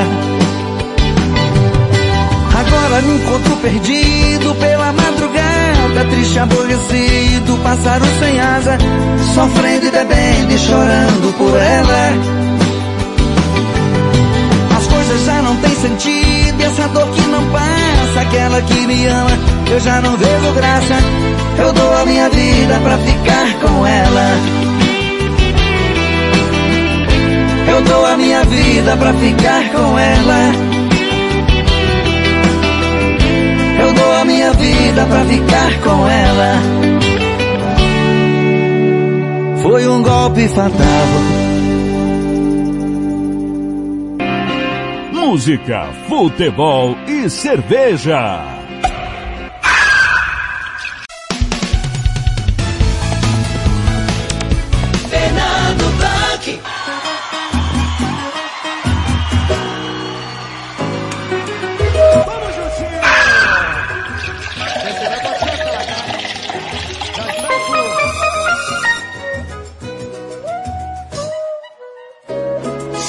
Agora meio-dia 44, você viu o golpe fatal. Para encerrar nosso música futebol e cerveja, né? Eu vou trazer os gols de Flamengo 2, Cuiabá 0, com a narração dele. Ronald Regis. Faz o domínio agora pelo meio campo, faz o Vitinho, Vitinho recupera a bola para o Flamengo, jogou com o João Gomes dentro da área, tocou, virou pro Pedro, vai fazer, bingo! Bingo!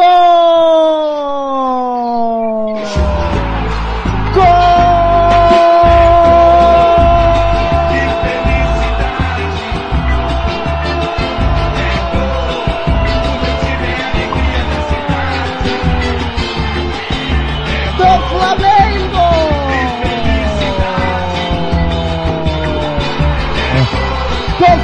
Flamengo, Flamengo, Pedro, Pedro, Pedro, Pedro, Pedro, Pedro. Camisa 21, coloca lá dentro, ele é artilheiro, ele tem cheiro de gol. O Flamengo abre o placar, abre o placar na Arena Pantanal. Numa jogadaça do Michael, o toque pro João Gomes, fez a parede, dominou na grande da pequena área, tocou pro Pedro, que teve só oportunidade para meter pro fundo do gol. Pedro, Pedro, Pedro, Pedro. Abre o placar na Arena Pantanal. Agora, agora, agora, o Cuiabá tem zero. O Flamengo tem um. Flamengo! Pedro é o pai da criança. Oh, Lucas Nepomuceno. A gente vinha falando que o Flamengo vinha pressionando o Cuiabá e, a pressão deu certo, né? O, Vitinho conseguiu antecipar uma bola, passou pro Michel, do Michel pro Flamengo! Bruno Henrique, que achou o João Gomes, que achou o Pedro sozinho dentro da grande área, sem goleiro já, na frente do Pedro, ou, com o Pedro na frente do gol, é difícil ele errar.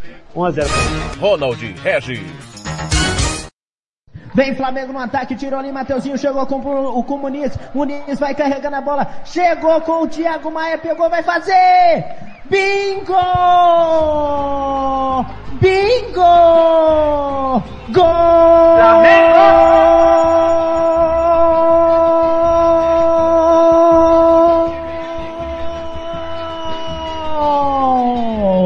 Do Flamengo! Flamengo! Ti, ti, ti, Tiago Maia! Tiago Maia na volta! Depois de um ano parado com lesão, Tiago Maia volta, marca no finalzinho, faz dois para o Flamengo, Tiago Maia, ele merecia, camisa número 8 com a camisa do Gerson, coloca pro fundo do gol, Tiago Maia, Tiago Maia, na bela jogada do Flamengo no contra-ataque, o Rodrigo Muniz deu passe especial pro Tiago Maia, que tirou do volta e coloca pro fundo do gol, balança, Tiago Maia é o nome da criança agora. Flamengo tem dois. Ô Cuiabá zero. Flamengo! Ô Lucas. uma aula de contra-ataque do Flamengo. O Flamengo vinha só se segurando com o, com o Cuiabá pressionando, pressionando. E o, o Flamengo achou uma bola com o chutão do Mateuzinho, que achou o Muniz, que arrancou quase que meio, metade do campo inteiro.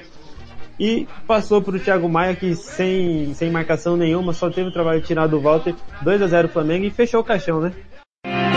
Música, futebol e cerveja.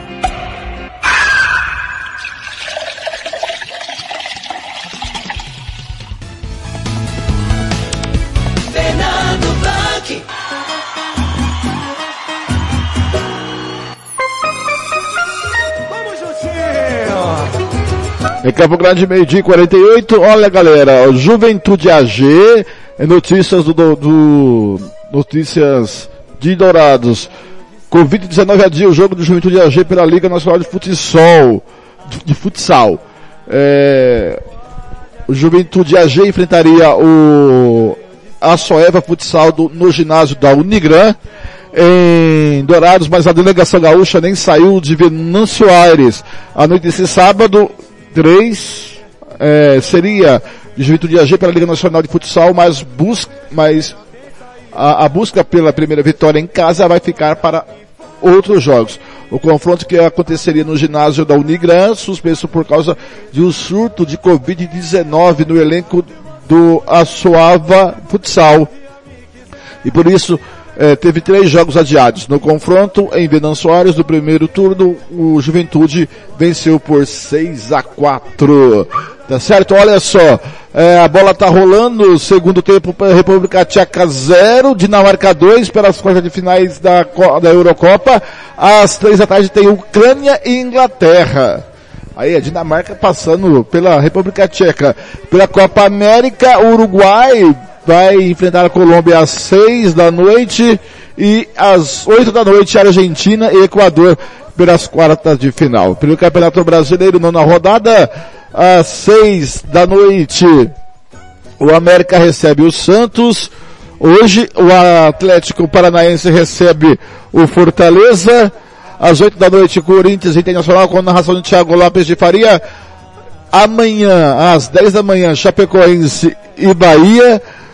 Às três da tarde, Fla-Flu no, na Neoquímica Arena. Eu estarei nesse jogo com Robert Almeida, né? Estarei nesse jogo com Robert Almeida. Amanhã, tá? É, domingo às três da tarde tem Esporte Palmeiras. Às cinco e quinze, São Paulo e Bragantino. Ceará e Juventude. Cuiabá e Atlético é, Mineiro, às sete e meia da noite, na Arena do Grêmio, Grêmio e Atlético Goianiense.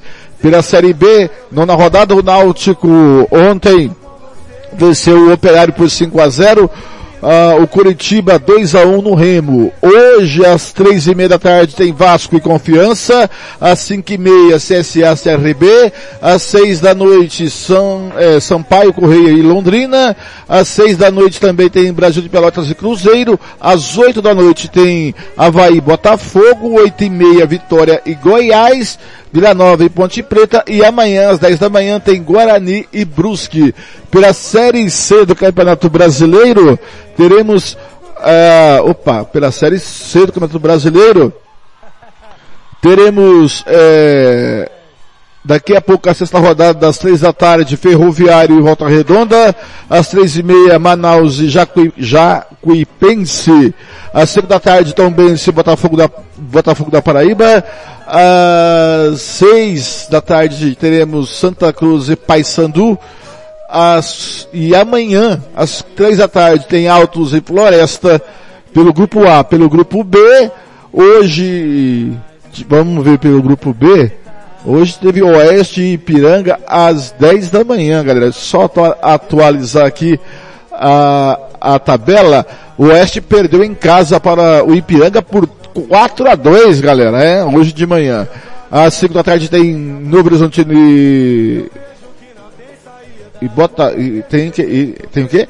É, Novo Horizontino e que Botafogo de Ribeirão Preto. É Isso, isso. Ah, amanhã às 10 da manhã tem São José e, Mira, e Mirassol. Às 3 da tarde tem Criciúma e Paraná. E às 8 horas da noite de segunda-feira, Ituano e Figueirense. Pelo grupo D do Campeonato Brasileiro, grupo 6 do Campeonato Brasileiro Série D, teremos a quinta rodada no grupo 6, que é o grupo do Águia Negra. Daqui a pouquinho tem Ferroviária Águia Negra às 4 da tarde. Eu venho às três e meia com Gian Nascimento e Gilmar Matos. É, no mesmo horário tem Boa e Uberlândia. Amanhã, às seis da tarde, tem Rio Branco de Venda Nova e Rio Branco. E segunda-feira, às quatro da tarde, tem Patrocinense e Caldense. Classificação do grupo 6, a Ferroviária em primeiro com nove pontos ganhos, Boa Esporte em segundo, Uberlândia em terceiro, Caldense em, quarto, todo mundo com sete pontos ganhos. Na quinta colocação, Rio Branco de Venda Nova com cinco pontos. Na sexta, Águia Negra com quatro. Em sétimo, Rio Branco com três e Patrocinense em oitavo com dois.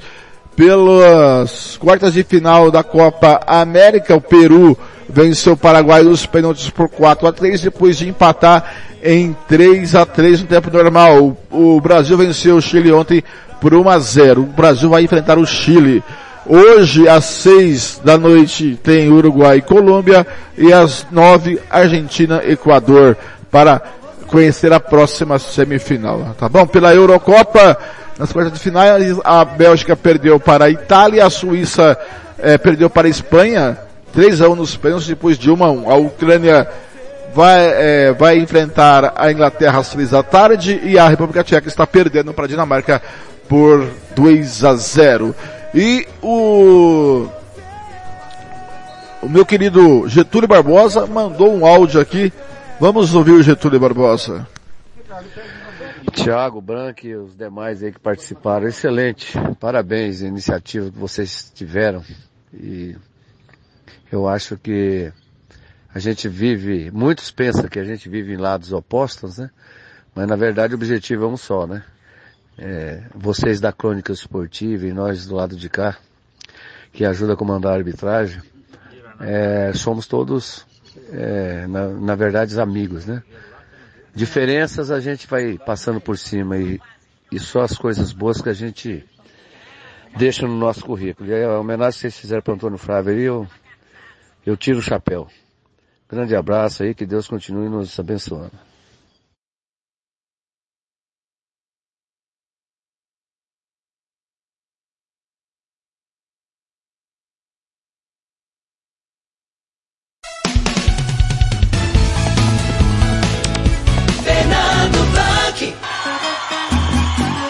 Se eu, se eu disse que é Brasil e Chile, esquece, é Brasil e Peru, tá? A semifinal, tá?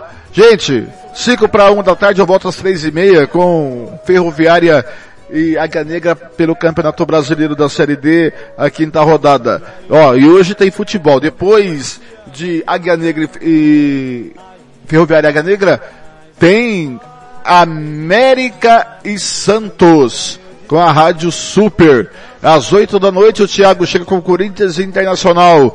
É, galera, um jogão de bola, hein? Eu acho que o Corinthians vence o Internacional nesse jogo. Depois as, tem o apito final e às 10 da noite tem especial musical, tá? Muito obrigado pelo carinho, pela participação. A você que não conseguiu participar da homenagem do, do Antônio Flávio Alves, todos os árbitros que nós é, falamos, fizemos um grupo da homenagem ao Cobrinha.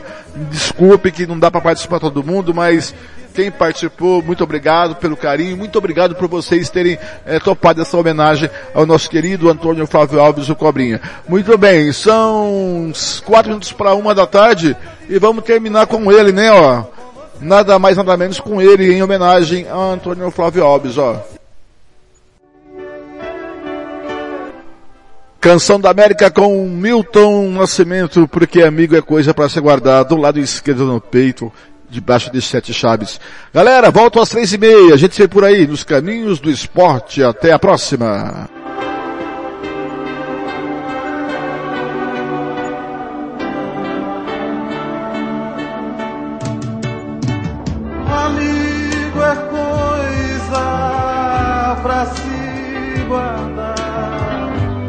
Debaixo de sete chaves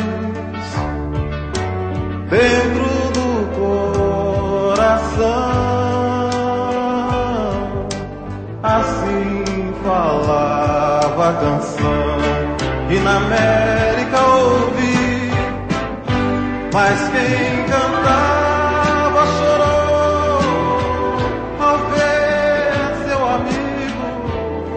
partir. Mas quem ficou no pensamento voou com seu